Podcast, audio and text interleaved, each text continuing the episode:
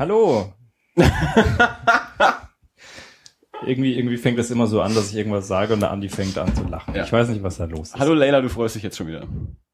Äh, Dirk, welche Folge haben wir? 34. Hallo und herzlich willkommen zu Das Alles 34. Mein Name ist Andi, Ich bin Dirk. Und wir haben zwei tolle Gäste. obwohl Dirk keine Energie hat. Genau, wir haben zwei Gäste da. Das hat ja nur keinen kausalen Zusammenhang, dass ich keine Energie habe. Ich habe Energie. Okay, alles klar. Dirk, wer sind unsere Gäste? Ähm, ben und Björn. Und zwar, äh, Nein, wir, wir hatten vorhin, wir hatten vorhin, äh, wir kamen irgendwie auf Stan Lee, weil wir heute B- Björn Bischoff äh, und äh, Ben Beck zu Gast haben. Und äh, um es auch nochmal kurz, noch mal kurz einzuschmeißen, äh, eine, eine Freundin von mir, äh, die wir auch irgendwann demnächst mal im Podcast haben wollen, heißt Bianca Bischkop. Ich war kurz davor, die auch noch direkt mitzuholen, damit wir die drei BBs an einem Tisch haben können. Aber es, ja, wäre dann vielleicht ein bisschen zu viel des Themas gewesen. Ja. Hallo. Kuckuck. Hey. Gut, ich glaube, ähm, am besten machen wir eine kleine Vorstellungsrunde, dass ihr zumindest mal kurz sagt, äh, wer, wer, wer ihr seid, äh, was ihr macht und dann können wir es äh, noch so im, im, im Laufe des Gesprächs vertiefen, weil wir wissen ja auch so wenig über euch. Also Björn, magst du mal kurz anfangen?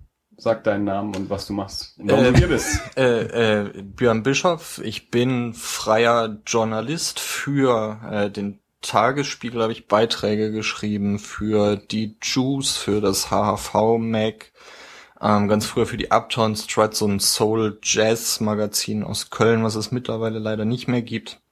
Ähm, habe ich irgendwas vergessen? Alphons, äh, Comic Report, Comic Jahrbuch, habe ich überall schon Seiten vollgeschmiert. Ähm, genau, und da hauptsächlich in der Online-Redaktion der Nürnberger Nachrichten und nordbayern.de äh, sitze ich rum und verdiene da mein Brot. Du wohnst in Erlangen, oder? Genau. Okay, alles klar. Ja, deinen Namen haben wir auf jeden Fall schon öfter mal erwähnt, weil äh, wir sehen uns zwar heute zum ersten Mal, aber wir hatten ja schon öfter Kontakt über, über Twitter und auch per Mail und bei irgendwelchen Gelegenheiten habe ich deinen Namen, glaube ich, schon schon öfter mal gesagt im Podcast, wird auch schon ein Weilchen her sein. Hoffentlich nur im guten Zusammenhang. Ja, man sieht, du hast die Folgen nicht angehört.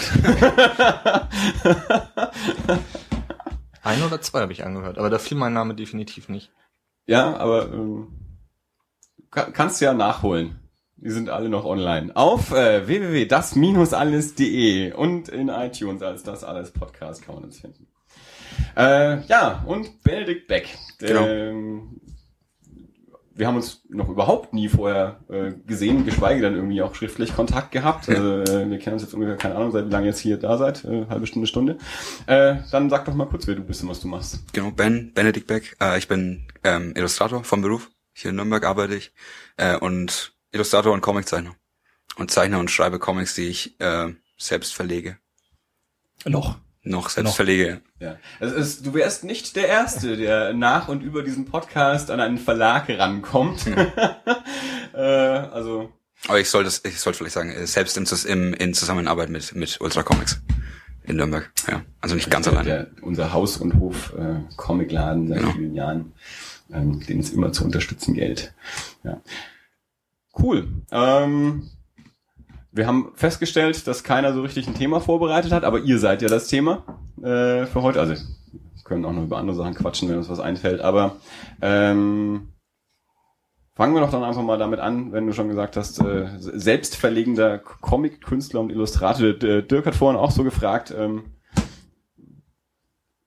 zeichnet der nur Comics oder was macht der denn sonst so? Habe ich gesagt, ich glaube, der ist einfach nur Illustrator, sprich wird wahrscheinlich auch viel gebraucht. Also, machen um, Werbung um, oder das jetzt, um das ein bisschen zu relativieren, das nur Illustrator, das ist äh, Ja, keine tatsächlich eine, eine Frage, die Das, man... das die, sollte nicht werten, sondern was macht der also ausschließlich oder Ich habe ich hab auch ein paar Jahre lang meine Brötchen als, äh, äh, als Barkeeper verdient und dann kommt nämlich auch immer die Frage, ja, was machst denn du sonst so? Was machst du denn im echten Leben? Okay.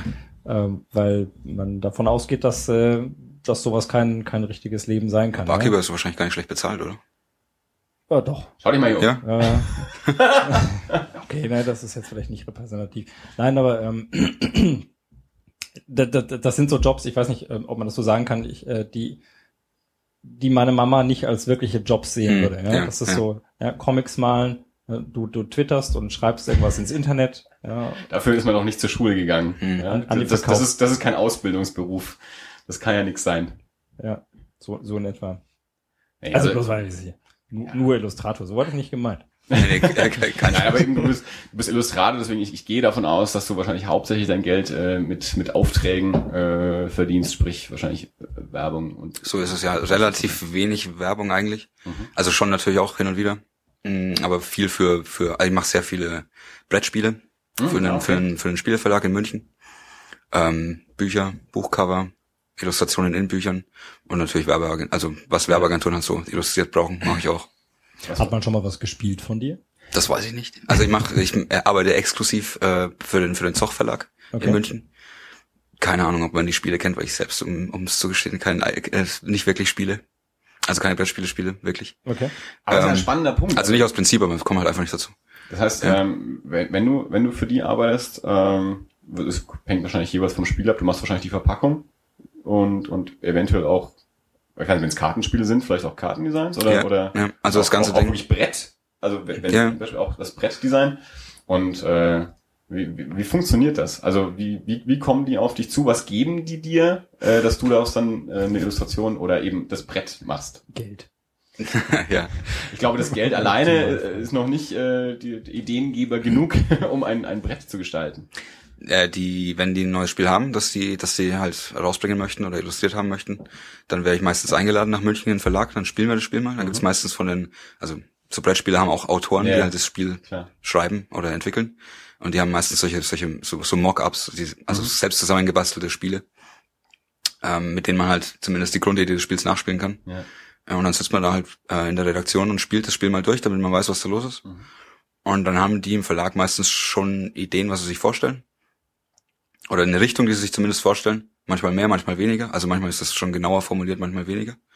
Äh, und dann gehe ich wieder nach Hause und fange an zu skizzieren mit, meistens fange ich an mit dem Cover, einfach mit, dem, mit der Box, Ja. äh, was da vorne drauf kommt. Und dann, dann einigt man sich nach und nach auf, auf äh, Skizzen. Und so nach und nach kommt es dann eben äh, zusammen.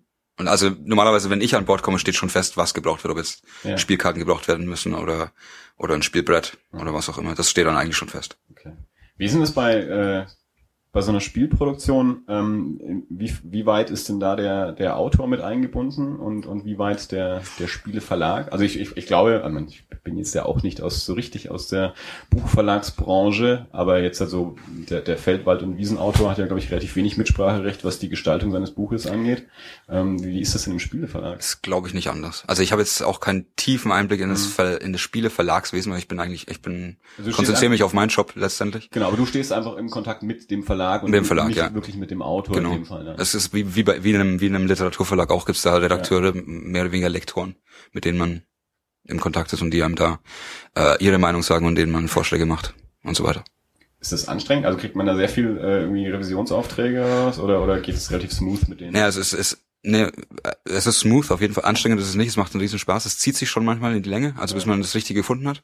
Aber der, ähm, das Schöne daran ist halt, dass ich, dass ich bei den, bei den Spielen mich ähm, weitestgehend austoben kann. Mhm. Was jetzt bei zum Beispiel Werbeagenturjobs nicht so der Fall ist. Ja. Werbeagenturen kommen halt meistens her und sagen, wir wollen das so wie, wie das andere da. Mhm. Mach das mal nach. Ja. Dann machst du es halt für die Kohle. Ja. Aber bei den Spielen, die wollen dann schon einfach, die kommen schon zu mir, weil sie zu mir wollen. Also halt, oder meinen Style, was auch immer, wollen.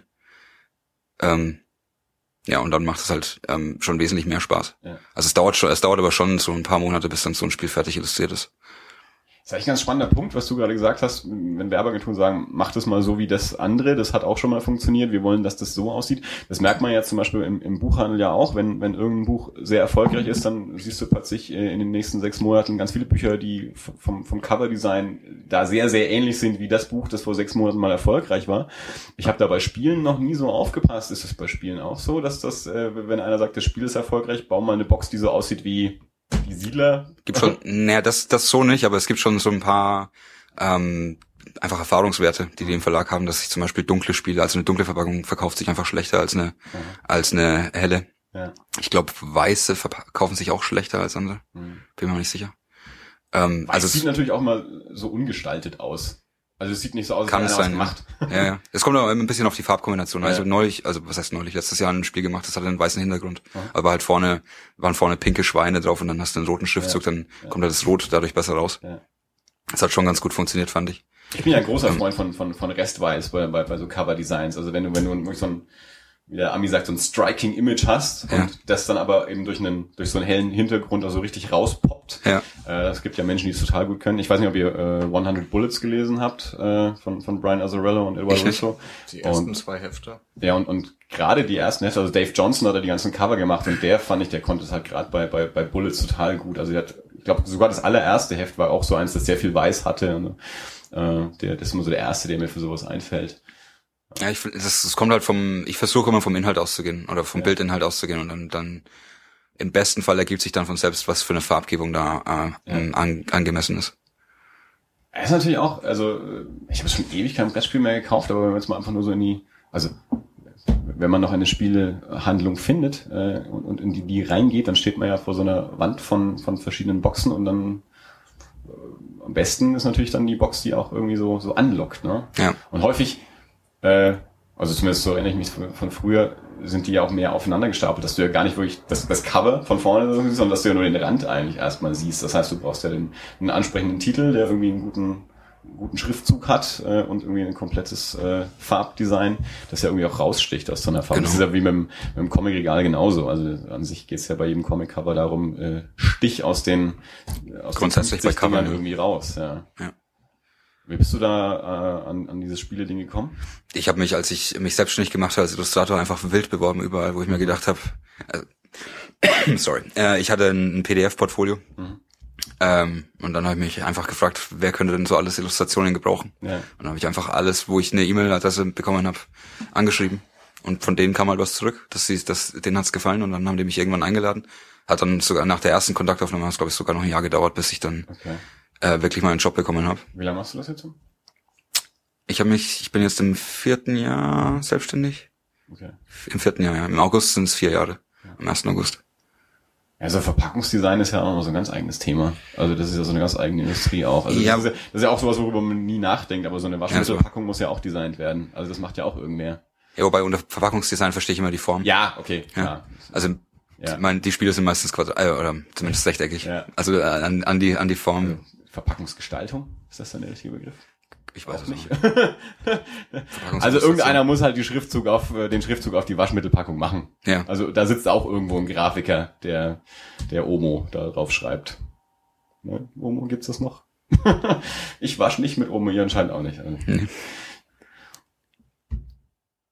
Will irgendjemand was dazu sagen? ah, anscheinend nicht. Na gut. Ich wollte zu dem Weiß noch was sagen. Ja. Weil lustigerweise ist doch eins der ganz bekannten Bücher der letzten Jahre dieses Nichts gewesen, ähm, was auch komplett weiß war. Das war das Einzige, was ich einwerfen wollte. ja. Na hier, ähm, wie heißt er ist wieder da, ich bin wieder da. Das ist natürlich auch sehr weiß.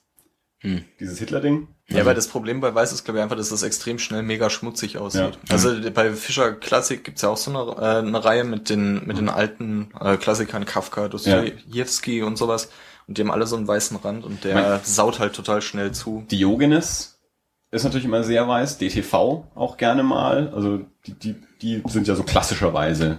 Also Diogenes erkennst du ja auch immer. Also ja, ja und, aber ich finde gerade bei so bei so Schachteln, also wenn es dann ja auch noch so richtig so so Kanten hat, die dann auch abstoßen, weil man es irgendwie in den Schrank reinschmeißt oder sowas, da leidet Weiß dann auch gerne mal. Also ein- ja gut, ein Buch trägt man auch länger mit sich rum, aber so ein Spiel, wenn man das auch mal rein und rauszerrt und den Deckel irgendwo hinschmeißt, während man gerade spielt und so, da, da ist weiß. Es sind ja immer so Phasen, was gerade angesagt ist. Ne? Ja. Also wir sind, glaube ich, gerade noch so in den, in den letzten Zügen von dieser Apple-Phase, wo halt dieses, dieses Weiß, was jetzt Schachteln angeht, die Mhm. Ja. verpacken ja auch alles in Weiß, Ja. glaube ich.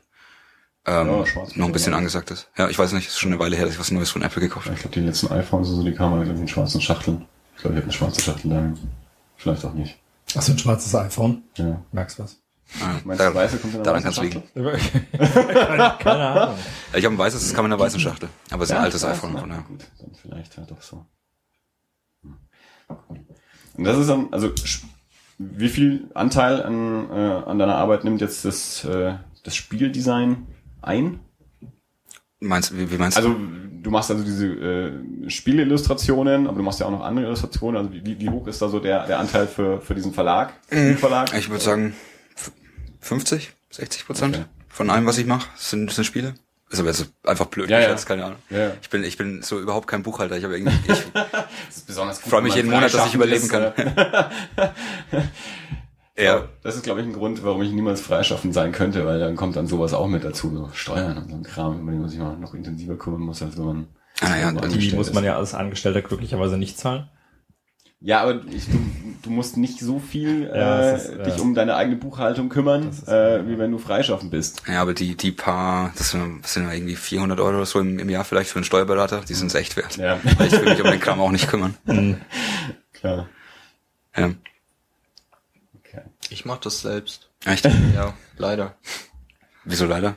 Ja, weil es halt mega anstrengend ist tatsächlich. Und mir ist gerade auch eiskalt eingefallen, dass ich meine Steuererklärung letztes Jahr machen muss. Stimmt, ja, es ist äh, Ende Mai, ne? Ja, zumindest für Freischaffende. Ich glaube, Angestellte haben ja das Glück, dass sie, dass sie irgendwie bis drei Jahre rückwirkend ihre Steuererklärung irgendwie machen dürfen. Ähm, ich kann aus meiner Selbstständigkeit sagen, das ist nicht zwangsweise immer nur Glück. Okay. Das kann einen auch mal eiskalt erwischen, wenn man so umzieht und Finanzämter wechselt und also ich, ich halte da eigentlich mit dir. Ich habe damals auch gesagt, ja, ich bin Informatiker, ich will Programm, ich bin ich bin leidlicher Programmierer und aber Steuern, Ja. ja, kein kein Plan. Und ich habe damals auch gesagt, hier nehmt nehmt das, macht alles. Und äh, das war das war eine der besten Entscheidungen. Wobei, die, ich die Frau war muss auch ja total sagen, super. Die, Entschuldige, das, das war das war schreibt die mich irgendwann an, sagt ja, Herr da können Sie vielleicht noch im, im, äh, in den nächsten Wochen so und so viel 100 Euro für Computer oder so ausgeben. Ich habe mir gedacht, die muss ich heiraten. Das ist die erste Frau, die sagt, gib Geld für irgendwas aus, was man absetzen kann. Im Normalfall sagen Leute in meinem Leben immer, ah, muss sowas sein jetzt? Ja, schon wieder Geld für irgendwelchen Schuh. Sowas heißt, Dirk ze zeigt gerade auf den Beamer, der da äh, hinten an die Wand gedübelt ist und der uns momentan äh, die, äh, die, die, die Zeit äh, und die Ausschläge unserer Stimmen an die Wand projiziert. Also so, so big war Big Clock noch nie. Aber wir sitzen ja heute auch nicht bei mir. Ja, nee, aber kann ich, kann ich völlig verstehen. Was wolltest du gerade einwerfen, Björn? es ist hinterher immer mega deprimierend, weil man sich voll, voll die Mühe gibt und dann, ich mache immer so eine Excel-Tabelle, weil mein Vater mir das gesagt hat, wo auf der linken Seite einfach so die, die Einnahmen stehen, auf der rechten Seite einfach die Ausgaben und hinterher muss das halt echt nur in ein einziges Feld eigentlich eintragen auf diesem komischen Formular. ähm, Du möchtest eigentlich immer hingehen und sagen, hier, ich habe mir so viel Mühe gemacht, guckt's euch an, sieht's nicht super aus? Ja, der, der Umschlag, den ich abschicke, hat so äh, Günter Grass Roman dicke, äh, weil ich alle Belege und dann noch die Excel-Tabelle, wenn ich mir die Arbeit schon mache, dann kriegen die die auch zu sehen. Aber auf dem Formular sind es ja eigentlich gar nicht so viele Felder, die relevant sind. Außer man hat Immobilien, Aktien, Altersvorsorge, was man so als Freischaffender eben alles hat. Aber du findest, du solltest eigentlich mehr Anerkennung und Applaus vom Amt kriegen für die Mühe, die du dir machst. Steuern muss ich trotzdem Also, falls zahlen. unter unseren Hörern, ich vermute, du bist dann beim Finanzamt Erlangen. Genau. Ja, also falls jemand vom Finanzamt Erlangen hier zuhört, äh, Björn Bischof wird jetzt ja wahrscheinlich demnächst seine neue Steuererklärung abgeben. äh, in äh, Günter Grass Romanlänge, wie er gerade angekündigt hat. Also, ne, würdigt es doch mal, dass ihr da auch mal was Spannendes kriegt. Wie ist denn das jetzt passiert? Macht mal, macht mal Applaus. Wir haben uns vorhin über Dinge wie Käse am Stiel unterhalten und jetzt reden wir ihr. Du wolltest doch Jetzt Käse am Stiel angefangen. jetzt nur reinbringen, Ja. damit es in den Titel kann. Ja. Elegant. Jetzt reden wir über Ganz ist Steuern. anders, aber Wir können auch Steuertipps hier austauschen. ja. Du hast gerade schon gesagt. Computersachen kaufen. Ja gut, das ist halt für einen Informatiker immer so ein, ja, das lässt sich halt gut absetzen. Ich weiß nicht, du kannst Stifte kaufen? Ze- Kann Zei- auch, Com Computer kann ich auch. Apropos, hier geht's ich nämlich schon wollte gerade fragen, ja, Zei- Zei- ich will fragen, ich weiß nicht, ob du fragen ja, wolltest, ja. zeichnest du mit, mit, mit Stiften oder zeichnest du digital? Ich zeichne ähm, die, die Outlines äh, per Hand alle Okay. mit, mit Stift auf Papier und koloriere digital. Okay. Ja. Das heißt, du tuschst auch per Hand? Also, weil du gesagt Outline, Outlines, also du machst nicht nur Skizzen, die du dann... Ja, das ist äh, du machst wirklich- genau. Das Tuschen ist dann der letzte Job, der ja, der letzte Job, der noch per Hand erfolgt. Ja. Und kolorieren tue ich dann mit einem äh, mit einem Grafiktablett. Okay, das heißt, das ist ja eigentlich so das, was glaube ich... Da, darf ich für mich fragen, mit was für einem? Äh, jetzt lange Zeit äh, habe ich mit habe ich einen Bambu benutzt, also so ein Bambu Fun sogar nur von Okay. von, von Wacom halt. Äh, aber ich habe mir jetzt letzten Monat habe ich mir einen Cintiq ge gegönnt. Das ist ja schon ein Sprung. 24. Allerdings ich habe auch lange gewartet, dass ich es mir leisten konnte. Bambu zum Cintiq, das Ja. ist ja... Hast du mal ein paar Generationen übersprungen. Und es ist fett. Ja. Ja. Und auch, auch schnell umgewöhnt. Ja, ja, sofort. Ich bin sofort eingestiegen. Aber Ich habe vorher auch von ein paar Kollegen gehört, dass die damit nicht so klar gekommen sind. Von anderen aber auch, dass sie klar gekommen sind. Und Ja. ich bin sofort eingestiegen, ja. Super. Okay. Und kannst du dir vorstellen, dann irgendwann noch äh, komplett digital überzugehen, oder? Habe ich schon teilweise gemacht für so Jobs, die, die halt schnell gehen mussten. Also ich mache teilweise so Scribbles für irgendwelche Präsentationen. Ja. Äh, das muss, halt, muss jetzt auch nicht super sauber ausschauen. Und halt schnell gehen. Äh, da habe ich schon für benutzt, komplett, also da habe ich dann komplett digital gearbeitet. Aber für die Comics ähm, mag ich schon, ähm, keine Ahnung, wie sage ich's. Das ist ein bisschen realer halt, wenn Ja. du mit, mit dem Stift noch auf der, auf der, aufs Papier zeichnest. Und ich kann auch, ähm, ehrlich zu sein, den Stift am Papier oder den, den Pinsel besser kontrollieren als den, als den Wacom-Stift. Ja. Also habe ich einfach mehr Kontrolle. Und es macht mehr Spaß. Finde ich. Ja, also ich bin ja auch äh, ein, ein Freund von Handgemachtem, äh, wobei ich mittlerweile, also ich, meine, ich zeichne ja nicht, äh, und äh, früher war ich eigentlich mal ein ganz schlimmer Technikgegner in allem eigentlich. Und jetzt meinem Podcast. Ja. Aber ich kümmere mich ja nicht um die Technik. Ähm, aber ist egal, es gibt ja ganz, ganz viele Zeichner, die sagen, sie, sie zeichnen lieber analog und dann gibt's die, die sagen, sie kommen digital besser klar und dann gibt's ganz viele Mischformen, so wie du es machst, irgendwie mit erst äh, Ja, ich würde das auch vorzeichnen, dann scannen und und kolorieren und dann gibt's die, die die Vorzeichnung digital machen und dann ausdrucken und da dann äh, wieder äh, weiterarbeiten. Ja, stimmt. Ich habe von Marco Djurdjevic, der der äh, für, für Marvel ja lange Zeit Cover äh, gemacht hat, ähm, der hat, da haben wir auch so ein Video angeschaut, wo er auch gesagt hat, er macht halt, äh, er macht die Vorskizze, macht er halt mit dem Bleistift per Hand. Und dann könnte er es eigentlich schon einscannen und den Rest am Rechner machen, weil er es sowieso am Rechner macht. Aber er macht dann noch den Zwischenschritt, dass er es doch auf Papier tuscht, damit er es verkaufen kann.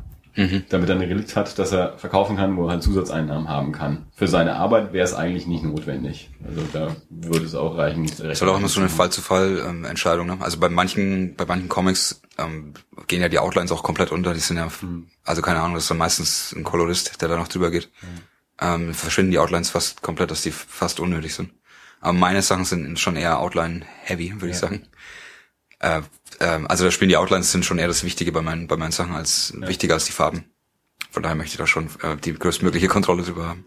Ich bin ja ein Riesenfan von, von Jim Marfood und Jim Marfood äh, ist ein ja, amerikanischer Zeichner, der auch erstmal, also vor allem in seinen Anfangstagen durch aufgefallen ist, dass der, dass der offensichtlich mit einem dicken schwarzen Stift zeichnet. Also das ist sehr, sehr blockig und eben sehr, sehr, sehr outline-heavy auch, wie du sagst. Und, und die ersten Sachen waren auch alle schwarz-weiß. Äh, und das ist so ein Stil, der mir auch immer sehr zusagt hat, ja. Wie äh, seid ihr beide jetzt aneinander gekommen? Ähm, weil also äh, mit, mit Björn standen wir ja schon länger in Kontakt und der sagte jetzt dann plötzlich, äh, hier, ich hätte jetzt dann wieder Zeit mal für einen Podcast und ich könnte auch noch äh, Ben Beck hier mitbringen. Und dann haben wir gesagt, na klar, bring den mit. Aber wie seid ihr denn aneinander geraten? Wahrscheinlich über Erzählt Deine du, du erzählst, erzählst es schöner. äh, als äh, Lollipop rauskam, ähm, hat, also wenn ich mich richtig erinnere, zumindest Björn mich angefragt wegen dem Internet. Ja, Für, ich glaube, die NN. genau. Ja. Ja. Äh, und da haben wir uns getroffen. Ähm, äh, einfach für einen kurzen, für einen kleinen Artikel in der NN. Äh, und sind dann einfach in, in Kontakt geblieben, ja. Ähm, Per E-Mail und uns ähm, regelmäßig getroffen. Weil wir beide ähm, Interesse an Comics haben. So, so läuft's ja. Perfekt. Wie, ähm, also zu seinen Comics kommen wir auf jeden Fall noch, ist ganz klar. Also Keine Sorge. Keine Sorge, dafür sorge ich schon. Ich gehe hier nicht weg, bevor das nicht alles anständig beworben ist. ähm, aber dann lasst uns mal, mal, mal generell ganz kurz ähm, über, über Comics sprechen und, und so euren, euren Zugang zu Comics eben jetzt nicht, nicht zum Machen, sondern zum Lesen. Also wir sind hier, ich wollte sagen, wir sind hier alle große Comicleser. Das stimmt nicht. Wir sind hier drei von vier große Comicleser. Äh, und und Danke. Äh, ja, du, du sagst es selber immer wieder, dass du ja nicht so der Comic-Affine bist. Also, Nein, doch. Es ist nicht so, dass ich dich hier outen würde. Wir, Ja. wir machen den Podcast auch, um ihn mehr an Comics ranzuziehen. Okay. Ich habe die Maus gelesen. Die Maus. Ja, du meinst, du hast Maus die- gelesen? Ich habe Maus gelesen. Das ist ein Unterschied, ob Ja. du sagst, ich habe die Maus gelesen oder ich habe Maus gelesen. Okay, ich schneide das raus, mach Die Maus weiter. von Art ja. Spiegelmann. Pulitzer-preisträchtige äh, Kindersendung im öffentlich-rechtlichen Fernsehen.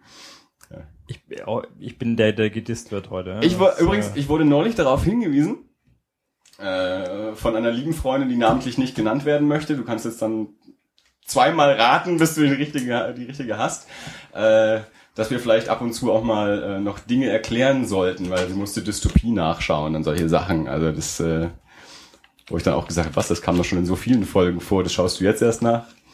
Willst du raten, wer es war? Keine Ahnung.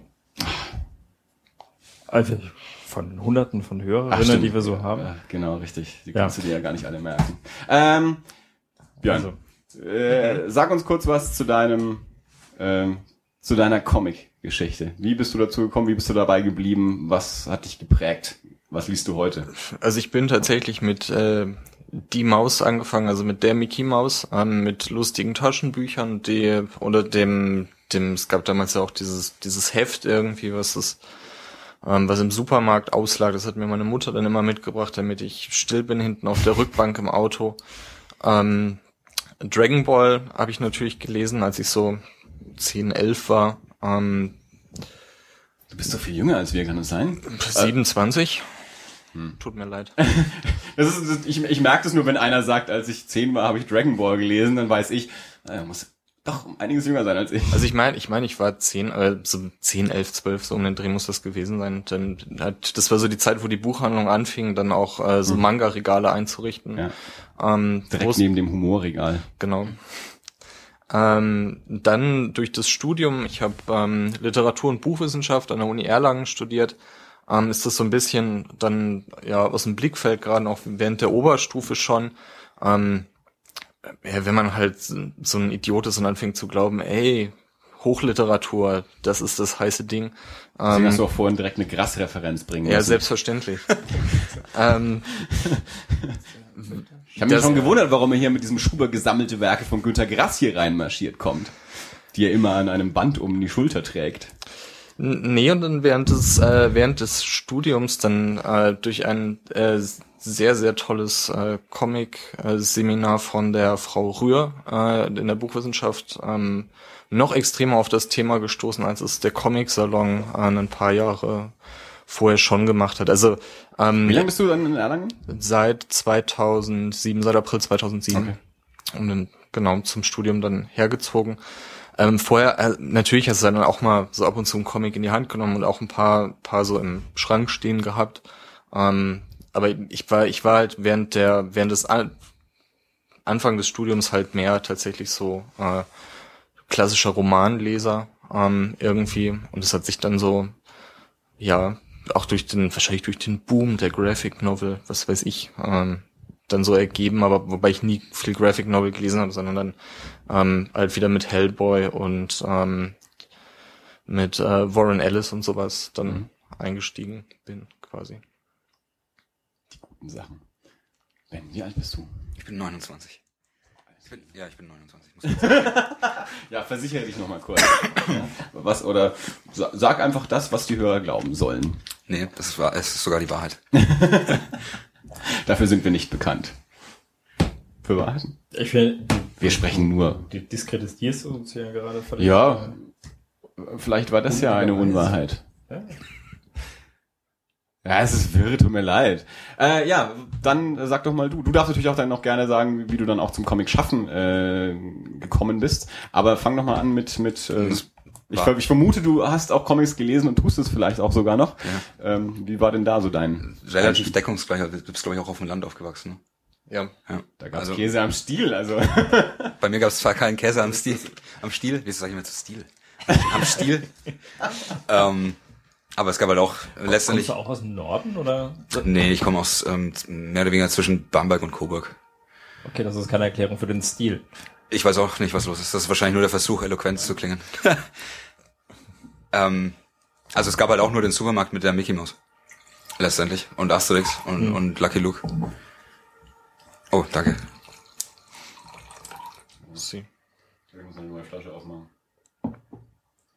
Dirk, schaffst du das so lange, bis ich eine neue Flasche aufgemacht habe?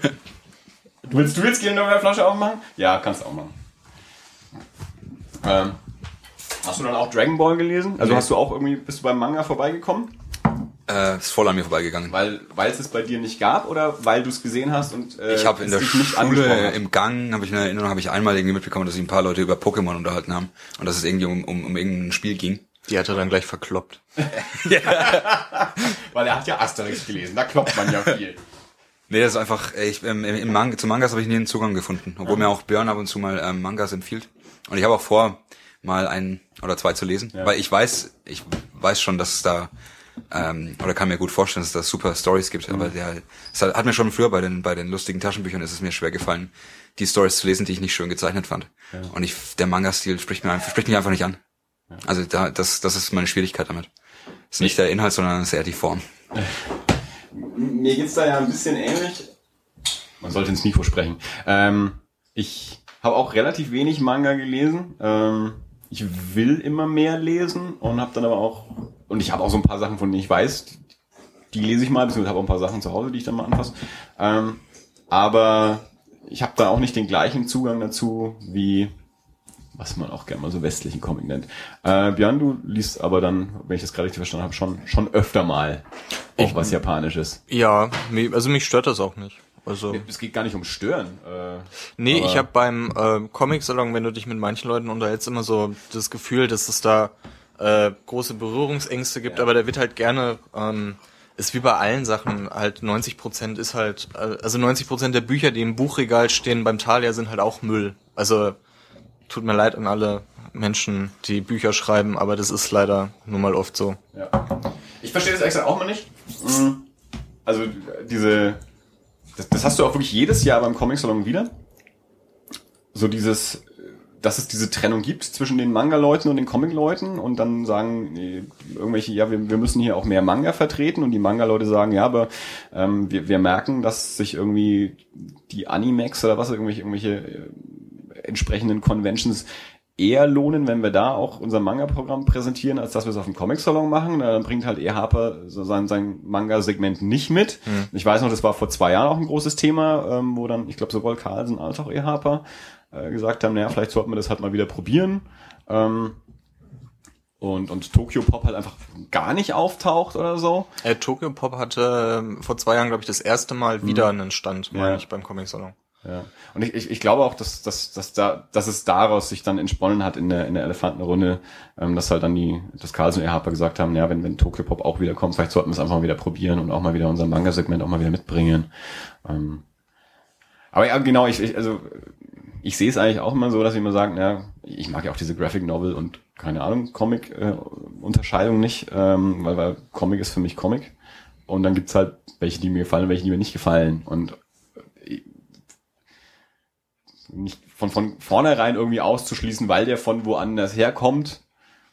Naja, das ist immer ein bisschen, bisschen arg engstirnig. Aber, aber komischerweise ähm, muss es schon irgendwie auch da eine unterschiedliche Entwicklung in der, in der Fankultur wohl gegeben haben, also vermute ich, weil irgendwo muss es ja herkommen, ähm, dass halt dann so im, in den 90er Jahren ganz viele mit Manga aufgewachsen sind und dazu einen Zugang gefunden haben, vielleicht auch, weil es äh, in der Buchhandlung leichter zu haben war, weil es auch ganz sicher die ganzen äh, Trickserien auch im Fernsehen gab. Ich glaube, das hat eine, äh, einen großen Einfluss auch darauf gehabt, ähm, dass also eine ganze Generation an Manga-Lesern herangewachsen ist, die diesen japanischen Stil halt irgendwie so aufgesogen haben und aber eben nicht wirklich so dann zum, zum klassischen äh, Comic gekommen sind. Und dann gibt's halt die, die aus anderen Richtungen gekommen sind, die halt dann da irgendwie den, den Einstieg nicht gefunden haben. Und irgendwie scheint es da Berührungsängste zu geben, beziehungsweise dann sagen die einen auch so, naja, die verkleiden sich immer doof, äh, darum geht's uns hier ja gar nicht. Und die anderen sagen, oh, ihr verkleidet euch ja nicht. äh, keine Ahnung. Wobei ich das mit dem Verkleiden zum Beispiel gar nicht nachvollziehen kann. Also es laufen ja genug Leute auch rum, die sich als äh, Batman oder Catwoman verkleiden. Ähm, und also ich, ich habe da auch nichts gegen, wenn die da. Also mein Ding ist es nicht. Ich habe kein kein Kostüm im Schrank, was ich denn raushole. Aber im Mai, die tun da halt keinem weh, wenn die da Ja. rumrennen. Und beim Sport äh, ziehen sich äh, 20.000 Leute im Stadion ein Trikot an und setzen sich komische Hüte auf und grölen und benehmen sich daneben. Und das stört halt eigentlich auch keinen, Ja. dass sie das tun. Also Ja, ich glaube, das ist äh, hängt vielleicht ein bisschen damit zusammen, was wir auch, äh, bevor wir aufgenommen haben, schon mal so mit mit äh, mit der deutschen Unterhaltungskultur irgendwie so mal mal kurz hatten, äh, dass halt der der der, der, der, Comic gerade auch auf dem, auf dem Comic-Salon ja auch äh, so seine, seine Daseinsberechtigung und seine Ernsthaftigkeit auch präsentieren will, sich also vielleicht mehr in die, in die Nähe einer Frankfurter Buchmesse rückt, äh, als, als in eine, eine fürchterlich. Pop-Art äh, Convention. Äh, also man, klar, also auch der Comic Salon hat sich da geöffnet äh, und, und, und ganz viele Leute machen halt auch einfach. ähm, was ja auch ganz wichtig ist. Äh, aber ich glaube auch, dass äh, das eine Entwicklung war und dass da vielleicht vorher ein paar Leute saßen, die halt gesagt haben, naja, das ist natürlich auch äh, ist ja von der Stadt gefördert, das ist ja Kultur, da gehen ja auch Steuergelder rein und sowas und dann muss das auch was Ernsthaftes sein, weil das muss ja dem, das muss ja dem Erlanger Bürger auch äh, erklärt werden, warum seine Steuergelder jetzt da in diese Veranstaltung gehen, wo Leute diese verrückten äh, kostümierten Leute rumrennen, warum bezahle ich denn dafür? Aber mal wirklich, also ähm, die haben meinen, äh, meinen höchsten Respekt, die Leute, die diese Cosplay-Kostüme machen, weil die das ja auch alles, also es ist ja verpönt, sich im Internet äh, die Sachen zusammenzukommen, Ja. sondern es wird ja größtenteils wirklich alles einfach selber genäht und gemacht. Ähm, auf der, auf, aus der Sicht finde ich es halt eigentlich auch nochmal ziemlich cool. Also Klar. Und es macht natürlich auch, ähm, also man muss sich immer vielleicht auch aufpassen, dass es nicht zu sehr zum Event wird, aber es macht eben auch einen zusätzlichen Event-Charakter. Ähm, es ist natürlich auch für eine Presse immer spannender, da kann man ja bessere Fotos dann auch irgendwie, als dass man wieder einfach nur Autor mit seinem Comic irgendwie äh, auf einem auf einem Bild hat, wenn man auch irgendwie auch mal einen Fernsehbericht zeigen kann, wo irgendwie bunte Leute rumlaufen. Ähm, also die Außenwirkung. Also du, du warst noch nicht so lange in Nürnberg.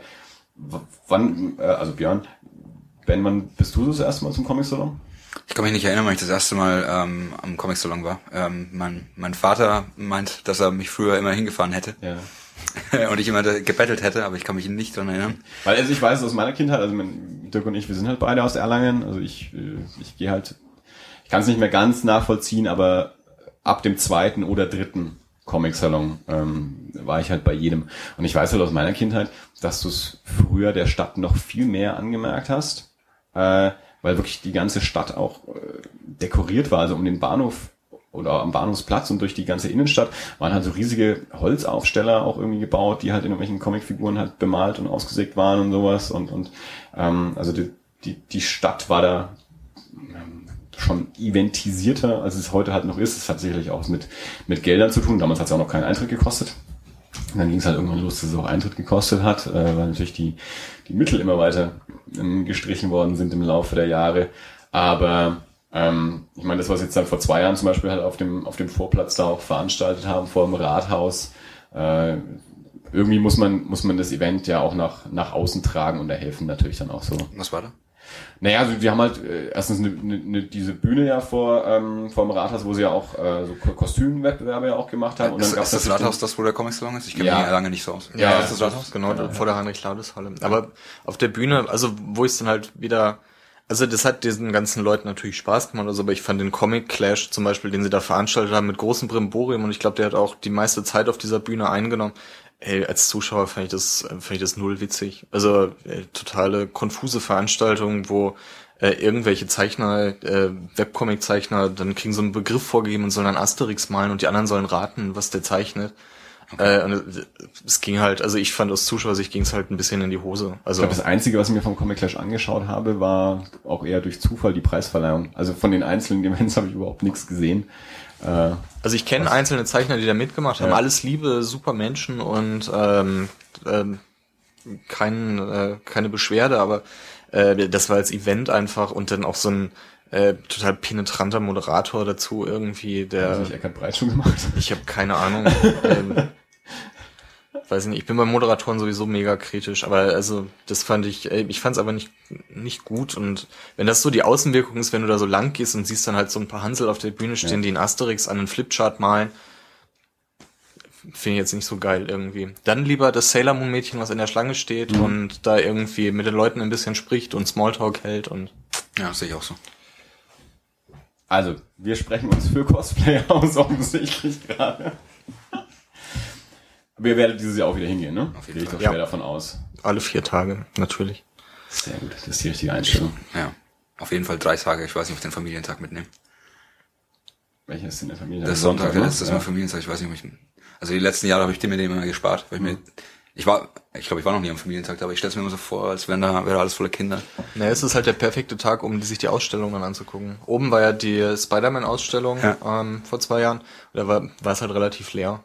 Also leerer als am Donnerstag und am Freitag. Und dann konntest du halt in Ruhe da mal auch mal eine Weile vorstehen und die Sachen angucken. Wieso? Weil die Kinder waren, Ja, der, der, der Sonntag ist doch meiner Meinung nach hauptsächlich der Familientag, weil der Sonntag immer der leerste Tag ist. Also Ja. kann man, um, so, um nochmal Leute reinzukriegen, ruft man den Familientag aus. Ach, echt? Ich, da, ich bin immer davon ausgegangen, dass es halt der Tag, wo es voll überlaufen ist mit irgendwelchen Da- Kids. zur Hälfte bauen ja dann schon viele Stände auch ab, weil die müssen ja auch dann alle wieder in die Heimat Okay. zurück. Äh, Also es bleiben ja nicht alle noch über Nacht. Also manche bauen ja auch, äh, fahren erst Montag nach Hause, aber viele fahren ja eben Sonntag noch schon nach Hause. Ähm, Sonntag macht's ja auch schon früher zu als, als Freitag und Samstag. Und, oder Donnerstag, Freitag und Samstag. Und äh, ja, dementsprechend ist, glaube ich, also Familientag einfach nur, geben wir mal noch mal Sch- Leuten die Chance, äh, reinzukommen, damit der Sonntag nicht komplett leer ist. Okay. Ja, dann bin ich vielleicht auch vier Tage. Äh, wirst du dich dann auch selber irgendwie präsentieren, dich und dein Werk? Ich werde am, am Ultra Comic Stand sein, ja. Ah. Dann, also wenn die natürlich sagen, ich soll am Sonntag auch kommen, dann muss ich ja am Sonntag kommen. Weil du wirst dein neues Buch präsentieren. So, perfekter Übergang. Genial. Naja, wir hatten schon besser. Nee, ähm, nee, du hast ja schon gesagt, du äh, bist ja nicht nur ähm, Grafiker für Spiele und, und äh, Werbung und sonstige Illustrationen, sondern ähm, zeichnest selber, schreibst selber Comics ähm, Ja. und ähm, bringst jetzt gerade dein neues Buch raus. Also weisen wir, weisen wir einfach mal direkt schon mal darauf hin. Also die Folge kommt am Donnerstag raus, äh, direkt äh, am kommenden Samstag, das ist der, ist das der 10.? Schon, ne? 10. Mai ist ja gratis Comic-Tag wieder. Gratis Comic-Tag, eine mittlerweile alljährliche Veranstaltung seit fünf Jahren, weiß es jemand genau, sowas in dem Dreh. Ähm, eine äh, Veranstaltung, die aus den Staaten genommen wurde, haben wir auch in irgendeinem Podcast schon mal erwähnt. Ähm, dass die äh, sich einige Verlage ähm, zusammentun und jeder produziert ein, ein Heft, äh, das speziell für den Gratis Comic Tag dann äh, an teilnehmende Comicläden ähm, ausgegeben wird, wobei die dafür auch bezahlen. Also es ist eine, eine Kollaboration von Verlagen und Läden. Ähm, und dann kann man also in diese Läden reingehen und dort diese speziell produzierten äh, Hefte auch gratis bekommen. Je nachdem, wie der einzelne Comicladen das hält, kann man ein oder zwei oder auch mehr mitnehmen. Aber äh, ist jedenfalls also ein, auch wieder ein, ein Event, um Leute in Comicläden reinzukriegen. Ähm, und der Gedanke ist natürlich dabei, dass die Leute erstens diese Gratis-Comics dann lesen und dann vielleicht auch auf die Idee kommen, auch nochmal so, so einen Laden zu besuchen und, und auch noch andere Comics zu kaufen. Ähm, und eben jetzt am Samstag äh, wirst du in Nürnberg bei der Ultra Comics deinen neuen Comic präsentieren. Genau, das nicht krass, ist es. das nicht gerade ist, genau. Äh, aber ist natürlich eine Gelegenheit, ähm, wenn eh schon, also man, diese gratis Comic-Tage laufen ja schon so ab, dass, dass immer sehr, sehr viele Leute in Läden sind. Wie viele die Genau. dann tatsächlich auch kaufen, äh, ist, glaube ich, sehr, sehr unterschiedlich von, von Laden zu Laden. Die meisten sagen schon, dass sie ein gutes Zusatzgeschäft dadurch auch machen. Ähm, viele sagen aber auch, dass die Leute dann aber auch ein Jahr lang nicht wieder siehst, aber an sich, also man es hätte sich jetzt nicht schon seit, was es jetzt auch immer sind, fünf Jahren, glaube ich, vier oder fünf Jahre, hätte es sich nicht gehalten, wenn es nicht auch irgendwie funktionieren würde. Ähm, Es hat so ein Und- bisschen eine, eine, eine kleine Tradition, die anderen beiden Comics, meine anderen beiden Comics, Norman Minus und Lollipop, da haben wir auch jeweils, als die rauskamen in den Jahren am gratis Comic Tag, Ah, okay. äh, halt eine Signierstunde gemacht. Und machen wir jetzt halt dieses Jahr auch wieder. Und Das bietet sich halt an, weil einfach eh eine Menge Leute im Laden sind wegen Genau. den Gratis-Comics und dann sitzt man halt auch da. eben die, die Läden machen ja dann auch gerne auch so, so Zusatzsachen. Wenn, Genau. wenn wir eh versuchen, neue Leute in den Comicladen zu kriegen, dann machen wir halt auch gleich noch irgendwie irgendwelche Signierstunden. Ähm, oder jetzt am, am Samstag wird ja auch ähm, Nick Maley äh, in Ultra Comics sein, Ja. der für, für, für Star Wars am, am Yoda äh, gebaut hat. Björn Bischoff hat ein Interview mit Yoda geführt am Wochenende, ne? Fällt mir da gerade so ein. Wie war's? Ja, so viel hat er nicht erzählt. Aber es ist ein schönes Fotomotiv. Ähm, ich habe mir halt nur vorgestellt, also es ist wohl eine Originalpuppe, eine von, ich glaube, vier, vier Yoda-Puppen, die es irgendwie gibt zu den Filmen, ähm, dass die halt mit dem Gesicht ein bisschen mehr was machen kann. Ich habe halt Fotos gemacht, die Kollegin ähm, war mit zum zum Schreiben und Fragen stellen. Und ich hätte mir natürlich, wenn ich Fotos mache, ein bisschen gewünscht, irgendwie, dass er halt ein bisschen was mit dem Gesicht oder mit den Fingern machen kann. Aber äh, Nick Maley hat dann äh, dankenswerterweise Yoda auch mal so eine Brezen auf die Finger gesteckt und sowas. Also hat schon dann äh, unterm Strich eigentlich ganz gut geklappt, fand ich. Also der wird auf jeden Fall auch äh, bei Ultra Comics sein und, Genau. und, und, und irgendwas zu Star Wars erzählen und du wirst da sein und äh, dein Comic präsentieren. Weißt du schon, von wann bis wann du da bist, damit die Leute, die uns jetzt ja alle am Donnerstag hören, äh, am Samstag alle re reinstimmen kommen. Äh, aber nicht, dass ihr mir alle den neuen Comic wegkauft. Ich brauche auf jeden Fall auch einen. Ja, gibt, gibt nur einbauen. 100 Stück. Ja, also einer gehört mir. dass das schon mal klar ist. Also von wann bis wann bist du da? Ich bin ab 10 da, ab, ja, ab Gut, Ladenöffnung. das schneiden wir jetzt raus. Also ich bin dann ab 10 da, Nee, und dann einfach für den Rest des Tages bis, bis, bis die 100 Comics verkauft sind. oder bis sich einfach keiner mehr interessiert. Was wahrscheinlich eher eintritt, als dass die Comics weg sind. Genau, und dann werde ich einfach ähm, für alle, die möchten, zeichnen und, und signieren. Sowohl die neuen Comics als auch die alten, die Lollipop und 9 Minus. Äh, Genau, also ich greife kurz hinter mich, damit ich ähm, Sichtmaterial vor mir habe. Ähm, Norman Minus war der erste und dann Lollipop oder andersrum? Die ersten, die ich selbst rausgebracht habe, ja. Zuerst Normal Minus, dann Lollipop. Hast du auch noch andere, die du nicht selbst rausgebracht hast? Ja, ich habe ähm, zwischen meinem 16. und 18. Lebensjahr bei einem kleinen Independent-Verlag im Ruhrgebiet drei Comic-Alben veröffentlicht, die aber zum Glück nicht mehr zu erhalten sind. Das ist wie bei Schradi. Schradi hat auch gesagt, äh, sie hat irgendwie vorher schon irgendwelche Hefte gemacht, die sie absichtlich nicht mitgebracht hat. Und ich gesagt habe, nein, die wollen wir doch sehen, sowas. Aber anscheinend äh, ist man äh, immer ein bisschen... Das ist wie ein, ist wie ein Tagebucheintrag, den du mit 16 geschrieben hast. Das kann, kannst du nicht mehr lesen. Das ist furcht, fürchterlich. Weiß ich noch nicht. Äh, ha- hatte der kleine Independent-Verlag aus dem Ruhrgebiet einen Namen? Äh, Fake Press hießen die. Die gibt's aber nicht mehr. Die waren Teil von diesem, ähm, so, ein- so, ein- ich glaube, so ein Verlagsbündnis, Freibeuter hießen die. Das war so eine Vereinigung von mehreren kleinen. Also den Freibeuter Shop, äh, den, den es noch online gibt, gehört die da dazu? ich glaube nicht. Okay. Ich glaube, das ganze Ding gibt's nicht mehr, aber da Also bin ich, ich ich nicht so es, gibt, drin. es gibt so einen, so einen, Online-Comic-Shop, der Freibeuter Shop heißt, deswegen habe ich, und der eben auch Also es- hauptsächlich so deutsche Independent-Sachen, also äh, wo du dann halt sozusagen dein Zeug, also das, was jetzt Quimby so ein bisschen macht auch, Mhm. äh, dass du als Zeichner einfach denen 20 Dinger hinschickst und die verkaufen die für dich. Und ich glaube, so ähnlich ist es bei, bei Freibeuter Shop auch. Also ich, ich weiß es Mhm. einfach nicht. Also es kann sein, dass das irgendwie zusammenhängt, kann aber auch nicht sein. Ich weiß es nicht. Ähm, ja, Fake Press hießen, die waren in, glaube ich, in äh, Offenbach. Ist das im Ruhrgebiet? ich glaube, ja. Irgendwas mit O. Ja, es war also wie Aber du gesagt hast natürlich noch 16, Exemplare 18. davon. Äh, ich glaube, meine Mutter hat von jedem noch eins. Äh, Ich selber habe bei mir keine mehr. Nee. Es gibt noch Das ist äh, Ja, nee, aber ich, ich finde es ja spannend. Also äh, äh, ich, ich für mich würde ja denken, äh, auch alle Jugendsünden muss man irgendwie da mal mal aufheben, dass man nochmal drauf gucken kann. Aber Es wäre natürlich cooler, wenn man dazu stehen könnte und wenn man schon sagen könnte, oh, da ging's los, aber es ist einfach so furchtbar daneben, was ich da gemacht habe, dass ich das nicht mehr sehen will. Mann, jetzt, jetzt will ich natürlich sehen. Und ich, die von Schradi haben wir auch, jetzt waren wir neulich bei ihr und ich habe natürlich auch nicht dran gedacht zu sagen, jetzt zeig mal deine alten Comics her. Da war ich auch sehr müde an dem Tag, oder? Ja, ja, war ich. Ich weiß es noch. Okay, ähm, also Norman Minus haben wir gesagt. Jetzt vergessen wir mal die die die Offenbacher Dorfjugend Ja. äh, Sünden Tagebuch Einträge in gezeichneter Form. Ähm, Norman Minus der erste 2011. Das heißt, sprich Lollipop war dann 2000 Müsste drinstehen. Ich glaube, Normal Minus war 2010 äh, und Lollipop war letztes. Erste Auflage März 2011 steht hier drin. Ah, okay. Ja, Auflage 2011. 200 Stück. Ja, ich hab's, äh, Normal Minus, hab ich, das war auch meine Diplomarbeit und das habe ich 2010 gemacht. Und dann Ah, die, ja, einer von diesen Diplomarbeitern. genau, Und Lollipop. zwölf ähm, wahrscheinlich, oder? Ja, November 2012, Auflage 250 Stück. Warum gibt es jetzt vom neuen dann nur 100? 200, Norman Minus, 250 Lollipop, 100, aber der ist im Hardcover, ne? Genau, der neue ist im Hardcover ähm, und handgebunden, im handgebundenen Hardcover, also richtig Wie hochwertig. lange hast du dafür gebraucht, die alle handzubinden? Ich hab's, ich habe äh, jemanden bezahlen lassen, der das äh, gemacht hat. Handbuch in Nürnberg. Also ist alles in Nürnberg entstanden. Ähm, was wollte ich gerade sagen? Also ist handgebunden, ja. Ähm, deswegen Deswegen ist gibt's es- nur 100 Stück. Gibt's nur weniger, ja, weil es natürlich teurer ist zu machen. Ja. Super. ähm, lass uns dann einfach mal von, von, von vorne durchgehen. Also wir wollen natürlich über den neuen Comic reden, den kennen wir aber alle nicht. Also alles gut, du kennst ihn natürlich. Björn, du hast ihn noch nicht gelesen, du hast ihn gerade bekommen. Äh, Dirk und ich haben Norm Minus gelesen. Ähm, Lollipop hatte ich zumindest in Ultra Comics schon in der Hand, habe es aber nicht gelesen. Das hast du uns dankenswerterweise äh, heute mitgebracht. Vielen Dank. Das wird natürlich dann gelesen. Ähm, aber dann lass uns doch mal mit Norm Minus anfangen. Dirks hat's äh, heute Ja, ich hätte gelesen? gleich mal, ich, hätte- ich hätte gleich mal initial ähm, noch mal eine Frage. Ich war vorhin, ich, ich wurde in die Küche geschickt, um neuen Wein aufzumachen.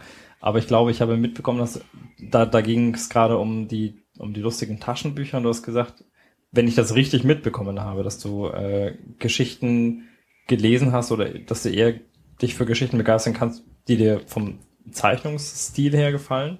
Ja, das war mein, war mein, also ich die, bei, als ich noch die lustigen Taschenbücher gelesen habe, habe ich die Geschichten einfach überblättert, die ich nicht schön gezeichnet fand. Ja. Die mir, die, die mir halt mehr oder weniger ästhetisch nicht angesprochen haben. Also finde ich insofern tatsächlich interessant. Andi hat es ja vorhin ähm, ausreichend äh, betont, ja, dass ich hier der, der, der Comic-Banause in dieser Runde bin.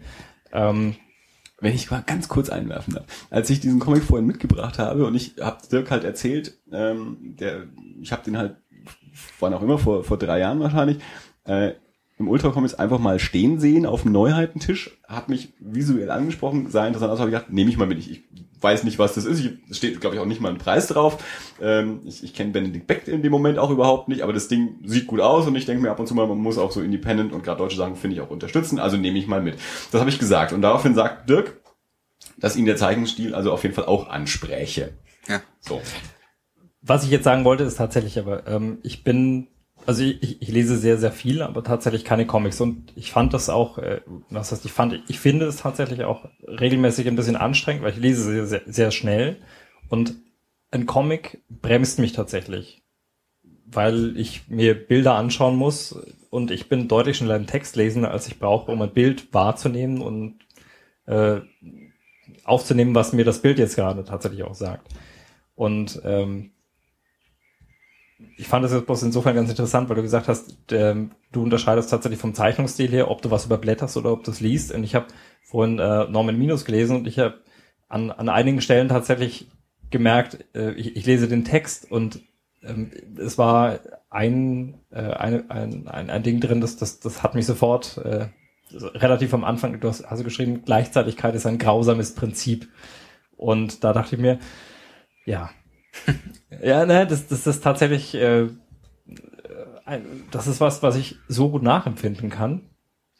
Und ähm, was mich, Dirk, du hast es gerade am frischesten gelesen. Willst du ganz kurz zusammenfassen, worum es äh, in Norman Minus geht? um Und dann müssen wir, auch, müssen wir diesen Titel klären. Okay, also fangen wir von vorne an. Ich habe vorhin Norman Minus gelesen und ich habe mich tatsächlich, bis dahin kannte ich doch, äh, kannte ich dich noch nicht. Es war eine, eine halbe, dreiviertel Stunde, bevor ich dich zum ersten Mal gesehen habe. Dirk, warum klingelt es an deiner Tür? Wir erwarten doch gar keine Gäste mehr. Oder überraschst du uns noch mit? Bringt jemand Essen vorbei? Ich, Es ist auch wieder nur die Nachbarin. das ist das Kind. Soll ich die mal abschrecken? Nee. Super, jetzt ist die Nach ist, ist das Kind da, jetzt ist der Hund wieder. Oh. Es ist Okay, nicht Dirks nein, Kind wir übrigens, ignorieren das er jetzt vor der Tür nein, nein, stehen lässt. Das ist das Nachbarskind. Wir, wir ig- ignorieren Caro Sophie und wir ignorieren den Hund. Ähm, ich versuche den Faden zurückzufinden zu dem, was ich gerade vorhin sagen wollte. Du bringst mich total raus. Ich ist halt an deiner Tür geklingelt. Ja, aber ich hätte das einfach ignoriert. Entschuldigung. So, Nichts ignoriert. Norman Minus ja. war der Einstieg. Du hast äh, ist, äh, ungefähr eine halbe, dreiviertel Stunde vorher gelesen, bevor Richtig, du Ben ja, erstmal ja, überhaupt ja, gesehen genau. hast. Ich, ich, ich kannte dich noch nicht und äh, ich habe mir tatsächlich gedacht, ähm, also zum einen ist so ein bisschen die Frage, die sich als erstes natürlich aufdrängt, ist das autobiografisch? Und zum anderen ähm, fand ich, äh, nachdem ich, nachdem ich das, den Comic gelesen habe und dann dich gesehen habe, dass eine, eine, falls das so sein sollte, eine gewisse Diskrepanz zwischen dir und dem Oh ja. Protagonisten des Buches. Aber dann sag, sag doch jetzt erstmal kurz, worum es geht, bevor du fragst, ob es autobiografisch ist. Ähm, kurz zusammengefasst, um ähm, Norman, der eine, eine verflossene Beziehung durchleidet und das äh, ja, so in tatsächlich allen Tiefen und sehr, sehr tiefen Tiefen tut. Ähm, Höhen sind da nicht wirklich viele dabei und äh, die, die einzigen Höhen, die so ein bisschen wieder äh, aufflackern zum Schluss, enden eigentlich auch nur wieder in Tiefen äh, und, und stellen sich als ja, nur, nur eingebildete vielleicht Höhen wieder raus. Also auch das, was, was ich. Spoiler. Ja. ja oh Gott, Entschuldigung. Jetzt mal, jetzt mal ganz ehrlich, ja? Mal, mal ganz unabhängig von diesem Comic. Es ist überhaupt kein Spoiler, ja? Das, die Geschichten gehen immer so aus. Ja. Das Leben ist so. Also ich glaube, das was was was Dirk auch vorhin meinte mit ähm, mit dem Satz, den den der der ihn so angesprochen hat, weil er gesagt hat, ja genau so ist es. Äh, also dieser dieser Band ist äh, ist voll von Momenten, wo man sagt, ja genau Ja. so ist es. Das Also, wirft also, das natürlich der auch- erste Moment. das ist natürlich auch gerade so der, der ähm, ein Auslöser dafür, dass man sagt, äh, das hat der Autor so erlebt, weil das haben wir alle irgendwie so erlebt. Äh, also ganz unabhängig von der Frage, wie autobiografisch ist es, äh, auf jeden Fall. Also ist da autobiografisches drin. Also weil, Ja. also äh, ke- keiner in unserem Alter äh, hat es nicht erlebt wahrscheinlich. Äh, äh, mindestens Teile davon, die da so vorkommen. Ähm, du hast gesagt, es war deine Diplomarbeit. Genau. Das heißt, du hast auch genau was studiert dann? Mediendesign habe ich studiert an der an der Ohm Hochschule in Nürnberg. Mediendesign. Ja, genau, Mediendesign. Habe mich aber Mediendesign richtet sich ja eher so in die Ecke Bewegtbild. Mhm. Äh, und habe mich aber in Mitte des Studiums dann gemerkt, dass ich im falschen Studiengang bin eigentlich. Und Sind das, so, das sind dann auch die Leute, die, äh, die für Ketka die ganzen Videos gemacht haben. Äh, genau, das waren die- Mediendesign-Studenten, genau. Ja. Und dann zu meiner Zeit zumindest, mittlerweile ist es glaube ich anders, zu meiner Zeit gab es aber auch noch den Studiengang Kommunikationsdesign, Mhm. der sich dann eher in die Ecke Illustrationen orientiert hat und da hätte ich eigentlich hingehört. Ja. Aber statt einfach zu wechseln, habe ich dann halt einfach die, meine Professoren gefragt, ob Ah, ich nicht bei ihnen, also die Kommunikationsdesigns-Professorin gefragt, ob ich bei ihr Diplom machen kann. Aha. Und gemeint, ja. Und dann habe ich halt ein Illustrations äh, gemacht. Und mich in der zweiten Hälfte des Studiums generell mehr auf Illustration konzentriert als auf Bewegtbild oder Film.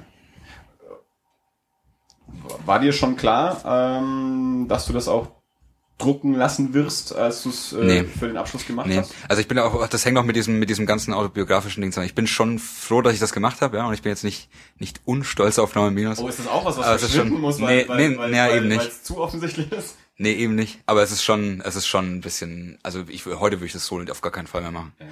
Äh, es ist letztendlich einfach komplett gerade raus autobiografisch. Außer, und da bin ich froh, dass ich wenigstens die Geistesgegenwärtigkeit gehabt hatte, dass die Figuren halt nicht so aussehen wie in der Realität. Also dass Norman nicht, nicht so aussieht wie ich und auch die anderen Figuren nicht so aussehen wie die, die Pendants in der Realität. Aber also es, es kommen ja nicht wahnsinnig viele Figuren drin vor, aber das sind alles Menschen aus deinem Leben. Ähm, ja, ja, Sinsel. Ähm, also Die hören uns eh nicht. diese, an. diese besten, nee, ich überlege nur Das gerade, weil die, sagen. weil die, ähm, also sein bester Freund, Normans bester Freund und seine Freundin, die gibt's in der Form nicht, aber ich, das, das das ist so eine Kombination aus mehreren. Ja. Also kleine Details sind erfunden. Das Mhm. Ende zum Beispiel, was du gerade gespoilert hast, ist, ist erfunden. Ja, nein, das war mir. Also, Apropos gespoilert, gibt's den Band denn noch zu haben? Weil wenn den eh keiner lesen kann, ist es auch kein Spoiler. Nee, Aber nee. wenn es den noch zu... Gibt's nach wie vor im Ultra Comics. Also Ultra Comics Nürnberg könnt ihr dann am Samstag, wenn ihr hingeht, um euch den neuen zu holen, könnt ihr auch gleich Norman Minus noch mitnehmen. Ja. Was hat's mit dem Titel auf sich? Also äh, Norman mit E, so wie Norm und Plural Norman. Gibt's den Namen so als mit E? Also ich kenne es nur mit A als als Vornamen. Ich kannte den nur so. Also das, dieses, dieses komische mathematische Wortspiel, was da reinkam, war, ist mir auch erst im Nachhinein äh, klar geworden, dass da irgendwas, also Norman minus. Das ist absolut keine Absicht. Ich weiß, es hört sich komisch an, aber war keine Absicht. Okay. Ich Ich hatte also, den- also ich hatte halt auch früher in der, in der Grundschule halt einen, einen, einen, Schulfreund, der hieß halt Norman, aber halt mit A. Norman. Ich auch und der hieß mit E. Und ich habe es noch nie mit E gesehen. Deswegen dachte ich mir, Norman mit E, das muss was bedeuten. Nee, nee. Ich, ich hatte auch einen, einen, einen, Klassenkollegen, der hieß auch Norman mit E. Okay. naja, naja, gut, gut, dass ich das auch geklärt und und äh, Minus heißt auch nichts. Ist einfach, ja, ich, der, der, wie bei jedem Comic habe ich Irgendwas, mehrere, was mehrere. Depressives halt mal. Genau. Es ist ja nichts Positives, also muss es Minus Also sein. jetzt ist letzt ist es ein Nachname. ja, ja. Ähm, Aber auf den musst du ja auch gekommen sein. Ja. Irgendwie. Ja, ich habe ein paar Titel durchgespielt und äh, der, den ich, der mir eigentlich am meisten gefallen hatte, war Norman Gets the Blues, bis mir dann eingefallen ist, dass ich das von einem deutschen Film geklaut habe. Äh, dann konnte ich es natürlich nicht so nennen. Also es gibt einen Film, der heißt glaube ich Schulze Gets the Blues Ja, oder so. stimmt. Das ist der, äh, wo der dieses Folk-Cajun-Ding, der nach Amerika geht und und äh, diese Ich habe ihn nicht gesehen, aber Louisiana. Ja, ich glaube, ich habe den vorgeführt. Gesehen habe ich den auch nicht, aber ich glaube, ich habe den vorgeführt. Ja, naja. genau. Und dann habe ich halt einfach was Depressives gebraucht. Norman. Ja, ich finde, es ist halt, ein- ja, ich finde es einen Ticken zu zu zu nah an der Realität. Aber Ja. das war letzten, andererseits war es auch ein bisschen so der Punkt. Also ich habe das das Comic mehr oder weniger parallel geschrieben zu den, als sich die Ereignisse im wahren Leben auch abgespielt haben. Hat's geholfen? Äh, nicht wirklich, nee. Äh, nee, nee, was hilft denn da schon? Puh. Aber- Kann man noch was einschenken eigentlich? gerade? Äh, ich habe noch ein bisschen, danke. Nee, aber es war dann ein halbes und dann, dann lag es halt in der Schublade. Ja, also es waren mehr oder weniger nur so Story-Ideen, ein paar Skizzen. Und halt vor allem der, der Text, der jetzt im Comic ist, einfach, einfach aufgeschrieben, das ist ja nicht formlos. Lag's halb, halbes Jahr in der Schublade, dann musste ich eine Diplomarbeit machen und ich wollte einen Comic machen und habe eine Idee gebraucht und habe das hervorgekramt und dann, als ich es mir dann, und dann nach einem halben Jahr ging es mir natürlich auch schon wieder wesentlich besser, weil es Ja. eigentlich schon gegessen, die Sache. Ja. Und dann habe ich dann nochmal durchgelesen und dann war es mir eigentlich schon zu viel. Das war mir dann schon zu, eigentlich schon zu sehr Teenager-Tagebuch.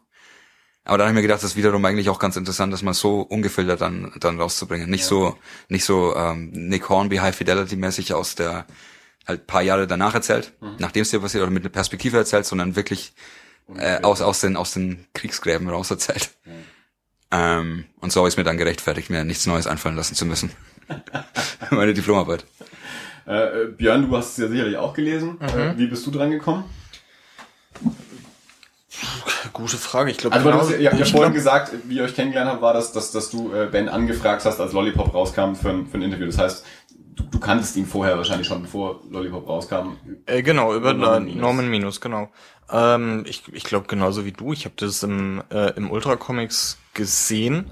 Äh, kannte allerdings von Ben vorher schon die Karikaturen, die er im Internet macht. Mhm. Ähm, ich weiß nicht, ob du die aktuell immer noch machst. Aber die Seite gibt's noch, aber zurzeit kommt da nichts mehr. Also da bin ich drauf gestoßen und ich fand den Stil einfach ähm, ziemlich spannend und man muss muss es auch mal so sagen, bis auf ein paar äh, Leuchttürme in der Region gibt's hier so Comic-Zeichnermäßig ja auch nicht besonders viel im Dreieck Nürnberg führt Erlangen. Ich hatte einen, ähm, einen Bekannter von mir, der ähm, dann angefangen hat, für irgendein Bamberger Blatt äh, zu schreiben. Und der hat eben auch letztes, oder vor zwei Jahren, für einen Comic-Salon ähm, was gemacht. Und der hat mich dann auch mal da interviewt und hat diese Frage unter dem Auge gestellt, weil da gab es ja auch eine Ausstellung ähm, mit so ein paar regionalen Künstlern. Und der hat mich dann auch gefragt zu so, zu so einer regionalen Szene. Weil ich jetzt aber auch kein Macher bin, habe ich gesagt, ich kenne keine. Vielleicht gibt's eine, die ich nicht wahrnehme, weil ich selber ke kein Zeichner bin. Aber ähm, du, du sagst ja auch, also, Ähm, also- sehr viel ist da nicht. Also ich muss sagen, äh, immerhin habe ich im letzten Jahr jetzt schon zwei kennengelernt, also äh, mit, mit, mit Schradi und Ben jetzt. Also äh, schon, schon mal mehr, als ich vor einem halben Jahr kannte. Also mir würden noch äh, Jeff Chi Ja. äh, fällt mir noch ein mit Klar. äh, Spinken, ähm, sehr großartiger äh, Webcomic. Ähm, und dann gibt's noch die auch die Lisa Neun aus Erlangen. auch aus Erlangen, Ja. aber die sind genau wie ähm, äh, wie Martina Schradi ja vom Stil her äh, was komplett anderes als das was Ben macht. Absolut. Ähm, und ich habe das gesehen und ich, auch wenn er nicht hier sitzen will, würde ich sagen, ich fand es einfach geil, als ich das gesehen habe. Ja. Also ich, ich mag die Zeichnung total gerne, ich mag die Ja. Geschichte, ich mag auch, auch Lollipop total gerne, auch wenn es total kurz ist. Ähm, so Danke. ist man dann einfach da darauf also hängen geblieben, in Anführungszeichen. Also ist halt einfach gutes Zeug und wenn es dann hier vor der Tür quasi gemacht wird, umso besser. Ja, also mein, das, das Ding hast du ja beim Comic immer irgendwie immer. Also funktioniert erstmal visuell. Du stehst im Laden, äh, sprich dich visuell an oder nicht. Also wenn du es noch gar nicht kennst. Also wenn, wenn du natürlich schon was drüber gelesen hast, dann kannst du auch sagen, okay, mich interessiert die Geschichte, Zeichnungen, ne, schauen wir mal. Äh, aber und wie du sagst, mir ging es ja auch so, das Ding stand da einfach nur rum. Äh, ich habe reingeblättert, also es sah von außen schon gut aus, habe mir reingeblättert, hab mir, okay, das, das ist so der Zeichenstil, das gefällt mir. Das, das mag ich, das würde ich lesen. Ähm, wenn irgendwas ein bisschen depressiv ausschaut, schadet es bei mir auch nicht. Das spricht mich irgendwie auch immer an.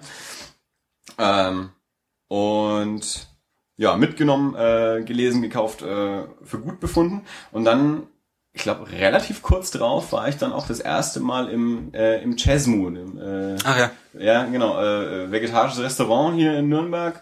Und äh, da hängen ja auch äh, Genau. immer noch. Glaub, ich meine, ich war jetzt schon wieder ein paar Monate nicht, aber Nee, die hängen immer noch. Ja. Demnächst kommen vielleicht auch ein paar Bilder von Lollipop dazu. Ah ja, okay.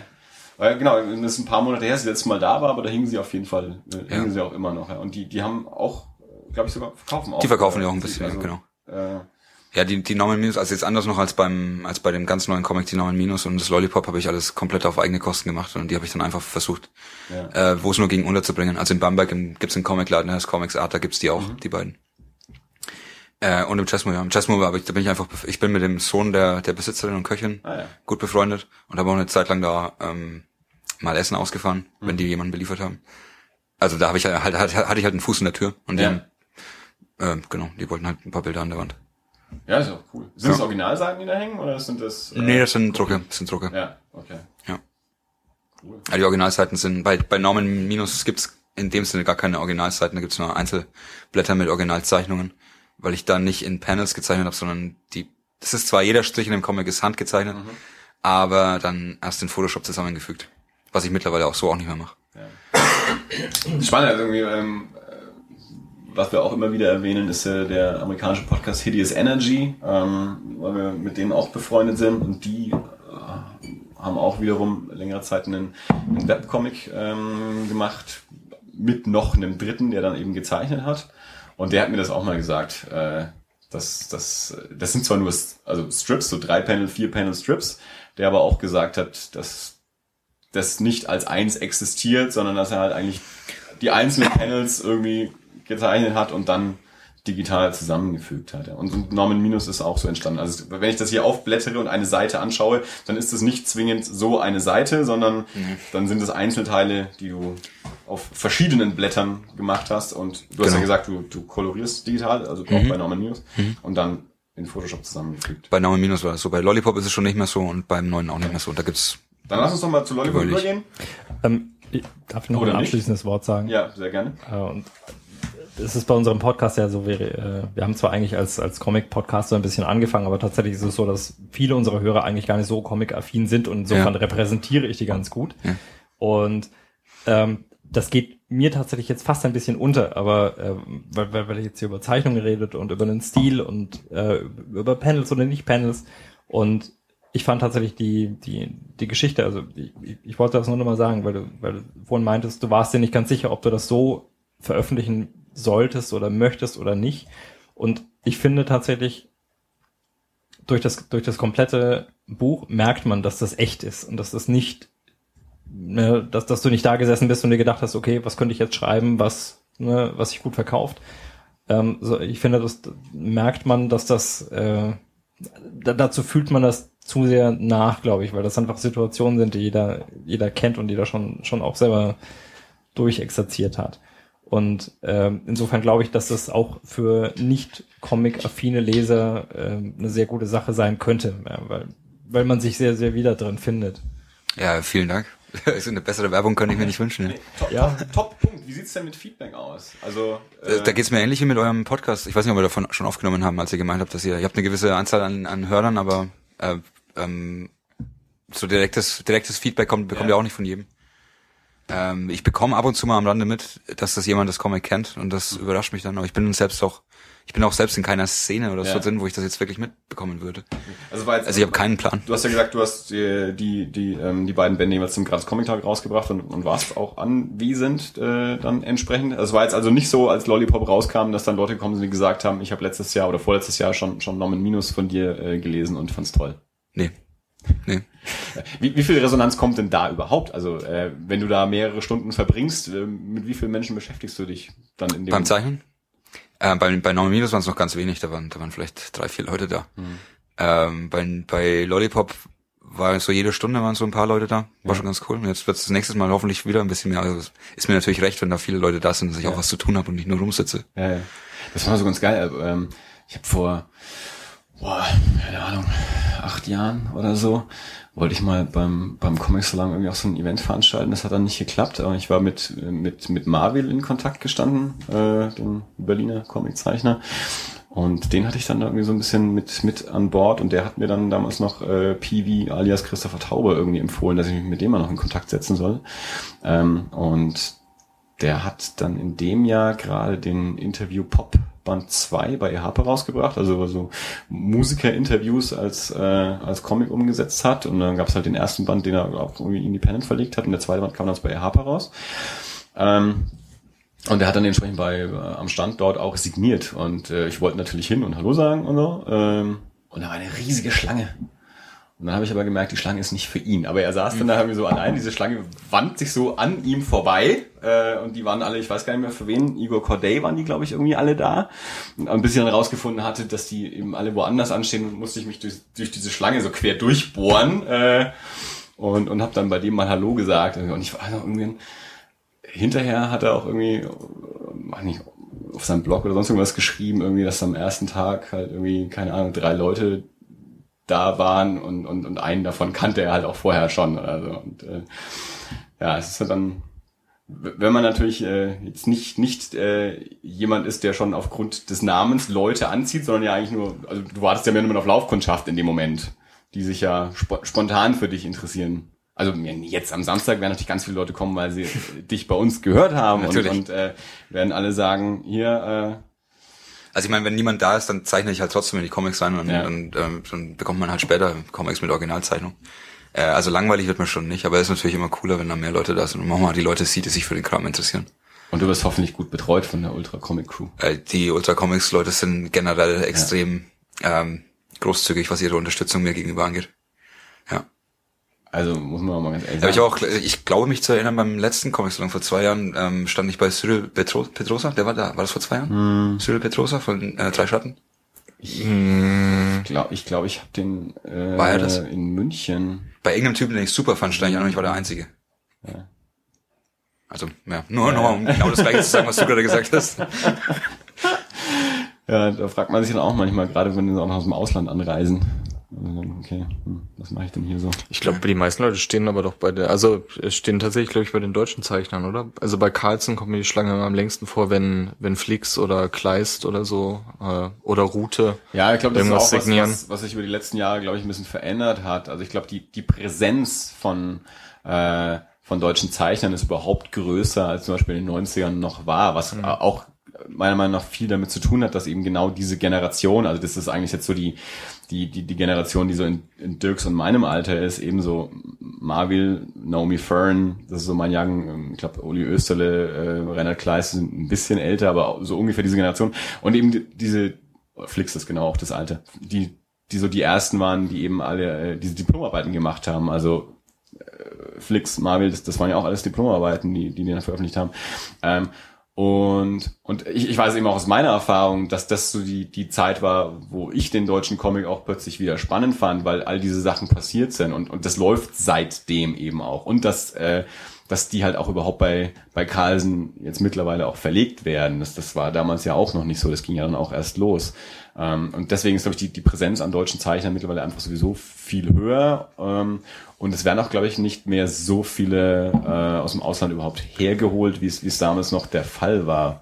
Also ähm, damals noch Dino, äh, bevor es Panini geworden ist, hatte ja auch eine Zeit lang, die hatten ja diese, diesen, diesen kleinen Saal, wo jetzt mittlerweile auch so die, die Indies und diese kleine Manga-Bühne oder so drin ist, den hatte Dino komplett für sich. Also da, da, war eigentlich nur Dino drin und hat irgendwelche Superman-Zeichner aus, aus den Staaten und so da gehabt. Und, und das, ich glaube, das hat, hat schwer abgenommen. Also jetzt hat gerade Panini äh, hat halt mittlerweile den Vorteil, dass ganz viele Superhelden äh, von, von Leuten aus Spanien oder Kroatien oder so gezeichnet werden, die es nicht so weit haben. Also die kann man gut, man, die holen auch immer noch Amis her. Ähm, aber halt auch schon viele äh, halt irgendwie aus, aus Europa, die zwar irgendwie amerikanische Zeichnerstars sind, aber gar nicht in Amerika sitzen, weil sie halt irgendwo hier auf dem Festland hocken. Wobei es da halt irgendwie auch Banane wird bei amerikanischen Zeichnern, wenn du bei Panini dann ähm, für 20 Euro Comics gekauft haben musst und dann aus einer großen Schüssel irgendwie eine, eine Ü-Ei-Kapsel rausziehen musst, Ja. wo dann drin steht, irgendwie, Du ob du eine Sig. Ja, oder irgendwie so ein Quatsch. Also ähm, hey, dann sollen sie halt sagen, äh, eine Stunde wird signiert, ihr stellt euch an und dann muss halt einer hingehen und sagen, ab hier Ja. ist halt vorbei, tut uns leid oder irgendwie sowas. Also Ja, Da hatte ich letztes Jahr auch ein, ein kleines Problem mit dem, also ich hatte zum Glück einen Kumpel dabei, weil bei, bei Panini war Scotty Young, den ich ziemlich cool fand. Ja, Äh, und für den musste gewürfelt werden. ja. Äh, und zum gleichen Zeitpunkt, zu dem aber auch ähm, Charles Burns ähm, signiert hat. Und von dem, weil dem, also Black, äh, Black Box äh, Hole, Black Hole, ja. finde ich schon ein Hammer. Also von dem wollte ich. Ich bin sonst nicht so der, der, der Signaturjäger, aber den, Ja. den wollte ich schon haben. Und auch Scotty Young, also beide. Also wenn ich nicht, wenn, wenn da nicht ein Kumpel dabei gewesen wäre, hätte ich das nicht ähm, choreografieren können, dass da jemand für mich würfelt. ja. Aber Äh, es hat dann funktioniert? Das hat dann noch funktioniert. Bei Charles Burns, das war ganz cool. Die, äh, ich, ich stand am Tag vorher, stand ich an, ziemlich lange Schlange. Äh, und irgendwann kam dann jemand vom Verlag an und hat gemeint, äh, zu uns hinten in der Schlange hat gemeint, das wird heute nichts mehr. Ja? Der braucht zu lange beim Zeichnen. Ja. Und ich hätte jetzt auch nicht unbedingt eine Zeichnung gebraucht, aber ich wollte schon halt eine Signatur. Ja. So ein Fürband wollte ich halt dann stehen haben Ja, in, meinem, in meinem Black Hole. Äh, okay, das sind wir gegangen und am nächsten Tag war wieder angekündigt, das war, da habe ich mich wieder angestellt. Gleich früh um 10. Mhm. Ähm, war die Schlange auch schon wieder lang und ich wieder hinten an der Schlange. Und nach einer halben Stunde kommt wieder jemand vom Verlag und meint so, ähm, also er gibt dann, er gibt, er signiert noch, aber er zeichnet nichts mehr. Und ich so, okay, passt schon. Und dann kam ich endlich dann und beug mich zu ihm runter und meint so, ob er mir bitte wenigstens einen kleinen Penis reinmalen könnte.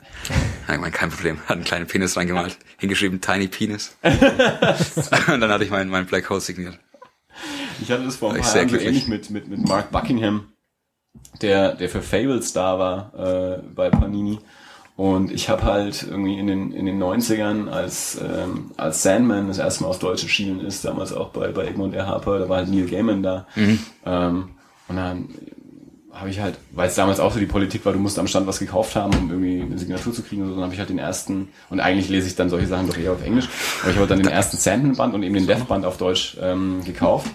Und ähm, Geschichte ist jetzt zu lang, um sie zu erzählen, aber halt das, das von, von Neil Gaiman dann äh, signiert bekommen und er hat halt auch in den, in den Death-Band so eine kleine Death irgendwie auch reingezeichnet. Und als dann Mark Buckingham da war, der die Serie eigentlich äh, auch ähm, gezeichnet hat, oder getuscht hat, weiß ich gar nicht genau, ähm, habe ich halt diesen Band auch wieder mitgebracht und ich habe halt nicht irgendwie diese ganze Würfelscheiße oder irgendwas mitgemacht und äh, gedacht, ja, ich stelle mir halt einfach mal an, nur für eine Signatur, weil da war es halt auch für eine Zeichnung irgendwie losen Würfeln oder sonst irgendwas und für eine Signatur stellt sich halt an und hoffst. Und das war halt auch irgendwie schon am letzten Tag dann und noch ein paar Leute und ähm, dann ja, war, war ich halt dran, habe dann auch gefragt, ja, ich versuch's es halt einfach mal, fragst halt, ob er dir eine Zeichnung macht. Und dann hat er gemeint, ob ich denn jetzt irgendwie so ein Los hätte oder so. Nee, nee, habe ich nicht. Und habe halt gesagt, hat dir den Comic und deutsche Ausgabe und damals hier halt gekauft und New Game und man konnte die Signatur auch sehen und so. Und dann hat er dann auch noch so, so eine kleine Death halt irgendwie auch noch mit reingezeichnet. Und so. Und das sind ja, das muss ich auch ganz ehrlich sagen, in all den Jahren, die ich auf den Comic Salon gehe äh, und auch in, in, in München ja das mittlerweile auch zweimal war und so, die meisten, die aller, aller, allermeisten von den ganzen Nasen sind unglaublich freundlich. Ja. Also ich habe das ganz, ganz selten gehabt, dass ich irgendwelche Nasen vor mir hatte, wo ich mir dachte, naja, jetzt war es da wegen der Stinkstiefel. Der kann auch einen schlechten Tag gehabt haben, dann Flix. ähm, aber die, die meisten von den Nasen sind unglaublich freundlich, äh, reden total gerne mit dir. Ich meine, das, was man auch so in Interviews immer hört, so der, der Zeichnerjob ist ja ein einsamer äh, und, und das ist jetzt nicht gerade so, dass das äh, äh, der Teil des, des unter, äh, unter der Unterhaltungsindustrie, die, die, wo man direkte Publikumsinteraktion hat und, und Feedback bekommt und sowas. Äh, und deswegen sind, glaube ich, die meisten auch immer ganz froh, mal Leute zu treffen und, und vor allem natürlich auch, wenn Leute äh, sich extra anstellen, und, um zu sagen, Mensch, ich mag deinen Comic total gerne, schreibst du mir da was rein. Ähm, also ich eigentlich ich habe ich hab keine wirklich schlechte Erfahrung gemacht und, und meistens sehr, sehr, sehr positive. Ja. Also ich habe letztes Jahr, äh, vorletztes Jahr bei ähm, Ralf König, bei, als er bei Harper signiert mhm. hat, gestanden. Ähm, und da vor mir haben Leute in der Schlange gestanden, die hatten halt aus Rowold, äh, weil es die aktuelleren Sachen waren, ja. dieses Antichrist und Prototyp, äh, nicht Antichrist, Prototyp, ähm, hatten äh, dabei. Und dann irgendwann hat es jemand hingelegt und weil es halt von Rowold war, kam halt sofort ein E-Harper-Mitarbeiter ja. und meinte, ey, mhm. das geht jetzt aber nicht, dass das hier signiert wird.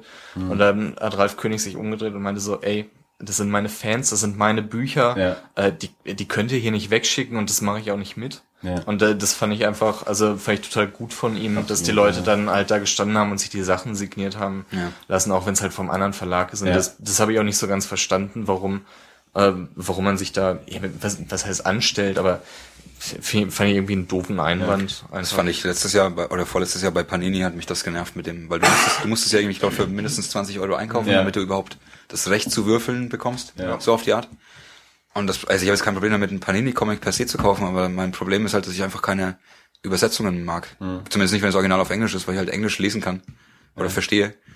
Dann brauche ich keine Übersetzung. Dann wäre ich aber gezwungen, mir da eine Übersetzung zu kaufen. Und da stand auch extra ein Schild am Panini-Stand, äh, am Panini-Stand, wenn ihr äh, eure englischsprachigen Ausgaben äh, signiert haben möchtet, dann fahrt halt in die USA, so auf die Art. Also auch so in dem Ton stand es da. Ja. Das fand ich schon ein bisschen daneben. Damals eben, als ich da bei, bei, bei Peewee war, wegen diesem Interview Pop äh, 2 Ding, ich hatte den Band halt äh, vorher schon im Laden gekauft und äh, bin halt dahin, um den auch signieren zu lassen. Und ich musste trotzdem am Stand nochmal was kaufen. Also hier, ich habe den Band hochgehalten, ich habe diesen Band doch schon gekauft. Der, ja. der ist ja immer noch von euch, egal wo ich ihn gekauft habe. Ich habe diesen Band schon gekauft. Ja. Dann nee, du musst trotzdem noch, ich habe den Band dann einfach normal gekauft, was anderes wollte ich nicht haben. Dann habe ich den Band nochmal bei irgendeiner Website gewonnen. Also hatte ich dann drei davon, ich habe dann zwei verschenkt natürlich. Ähm, aber ja, man, ich verstehe schon auch immer irgendwie, äh, Stand ist sicher teuer und die Leute herholen ist teuer und sowas, muss man auch irgendwo wieder reinkriegen.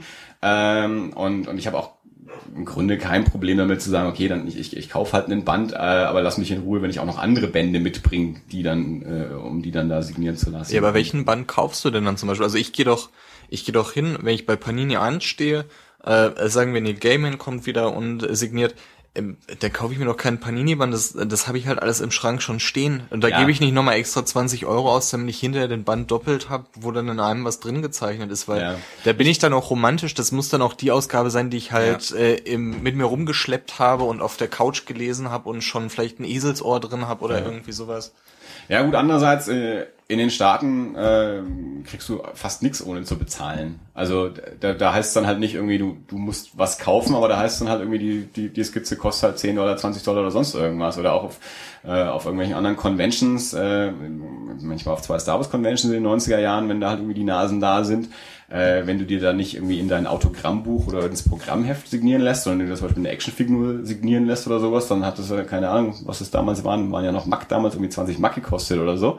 Äh, weil da natürlich auch extrem viel, ist jetzt im Comic-Bereich bei uns vielleicht nicht so groß, aber äh, gerade in den Staaten, da wird halt einfach wahnsinnig viel dann signiert lassen, um es dann halt entsprechend wieder weiter zu verkaufen und so. Ja. Und das äh, wollen die halt dadurch auch so ein bisschen verhindern, dass sie halt sagen, okay, wenn, wenn du damit dann Geld verdienen willst, dann lässt sich halt auch nochmal 10 Dollar irgendwie liegen. Aber du vergrätzt damit halt, finde ich, die, die Leute, die halt, hört sich halt bescheuert an, aber die halt wirklich mit Herzblut hinter den Sachen stehen und das gekauft haben ja klar, und toll aber, das ist, finden. aber andererseits muss ich auch sagen, da hat Panini natürlich nichts davon, dass du die DC-Ausgaben gekauft hast.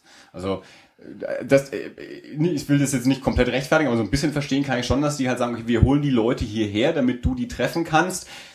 Dann gib uns halt auch einen Obolus dafür. Also ich kenne die, äh, die Deckungskostengleichung bei Panini nicht. Ja. Ähm, aber wenn die einen Band äh, zum Beispiel Fatal rausbringen, ähm, behaupte ich jetzt mal einfach ganz frech, dass die davon keine 50.000 Stück äh, auflegen und sie eigentlich bewusst sein müssen, dass ein Großteil der Leser äh, das einfach schon vorher auf Englisch gelesen Ja. haben. Ähm, wie ich die dann zur deutschen Übersetzung ziehe oder so, ähm, da gibt's bestimmt auch sicher ähm, Strategien oder sowas, aber das ist nun mal einfach so. Damit muss man auch heutzutage, glaube ich, einfach leben.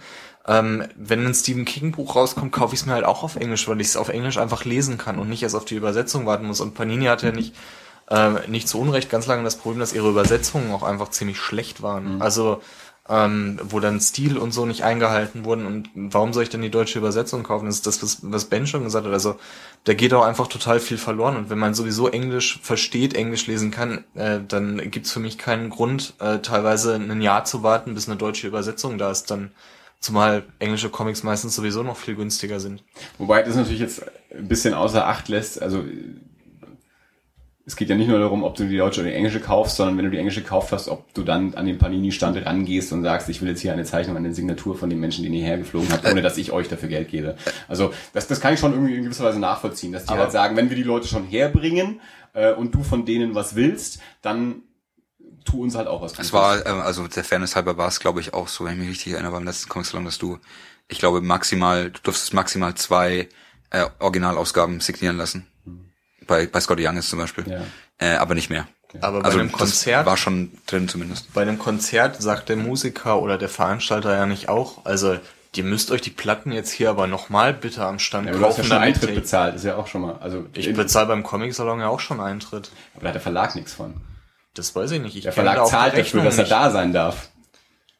Naja, aber das ist ja nicht unser Problem im Endeffekt, ne? Äh, naja, aber es ist auch nicht deren Problem, äh, wenn du dann halt kein Autogramm kriegst. Ja. Ja. Aber sie wollen ja, dass wir ein Autogramm kriegen. Das ist, ja- liegt ja eigentlich in ihrem Interesse. Damit du als glücklicher Mensch sagst, ey geil, am Panini-Stand, da hat XY gesessen, ich habe eine tolle Zeichnung bekommen, den Verlag finde ich total geil, dass die den hier hingeholt haben. Weil so oft kommen äh, Comiczeichner ja auch nicht nach Aber du würdest, also also du würdest ja trotzdem deswegen keine Panini-Ausgabe kaufen, weil du hast ja die amerikanische schon. Also dann sagst du zwar, hey, Panini hat wen auch immer hergeholt, aber ich, die haben davon dann trotzdem nichts, dass ich, Ich finde, um ehrlich zu sein, da geht's, ähm, äh, da geht's darum, einfach auch langfristig irgendwie einen, einen Image aufzubauen. Einfach, wenn ich mir bei Panini dann vielleicht nicht die deutsche Ausgabe von Neil Gaiman kaufe, schaue ich halt am Stand vielleicht, wenn ich in der Schlange stehe und finde halt einen anderen Comic, den ich geil finde, oder schau mir mal das das Comic-Programm einfach an. Ja. Da geht's einfach darum, also das ist nicht nur bei Panini so, die, die eigentlich auch eine total gute Arbeit mittlerweile machen, überhaupt gar, äh, gar kein Pfeil in die Richtung.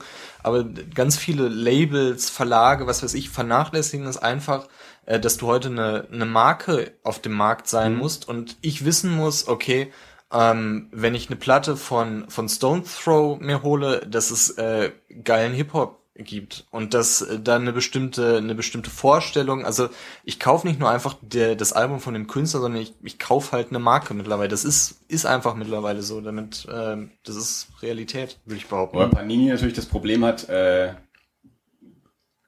die Hauptmarke Panini ist ja nicht Panini, sondern die ist DC und Marvel. Das ist ja das Problem. Sonst hätte ich, ich hätte ja kein Problem damit irgendwie, oder hätte damals kein Problem damit gehabt, halt einen Original Panini-Titel am, am Stand zu kaufen oder so. Aber es gab ja nur, nur Lizenztitel, halt übersetzte Marvel-Produkte letztendlich. Also ich meine, sie bringen ja mittlerweile auch verschiedene eigene Sachen ja auch raus und das wird ja jetzt noch mehr. Also sie haben ja jetzt noch die Lizenz von Zwerchfell mit übernommen, dass jetzt die Toten rausbringen und auch äh, das Leben ist kein Ponyhof von, von Sarah Borini jetzt dann auch bei Panini erscheinen wird und so. O- Oder eben äh, Schlogger, ähm, dass sie da vor zwei Jahren den, den Band rausgebracht haben. Also ich weiß nicht, also ich, ich, ich bin bei Panini noch nicht viel angestanden. Ähm, aber ich hatte, also als ich da jetzt dieses Mark Buckingham-Ding da mir geholt habe, ich war da mit meinem alten E. Harper-Band. Ich habe ich hab gar nichts gekauft bei Panini in dem Moment. Also um eine Zeichnung ging's mir nicht in dem Moment, aber ich glaube, ich habe gar nichts bei denen gekauft. Äh, aber ich glaube auch, selbst wenn, äh, ich hätte jetzt nicht Fables kaufen müssen, um von Mark Buckingham was, was haben zu können. Ich hätte irgendwas kaufen können, solange du halt nur die Kohle da lässt. Also weil du meinst, ich könnte mir dann ja auch einen anderen Comic raussuchen, wenn ich eh schon da stehe. Äh, also und nicht den Comic, den ich ja auf Englisch schon habe. Also ich glaube, die Möglichkeit gab es da aber schon. Also, dass du halt was anderes nimmst. Aber Ja. um da jetzt tatsächlich Ja. auch nochmal das, also ein bisschen in externer vielleicht zu sprechen, was, was du hier implizierst, wenn du sagst, du, ähm, du verstehst, dass der Verlag dafür, dass er die Leute herfliegen lässt, auch ein bisschen was haben möchte, äh, ist ja, dass da irgendwo irgendwo eine Gegenrechnung ist. Ich glaube, ich, ich weiß jetzt tatsächlich nicht, ob äh, Neil Gaiman hierher fliegen zu lassen, damit er hier Comics signiert, ob sich das damit gegenrechnen lässt, dass du, dass du Leute für 10 oder 20 Euro irgendwas am Stand kaufen lässt. Ich meine, das, das ist ja auch nicht Reingewinn, den sie dadurch holen. Ja, ich meine, die haben die Standkosten, die haben, die haben die Druckkosten für das, was du da dann auch noch kaufst. Und ähm, ich glaube, das ist tatsächlich, also Ja, also, vielleicht, vielleicht bin ich da wenn- jetzt zu wenn- wenig wenn- in, dieser, man- in dieser Branche drin, aber das ist tatsächlich, das ist, das ist Marketing. Also wenn- denke ich auch. So Ja. wie Björn schon sagt, halt, dass ich glaube nicht, dass da irgendein Verlag auf dem Das- Comic-Salon das oder auf irgendeiner Messe sein Jahresgeschäft macht. Ja, Nee, das- natürlich das- nicht, Es geht ja aber, um, um Marketing. das äh, gehört für mich zur Kundenpflege ganz einfach. Ja, aber also, wenn du, äh, das ist, ich glaube, das ist bei der Franco Buchmesse nicht, nicht anders, bloß dass du noch nichts kaufen darfst. Äh, wenn du, du holst dir, du holst dir jemanden an den Stand. Wa- Warum bringen alle ihre neuen Comics zum Comic Salon raus? Und warum steht Ben äh, zum gratis Comic Tag in der Unterkunft, um seinen Comic äh, zu präsentieren? Du holst dir Leute äh, an den Stand. Das ist ja das, was ich zu Schradi neulich auch gesagt habe. Wenn die ihren äh, Comic zum Comic Salon rausbringt und dann auch noch selber da ist und signiert und zeichnet, verkaufst du mehr Bücher, als wenn nur das Buch da liegt. Also die Leute werden natürlich auch hergeholt, um einen zusätzlichen Umsatz zu machen. Aber du mehr Bücher verkaufen kannst, wenn der Künstler auch da ist. Dann nimmst du, du nimmst dir eher mal einen Comic mit, wenn du sagst, ich krieg auch noch eine Zeichnung mit rein, äh, als wenn du sagst, naja, ob ich den jetzt hier kaufe oder in zwei Wochen in der Buchhandlung oder über Amazon und dann hatte ich schon wieder vergessen, machst du nicht so schnell. Äh, und Panini hat eine relativ große Fläche, also die werden sicherlich äh, einer der Stände sein, die äh, am meisten Standmiete da bezahlen, plus dann noch mit die meisten Gäste vielleicht und noch mit die größte Entfernung der Gäste mit drin haben, ein relativ großes Team an Leuten mitbringen, die müssen irgendwo wohnen und verpflegt werden oder sonst irgendwas. Also die haben wahrscheinlich relativ hohe Kosten da. Ähm, und dann kann ich schon nachvollziehen, äh, wenn, wenn so jemand sagt, also ich, will jetzt nicht nur Service bieten äh, und äh, Ja, Leuten aber- die, Gäste herholen, ohne ähm, dass die auch irgendwie bei mir halt auch ein paar Mark lassen. also ich habe da tatsächlich jetzt überhaupt keine Basis, weil ich nicht weiß, was Panini zahlt und ich weiß nicht, was Neil Gaiman dafür bekommt, dass er nach Erlangen kommt. Aber ganz ehrlich, ich kann mir nicht vorstellen, dass, dass das in irgendeiner Relation steht, die sich wirklich rechnet. Also dass, dass, dass man sagt, ja, das, das was die, was, was die Fans dafür, dass sie sich irgendwas signieren lassen, an, an, an am- Panini-Stand ausgeben, dass das drei Viertel von den Kosten deckt, ja, das, das, das glaube ich tatsächlich nicht. Ja, aber du meinst, ich, ich würde also sagen, Bruchteil. nix ist das gleiche wie immerhin was. Nee, ich glaube tatsächlich, dass ein Verlag wie Panini es einfach nicht nötig hat, noch ein bisschen was rauszuholen, damit sie sich irgendwie ähm, schön rechnen können. Das glaube ich tatsächlich nicht. Ja, ja, muss ja nicht. Ich bin da skeptisch. Also, Ja, also wenn wenn wenn wenn Martina Schradi auf einen auf einen Comic-Salon kommt, um ähm, um sich ein bisschen zu promoten, ähm, dann, dann ist das eine andere Sache, als wenn wenn ich Neil Gaiman einfliegen lasse. Für den brauche ich, äh, ich ich muss Neil Gaiman nicht bekannt machen. Eben, der ist Ja. schon eine, der ist schon eine Der- Marke der an ist- und für sich. ist- Neil Gaiman war ja auch seit den 90ern nicht mehr da. Als der da war, war er das noch nicht. Es ist, tut mir leid, es ist so. Der, der wird vermutlich äh, irgendein Honorar dafür bekommen, dass er da, dass er dahin marschiert. Aber Es, ist, es geht ja noch nicht mal ums Honorar, aber allein schon, dass die hergeflogen und verpflegt werden, kostet ja schon Geld. Also ob die dann zusätzlich auch noch Honorar kriegen, das, das glaube ich ehrlich gesagt noch nicht mal. also Neil Gaiman Also- kann gerne äh, bei mir in Erlangen auf der Couch schlafen. das ist nicht so weit weg von der Heinrich-Lades-Halle. Ähm, Du, das, ich habe ich hab das auch schon mal versucht. Ich habe Garth Ennis in den 90ern mal angeboten, äh, dass er zum Comic Salon kommen soll und dass wir da auch durchaus äh, Unterkunft und Verpflegung äh, liefern könnten. Hast du eine Antwort bekommen? Das war das Blöde, das war ähm, zu der Zeit, als damals ähm, DC und eben auch DC Vertigo noch, noch Leserbriefe in den Comics auch mit abgedruckt hat. Und da habe ich halt den Leserbrief äh, damals eben geschrieben, habe das da auch mit reingeschrieben und genau zu dem Zeitpunkt hat DC ihre kompletten Leserbriefe abgeschafft. Also dementsprechend wurde das dann auch äh, sowieso, also es hat, hätte gar keine Chance gehabt, gedruckt zu werden und Antwort gab es. Du hast ja in dem Moment an DC geschrieben und nicht an Garth Ennis selber. Also nein, das, das ist auch nichts passiert, nein. Und es war natürlich auch noch Papier und vielleicht ist es ja nicht mal angekommen. Ja, das war ja noch, das war so vor, war ja noch vor E-Mail. Das ist ja so lang her. Ich bin ja so alt. Ich hatte einmal einen Leserbrief, äh, gar keinen Leserbrief. Ich hab, ich fand als Kind halt Asterix super Ja. und hab an und damals kann man die noch, ich weiß nicht, ob das immer noch so ist, bei Harper halt raus, Ja. die Asterix Comics. Und hab, ich wollte, ähm, ich weiß immer noch nicht, wie man seinen Namen ausspricht. Uderzo, Uderzo, Uderzo habe ich gelernt. Ja. Albert Uderzo wollte ich anschreiben, halt als Zwölfjähriger, elf oder Zwölfjähriger, mal sagen, dass ich ihn super finde. Hab ein Bild gemalt, also damals schon gezeichnet, halt irgendein, irgendein Bild gezeichnet. Ähm, das in einem Briefumschlag mit einem Brief an, an ihn.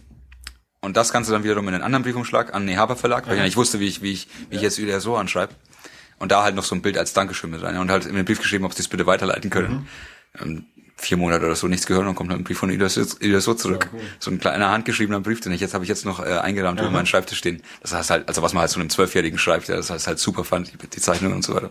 Das war ziemlich cool. Ja, ist doch geil. Ne? Äh, ich weiß nicht, ob ihr früher äh, Hör mal, wer da hämmert angeschaut habt. Ja. Ähm, und da gab es, weiß nicht, eine Staffel oder so, äh, wo sie immer, ähm, also in dieser, in dieser äh, fiktiven Fernsehsendung immer so ein Schild hochgehalten haben. Beschwerden schicken Sie bitte an. Tooltime, PO Box, bla bla bla. Und das haben die, glaube ich, eine ganze Staffel durchgezogen. Und ein Freund von mir hat da mal hingeschrieben. Okay. Hat, hat dann auch hat irgendwie geschrieben, ja, mir ist schon klar, dass es das nicht existiert und sowas, aber ja, kam eine Autogrammkarte zurück dann auf jeden Fall auch. Cool. ja, das, äh, ja. Ja, hervorragend, wie wir von diesem Thema weggekommen sind jetzt von diesem Streitding. Lollipop. wir wollen ja mit deinen Comics weitermachen. Also nach Norm Minus hast du Lollipop rausgebracht. Äh, Lollipop ist jetzt ein, ein kleiner formatiges, äh, also genau, also Norman Minus ist ja ein, äh, ist das Klebebindung heißt das dann wahrscheinlich, glaube ich, oder so. Ja. Und äh, Lollipop ist jetzt getackert Genau. und ein bisschen kleinformatiger. Das nächste ist übrigens Fadenbindung. Das Hab ich alle mal Hand, durchgemacht. Hand, handgefädelt, habe ich gehört. 100 Stück in Nürnberg. Von, wie, von, von Handbuch, oder wie hießen die? Äh, ja. Hab aufgepasst. Äh, Lollipop sieht so aus, als könnte man die eine oder andere Figur darin schon mal irgendwo gesehen haben. Das könnte es sein, ja. Es wird aber aus, aus äh, Copyright-Gründen wird, wird keiner dieser Figuren bei Namen genannt. Natürlich. Äh, also Die Übersetzung, die in Lollipop liegt, äh, äh, legt nahe zu hoffen, dass man keine dieser Figuren jemals gesehen hat. Ja? Ich werde diese Stadt vernichten. Ich werde sie abschneiden. Meine Ausgabe ist gar Kinder keine Übersetzung. Blut Ist keine tanzen, Sinn? Das aus ihrer Leiche ich- strömt ich die Wasser aus einem kaputten Feuerhydranten. Ja, äh, Lo- Lollipop ist nämlich auf Englisch. Äh, no, Minus natürlich nicht. Äh, Ja, Lollip, das war, das, das war, das war so ein, so ein Schn- Spaß-Schnellschuss. Da hatte ich, wenn ich mich richtig erinnere, mein, jetzt das neue aktuelle Comic schon fertig geschrieben, aber mit dem Zeichnen noch nicht begonnen. Und ich wollte, ähm, ich wollte eine andere Richtung einschlagen, was so meinen Zeichenstil angeht. Also, ich wollte noch, noch eigener werden. Oder einfach was anderes ausprobieren. Äh, und hab, Lass mich da kurz reinpreschen, dafür bin ich übrigens auch bekannt, weil du sagst eigener werden. Das klingt so ein bisschen, als hättest du das Gefühl, du hast dich bei, bei Norman Minus noch äh, an, an einem anderen Stil orientiert. Schieß los. Wer Ja. sind deine Einflüsse? Ähm, Scotty Young finde ich super. Also von dem ähm, bin ich noch viel zu sehr beeinflusst, glaube ich. Ja. Also das ist auch, glaube ich, und das hat er selbst auch mal gesagt, dass äh, ich glaube, dass da viel Wahrheit dran ist, dass man, dass man das weniger so ist, dass man selbst, dass man seinen eigenen Stil findet, ähm, als dass man die ganzen Stile, die man über die Jahre kopiert hat, äh, nach und nach wieder ablegt, bis halt dann nur noch das eigene übrig bleibt. Wie- das ist ein, das ist ein laufender Prozess, also bin ich auch noch nicht ganz Young durch. gekommen? Also wa- was, was war so für dich der, der Einstieg? Also ich habe Äh, gelesen von ihm habe ich nur die die Ostbücher. ja. ähm, die außer das erste mit Verlaub furchtbar geschrieben sind. Ah. Aber geil gezeichnet. Das erste ist noch gut und die anderen sind scheiße. Das erste ist halt noch der Zauberer von Oz. Das ist halt, geht halt noch klar. Und die, die, das ist, das passiert halt alles scheinbar. Also ich habe die, ich habe die Original Oz-Bücher, die, die Romane nicht gelesen. Ja. Aber scheinbar orientieren sich die sehr, sehr nah an dem Original. Also der- ich- ich Und das ist halt so krieg- ich 30er krieg Jahre den- Fantasy. Ich kriege jetzt gerade den Autor nicht hin von den Äh, Comics. L. Frank Baum. Nee, nee, nee, ja, aber ich meine von den Comics. Eric Schenauer. Ja. Genau, richtig. Äh, und der ist ja anscheinend wirklich so ein, so ein Experte. Also der ist ja anscheinend nicht, auch, das ja. ist halt nicht ein Comic-Autor, der, der Oz adaptiert, sondern der ist, glaube ich, so, so ein richtiger Oz-Experte auch. Ja. Ja, das glaube ich auch. Ja, merkt man auch in den Vor also ich kaufe mir nicht die, ich habe mir nie die Ausgaben einzeln gekauft, sondern immer die Sammel, Ja. die die Collections. Ähm, und in den Vorwörtern merkt man schon auch, dass der einen Plan hat von dem Ost-Universum, was mich aber ein bisschen verwundert. Also weil das Universum finde ich einfach nicht so spannend. Mhm. Es ist halt so so altbacken, was man was halt so was sich scheinbar äh, jetzt in den in den 30ern man sich so in der Fantasy ausgedacht hat. Da kommt halt, die kommt halt an ein noch Land, älter sein eigentlich, oder? Oder noch älter. Der, weil Ja, der, ich glaub, es der Film ist von 39. aber es, es ging glaub- war so Jahrhundertwende, ja, also so ja, ja, äh, 1910, 19, Das 19 ist es, es losgegangen. gab ja schon so, es gibt ja auch so ganz frühe äh, schwarz-weiß Kurzfilmfassungen, auch die sogar L. Frank Baum, glaube ich, sogar selber gemacht. Ich meine, das erste, das, die erste, das ist eine gute Geschichte, der Zauberer von Oz. Ja. Aber die Folgebücher, das ist, da kommen sie halt in ein Land, das ist halt das Porzellanland, das ist also aus Porzellan. Und das ist halt dann die Fantasy. Ja, oder kommen sie in ein Holzland, das ist alles aus Holz. Das, das, das finde ich halt nicht gut. Ähm, aber, aber die sind, und ich habe jetzt, um, um ganz ehrlich zu sein, die, ich habe mir zwar die Collections gekauft, jetzt die, das ist ja mittlerweile abgeschlossen, äh, aber nicht mehr gelesen, sondern halt nur die Zeichnungen mir angeschaut, weil das ist mir einfach echt zu blöd geworden. Ja. Also einfach zu, zu, das ist ein bisschen zu hart, aber zu, äh, einfach zu naiv. Ja, gelesen habe ich es auch nicht. Also, ich, ich mag Scott Young Stil auch total gerne, aber Ja. ich glaube, ich habe nichts von ihm gelesen wahrscheinlich. Äh, und Der schreibt jetzt gerade ähm, für eine Marvel Rocket Raccoon, glaube ich. Ah, okay. Also sowohl schreiben als auch äh, Ja. zeichnen. Ja gut, damit kriegt er mich auch nicht. Aber ich äh, überlege mir auch schon lange mal den, den, den ersten Ausband auf jeden Fall zu holen und ähm, den, den, den will ich, glaube ich, meiner Nichte mal geben. Also meine Nichte, Der erste ist, ist wirklich, also vom ersten will ich behaupten, dass er komplett gut ist. Also sowohl von der Story als auch von den Zeichnungen. Ja, und ich, ich, ich gucke immer öfter mal eben, weil Nichte eben deutsche Ausgabe dann natürlich, äh, weil Englisch kann die noch nicht mit 10. Ja. Ähm, Nee, gibt's ja jetzt, die sind ja auch übersetzt. Genau, die sind bei Panini. Äh, der der Ich glaub- erste ist mittlerweile schon wieder so alt, äh, dass ich mir schon gar nicht mehr sicher war, äh, ob es den noch gibt. Aber Ich glaub, es gab es- eine Hardcover-Ausgabe, es gab eine Softcover-Ausgabe. Ich, ich habe die Ultra irgendwie noch einen rumstehen. Ich glaube, ich habe neulich im Ultra Comics sogar die, ähm, die, diesen Komplettband gesehen, wo alle sieben oder acht Bände, die es da Ja, gibt, okay, alle komplett vereint sind. Wobei ich mir jetzt nicht, nicht sicher bin, ob das Deutsch oder Englisch war. ja. Okay. Also du meinst, also Scott, Scott Young hat auf jeden Fall großen Einfluss auf deinen, Scotty Young auf äh, jeden Fall. Ich bin halt auch ein Disney-Kind, also auch mit Mickey Mouse aufgewachsen. Mhm. Äh, und also ich sehe das schon noch, den Ja. Einfluss. Okay. Ähm, ja, genau, das sind glaube ich die Haupteinflüsse. Und dann halt der, also ich versuche, es ist immer es ist ein konstanter Versuch, ähm, das nicht durch, nicht zu offensichtlich durchscheinen zu lassen. Ja. Ja, und halt ein, ein, einfach ein, ein konstanter Versuch, halt den, den eigenen Stil zu finden. Okay. Und da war jetzt Lollipop auf jeden Fall. Äh, Lollipop dich war halt so, Projekt, um war da- so, um die Palette zu reinigen, weißt du, bevor Aha. ich den, den neuen Comic anfange, um einfach mal wirklich, Okay.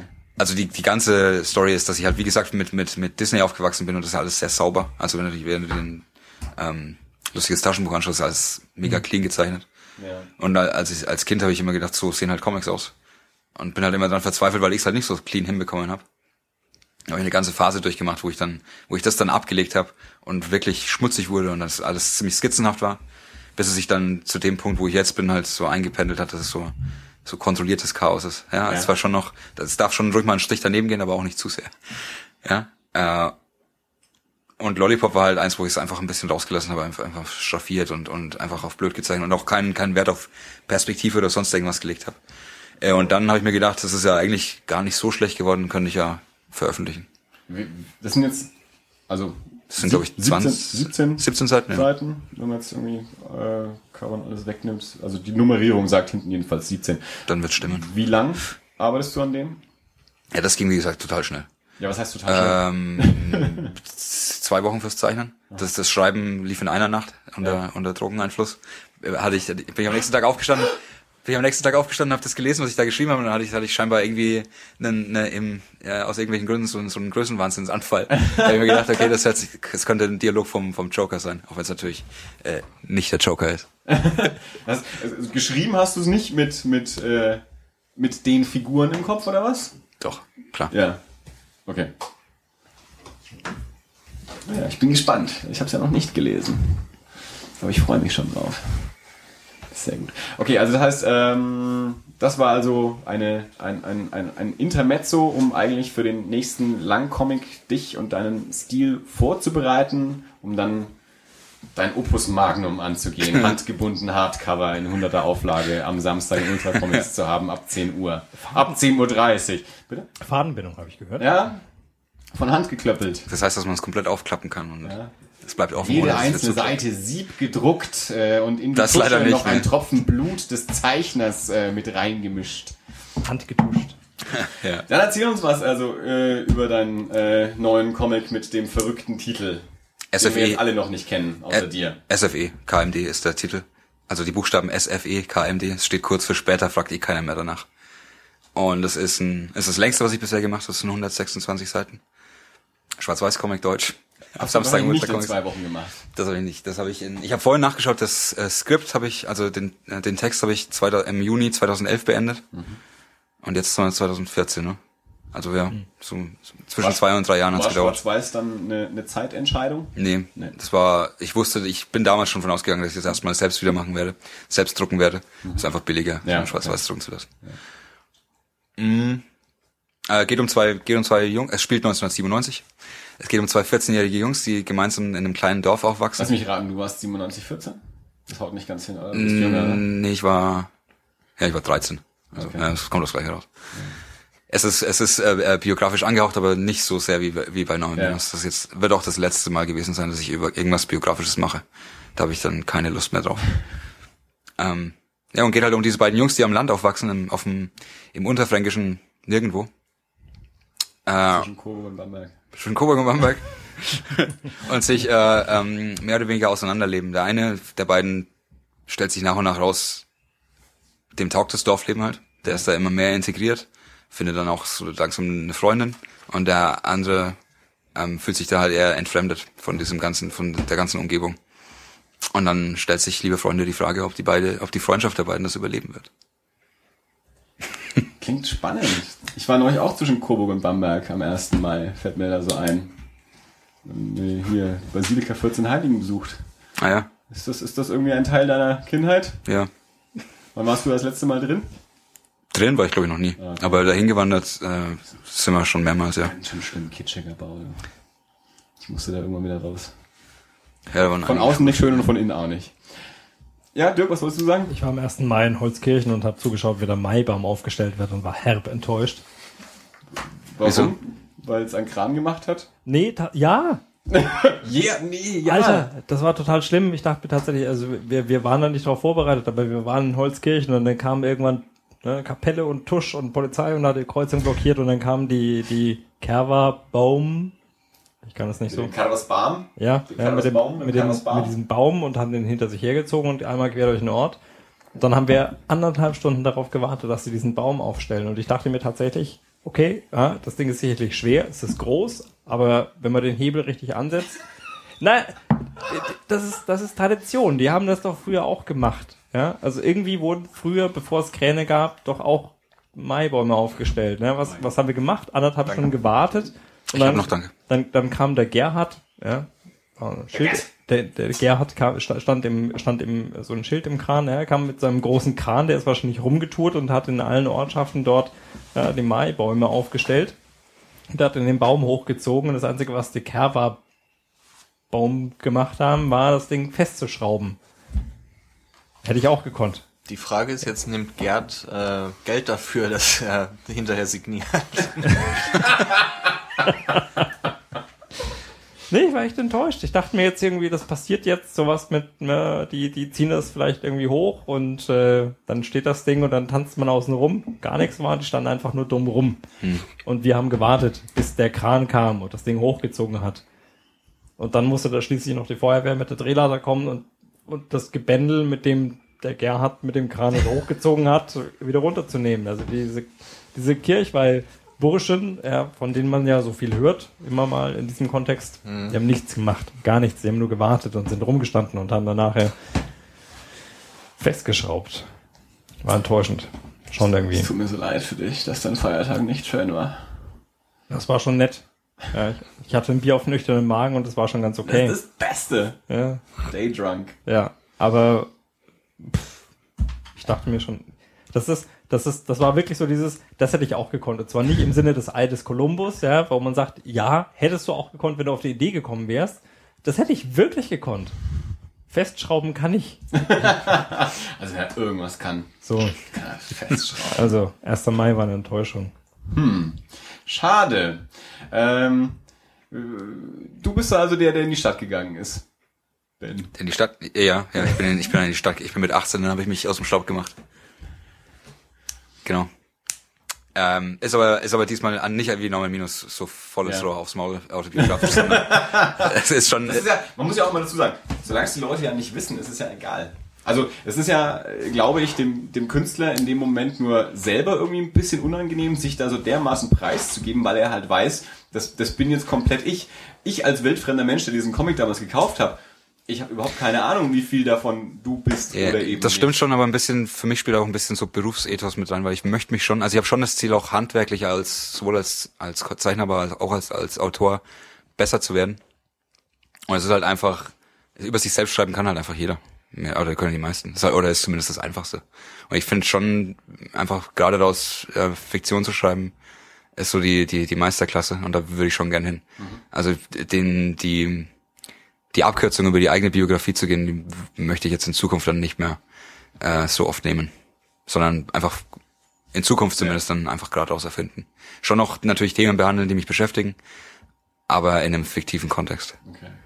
Du hast irgendwie gemeint, dass du jetzt halt, ähm, den, den neuen Band nicht komplett alleine verlegt hast. Hab Nee, da haben mich, hat mich die, haben mich die ähm, mit Ultra. von Ultra Comics unterstützt, genau. Es gibt's auch nur im Ultra Comics. Ähm, ja, und die waren da sehr großzügig in der Unterstützung. Ist in der, ich glaube, wir nennen es, es ist eine Autorenausgabe in der Ultra Comics Edition. Also, das ist ja mal, da, da kann man mal zugreifen. Ja, genau. Ich bitte darum. Dann noch irgendwelche andere ähm, Events geplant, irgendwie Ausstellungen, also wird Am- Ausstellungen. eine Ausstellung gibt's im- gibt's im- in der Ultra ja auch gerne mal, dass sie dann auch Sachen aufhängen und so. Genau. Wird jetzt, wird jetzt auch am Samstag der Fall sein. Ich weiß nicht, kann's, kann sogar sein, dass es jetzt schon der Fall ist. Ich glaube, die machen dienstags immer das Fenster. Ähm, ja, da wird es auf jeden Fall Originale auch zu sehen geben im, im, im Schaufenster. Äh, Nachdem das jetzt schwarz-weiß ist, sind es auch wirklich dann Originale. Also Du hast ja nicht Hm? koloriert und du hast ja vorhin gesagt, äh, Bleistift, Tusche machst du auf, direkt auf Papier, das dann wirklich. Es ist schon, also das Comic ist schon koloriert mit Graustufen, Aha, okay. Mm, aber die, die, die, äh, die Outline-Zeichnungen sind halt, Ja. sind ausgestellt, genau. Und das sind auch, also komplette Seiten, wie man es halt kennt. In welchem Format? Genau. DIN da? A4 habe ich, äh, in dem Fall habe ich in DIN A4 gearbeitet. Das ist ja relativ klein, ne? Ja, ich habe jetzt auch, ich arbeite gerade an einem, an einem anderen Comic zum ersten Mal in DIN A3 gearbeitet, was ich jetzt glaube ich auch weiter machen werde. Und in, inwiefern verändert das dein, dein Arbeiten? Also hast du jetzt einen anderen Seitenaufbau? Merk- Oder ich weiß nicht, wie viel du jetzt schon gemacht hast in, äh, in, in, in DIN A3. Also ob du überhaupt mit DIN A3 schon so viel gemacht hast, dass du eine, eine Veränderung feststellen kannst. Oder vielleicht kommt es auch erst nach 50 Seiten oder so. Ähm, aber was man immer so liest und hört von, von verschiedenen Zeichnern, dass sie halt auch mal sagen, dass, dass, dass das Format auch den, den Seitenaufbau äh, schwer beeinflusst. Dass du auf einer größeren Seite halt einfach mehr Panels dann halt plötzlich unterbringst, als du auf einer kleinen Seite machen würdest oder so. Das ist halt mit, mit äh, mehr oder weniger ähm, Zeilen und mit einem anderen Grid irgendwie arbeitest. Hast du da schon was festgestellt? Ähm, nee, war, war wie gesagt das erste Mal. Ich habe schon festgestellt, dass ich da, mich da noch dran gewöhnen muss. Also dass ich mehr, ähm, also bei DIN A4 habe ich hauptsächlich mit mit zwei Zeilen gearbeitet und selten mehr als vier Panels pro Seite. Ja. Also eigentlich ganz wenig. Äh, und das ist jetzt natürlich anders. Ähm, also ich habe jetzt erstmal, um mich so ranzutasten, mit drei Zeilen gearbeitet. Ähm, das, äh, das war jetzt erstmal nur eine zwölfseitige Kurzgeschichte, die ich Ah, da gemacht habe. Also ich kann jetzt noch nicht so viel drüber sagen. So also, viel okay. Erfahrungswerte habe ich noch nicht. Aber die zwölf Seiten hast du gemacht. Also Die zwölf Seiten habe ich gemacht, Das war jetzt ja. nicht der Anfang für was, wieder was längeres, sondern es ist wieder so ein... Nee, das war jetzt erstmal eine Kurzgeschichte. Zwischenprojekt, um es auszuprobieren. Ja, ja, genau. Weil du eine Idee hattest. Nee, ich, äh, das gibt eine, es gibt eine Comic-Anthologie, die heißt Jet Plastic, die wird, ich glaube, der Plan ist im, im Herbst erscheinen. Von mehreren Zeichnern. Äh, sowohl aus Nürnberg als auch aus der ganzen Welt. Und da, die haben mich halt gefragt, ob ich mitmache. Wer verlegt das? Das ist auch so ein privates Projekt von jemandem, der, glaube ich, ursprünglich aus Nürnberg ist, aber in Berlin lebt. Okay. Bin ich ganz sicher. Ich kenne da auch keinen persönlich wirklich. Obwohl ich mal, ich habe mal mit einem geskypt. Ähm, Jetplastic.com. Also es gibt's im Internet. Wenn man Jetplastic, J-E-T Plastic googelt, Okay. findet man das. Ja, sagt mir eigentlich auch noch nichts. Muss man mal nachschauen. Ähm, ist halt so ein, ist so ein Monster, Jetplastik ist der Name von einem Monster. Mhm. Äh, und man ist halt, oder die Leute, die da mitmachen, entwerfen halt kleine Stories um dieses Monster rum. Ah, okay, das heißt, es gibt irgendwie eine vorgegebene Welt, einen vorgegebenen Charakter. Ganz grob, ja. Dazu denkst du dir eine Geschichte. Genau, aus. ganz grob Okay. gab's das. Genau. Ja, und das ist halt, das ist halt eine, was ich da gemacht habe, ist mehr oder weniger eine Action-Geschichte und das habe ich bisher noch nie gemacht. Und da hat sich A3 mal angeboten, weil ich da ein bisschen Ja. mehr Platz habe, um halt Ja. Bewegung darzustellen. Und ich denke, dass ich das weiterführen werde, jetzt mit äh, A3, also mit größerem Format halt noch, mit größerem Format noch weiter zu experimentieren. Okay, cool. Hast du schon, äh, schon, schon neue Sachen vor? Also weißt du schon ungefähr, was du als nächstes machen wirst? Mhm. Ich habe einen, ich habe einen, ich, also ich, ich bin gerade mehr oder weniger mittendrin oder bin schon seit einem Jahr dabei, für fürs nächste Comic zu recherchieren. Äh, das wird auf einem historischen oder zumindest zum Teil auf historischen Ereignissen oder historischen Figuren basieren. Da lese ich mich halt teilweise noch Ja. rein. Das ist jetzt der nächste Schritt, ist es von der eigenen Biografie weg zu einer, Genau. zu einer fremden Biografie, um Genau. dann irgendwann bei der kompletten Fiktion zu landen. Genau, ganz am Ende habe ich dann hoffentlich war, irgendwie war, war das wirklich auch so, so eine bewusste Entscheidung? Also, dass du gesagt hast, ich will nicht mehr eigene Biografie machen, aber für komplette Fiktion fühle ich mich noch nicht reif genug. Ich suche mir jetzt halt einen, einen, einen Sachstoff irgendwie, der aber nicht aus meinem Leben kommt. ja, mehr, oder- also naja, teilweise, mehr oder weniger, ja. Aha. Es hat sich, hat sich, hat sich, ähm, hat sich gut getroffen. Also mir war das, mir war das, mir ist das ungefähr von einem Jahr bewusst geworden, warum ich diese autobiografischen Sachen geschrieben habe, einfach weil es einfacher war Ja. als alles andere. Ja. Ähm, und dann habe ich mich aber zeitgleich halt für diese Sache, über die ich jetzt schreiben möchte, interessiert. Und dann hat sie halt angeboten, Ja. okay, dann das macht ja irgendwie Sinn. Also das sind so die Puzzleteile, sind so aneinander gefallen, macht jetzt Sinn. Dann, dann übernehme ich mir eine andere Biografie, eine Biografie von jemandem, den ich nicht kenne, Ja. weil der auch schon tot ist. Ähm, und dann der Schritt danach ist dann hoffentlich irgendwie ein Science-Fiction-Epos oder irgendwas. Okay. Ich finde es spannend, dass du gerade Science-Fiction-Epos äh, sagst, weil also noch, noch bevor du das gesagt hast, meine Frage, die ich zu dem neuen Projekt stellen wollte, ohne dass du jetzt irgendwie sagen musst, worum es geht, ähm, wäre, ähm, ob sich äh, visuell vom, vom Stil her auch was verändert, in dem Sinne, äh, äh, wenn du bisher äh, autobiografische Stoffe gemacht hast, das ist viel, viel, viel Menschen, viel Dialog. Äh, und jetzt hast du gesagt, du hast diese Action-Geschichte äh, gemacht. Ist der neue Stoff jetzt auch wieder mehr, mehr Menschen, mehr Dialog, mit Dialog oder ist es auch irgendwie mehr Das kann ich noch nicht genau sagen, Okay. aber es wird wahrscheinlich, es äh, wird wahrscheinlich schon eher um, um zwischenmenschlichen Kram Mhm. gehen. Okay. Ähm, aber im Optimalfall natürlich eine gute Mischung, eine gesunde Mischung von beiden. Es war aber bei, bei allen Comics bisher so, dass meine Ausgangssituation eine komplett andere war als das, was am Ende dabei rausgekommen ist. Also die Bilder, die ich jetzt im Kopf habe und die Idee, die ich jetzt habe, das wird mit an Sicherheit grenzender Wahrscheinlichkeit nicht das sein, was am Ende dann ähm, äh, wirklich als äh, auf dem Papier landet. Wie gehst du vor? Machst du erstmal ein komplettes Scribble für, also machst, machst, du, machst du überhaupt erstmal ein Skript oder gehst du äh, relativ direkt auch an die Zeichnungen? Das, also wie gesagt, also mein, mein Vorgang ist da teilweise ein bisschen, so ein bisschen ein theoretischer, weil ich versuche, also ich versuche mir so ein bisschen das Handwerk zu erarbeiten, auch ein bisschen, und will da so viel wie möglich ausprobieren. Das heißt, also ich mache das jedes Mal ein bisschen anders. Bei 9 Minus hatte ich wirklich ein, ein, ein, ein auf, aufs Wort genaues Skript, Ja. wo auch wirklich die Bild, der Bildinhalt beschrieben war, wo beschrieben war, wie viele Panels auf jeder Seite vorkommen und was in den Panels passiert und natürlich, was die Leute sagen.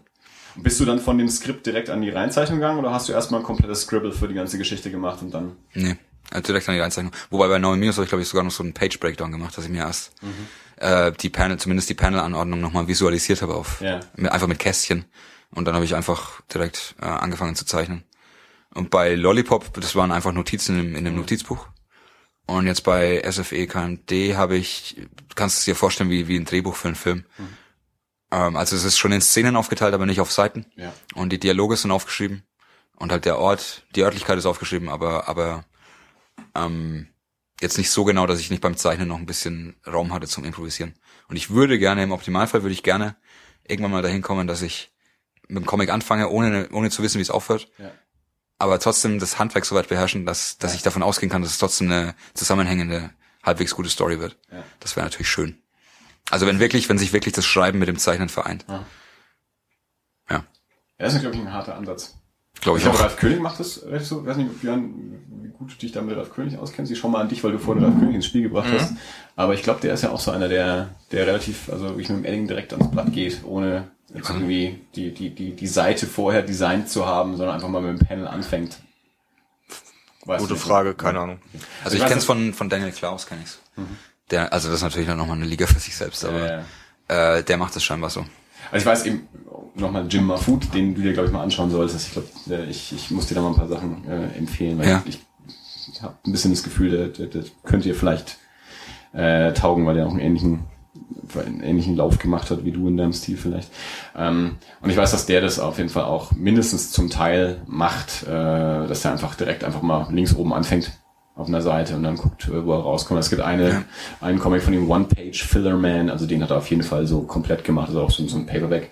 Ähm, einfach mal ohne, ohne groß irgendwie was, was aufgeschrieben oder, oder geplant zu haben, dann einfach mal anfangen. Und dann Das ist auch so eine also, Eigenart man, von man muss auch zügig sagen, also äh, bei Jim Food, äh, das ist dann auch gerne mal mal äh, wirr und surreal und abgefahren. Also das ist nicht immer total tight dann auch. Aber das, das gehört auch zu seinem Stil dazu. Also wenn man natürlich äh, improvisiert tight sein will, ist natürlich nochmal noch mal eine andere Liga. ja, ja, das ist das Ding.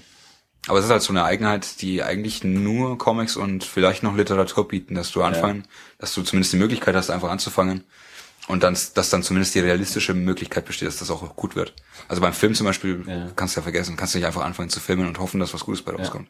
Das ist auch ganz spannend. Björn, du warst ja, ähm, du warst bei der Stephen King Lesung in, in München, ne? äh, weil er jetzt ähm, das ist schon ein paar Monate her jetzt auch wieder das, das neue Buch Ich rausgebracht hat. glaube im November letzten Jahres war es, glaube ich, oder? Und ähm, also ganz, ganz viele Autoren sagen ja immer, ähm, das Wichtigste ist, du weißt den Anfang und du weißt das Ende und der Mittelteil, der Weg dahin, der ergibt sich dann. Und Stephen King ist ja zum Beispiel so einer, der sagt, niemals das Ende wissen. Also du weißt den Anfang und das Ende ergibt sich dann so äh, beim beim Schreiben. Also ich arbeite dann auf auf ein Ende hin, das sich ergibt, wo mich die Figuren hinführen oder wo mich die Geschichte hinführt. Ähm, was würdest du jetzt dann da so bevorzugen? Also äh, einfach wirklich so komplett. Ich habe eine erste Idee und fange mal an und guck, wo es hingeht. Ja, ich fände es natürlich, wie gesagt, super, wenn ich das Ende nicht wissen müsste. Ja. Aber bisher war es bisher war es schon immer so, dass ich äh, blockiert war, wenn ich das Ende nicht wusste, dass ich zuerst das Ende gebraucht habe. Ja. Also Anfang finde ich total easy. Ein Einstieg in eine Story, einen guten Einstieg in eine Story zu schreiben, ist ziemlich einfach, finde ich. Ähm, aber dann ein gutes Ende zu finden, äh, ist richtig schwer wiederum. Oder fällt mir zumindest schwer. Und dann halt den, den, den Mittelteil nicht langweilig Ja. zu gestalten und dann, dass halt nicht einfach nur, dass es nicht nur darauf ausgelegt ist, dass du halt möglichst, möglichst schnell zum Ende kommst. Ähm, ist dann halt die Kunst, schätze ich. Ich habe auch häufig das Gefühl, äh, wenn ich Bücher lese, vor, also vor allem eigentlich wirklich bei Romanen, dass mich äh, häufig dann das Ende so ein bisschen so zurücklässt. Ja. Äh, das, das wirft man Stephen King ja auch ganz gerne mal vor, dass der keine enden kann.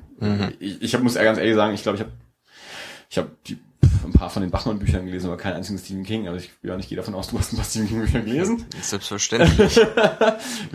äh, wie, wie geht's dir da so mit, mit Stephen King und Enden?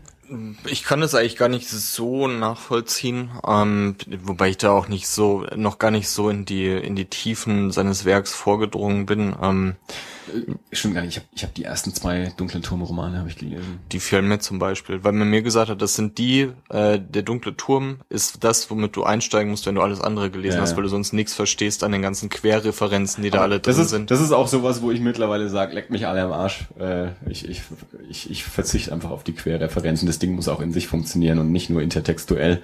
Wenn es dann nicht funktioniert, dann ist es halt nicht für mich, aber ich kann mir nicht das komplette Werk anlesen, um dann das noch größere Werk irgendwie zu verstehen.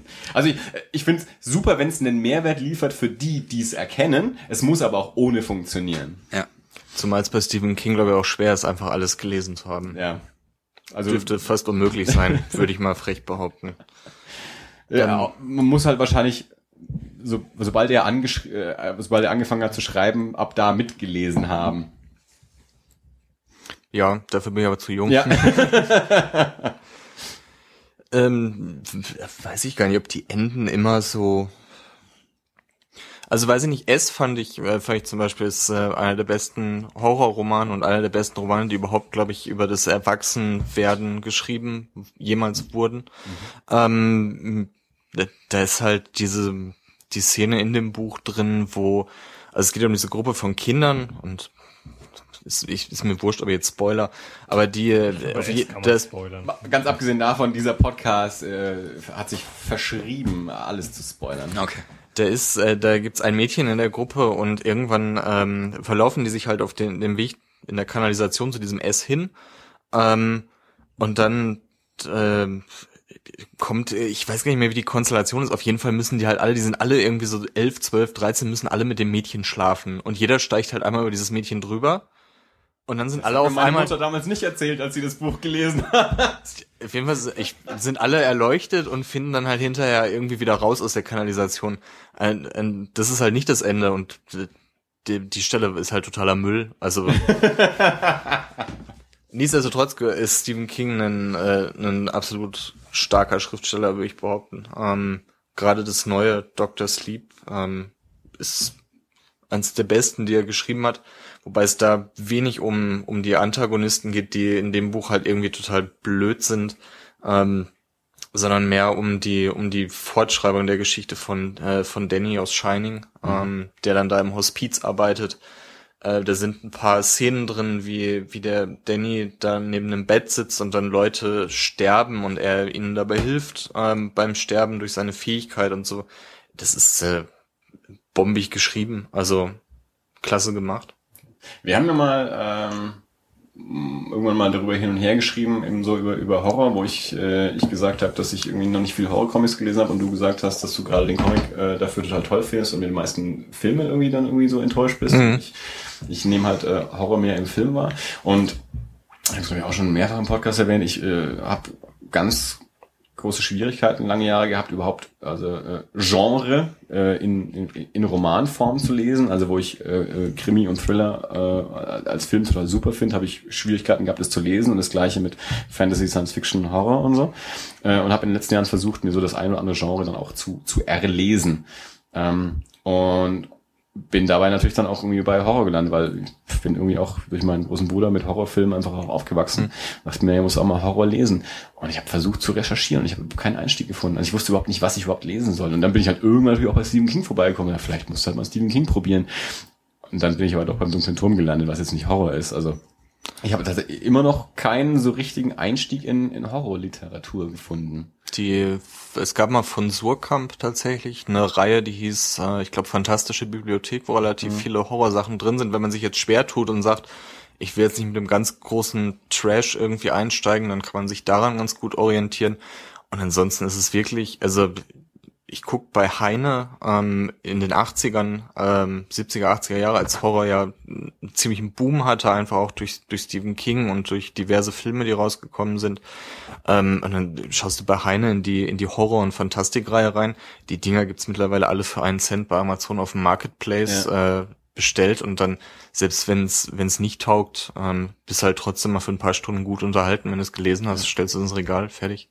Ich habe dann irgendwann gedacht, äh, vielleicht muss ich halt mal Joe Hill ausprobieren, also Sohn von Stephen King. Ähm, Habe ich Ben auch hab, empfohlen und dann war er total enttäuscht von Horns.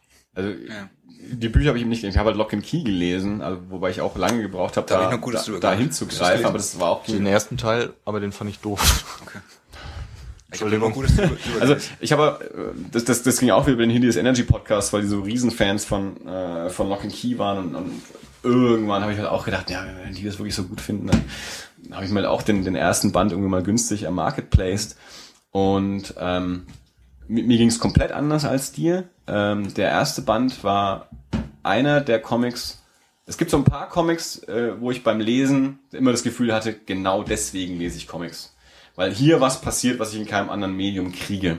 Und der erste Lock and Keepern war genau so einer. Also Joe Hill und ähm, wie heißt er? Gabriel Rodriguez, der Zeichner. Ich glaube, ja. Sowas in der Richtung. Bei denen habe ich das Gefühl, da, da haben sich zwei gefunden, die genau wissen, was sie tun und genau wissen, was sie in diesem Medium tun. Also wo, wo wirklich zwei so zusammenarbeiten und das Medium in, in, in, in all seinen Formen nutzen und genau das rauskitzeln, was du eben nicht in anderen Medien kriegst. Aber mir geht's ähm, da total anders, wenn ich das aufschlage und ich sehe die Zeichnung. Ähm, die sind mir, die sind mir zu sauber. Ähm, die finde ich. Ich, ich steige da einfach nicht drauf ein. Ich habe da, ich habe da, ich kriege kein Gefühl auf den ersten Seiten, was die Atmosphäre sein soll.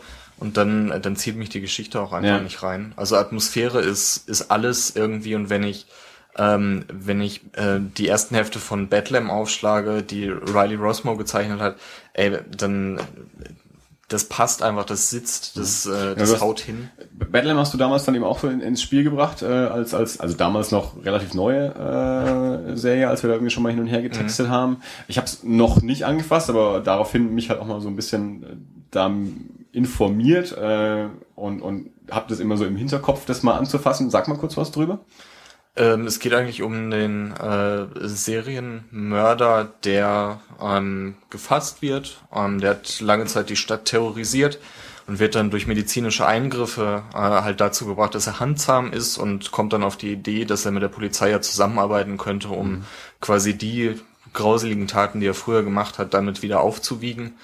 Ähm, und dann spielt natürlich immer so rein, ist er jetzt wirklich geheilt oder nicht? Das wird halt alles offen gelassen und ähm, du hast die Zeitschiene, wo er als Polizistenhelfer mitarbeitet und die andere Zeitschiene, wo er halt zurückgesprungen wird, wo er eben dieser, ich Meta Red heißt er, glaube ich, ähm, sich einfach ja durch diverse Sachen durch durchmordet und das ist das hast du halt also ich habe es noch vorher noch nie in einem Comic gesehen und es ist absolut großartig. Ich glaube es ist bei äh, beim siebten oder achten Heft ist der Einstieg ähm, wie wie wie er in einer in einer Limo in so einer offenen Limousine in auf den Marktplatz gefahren wird wo gerade halt so eine Rede gehalten so eine Brandrede dass er gestoppt werden muss unbedingt und dann hat er halt äh, vom evangelischen und vom katholischen Geistlichen die Köpfe abgeschlagen und hat die halt auf beiden Händen und, und spielt halt so einen Dialog irgendwie nach und sorgt dann da, dafür irgendwie, dass die sich dann, dass die sich dann küssen und es ist halt so, so total surreal und einfach so, so krank und es ist einfach so, es ist einfach mega gut gemacht. Also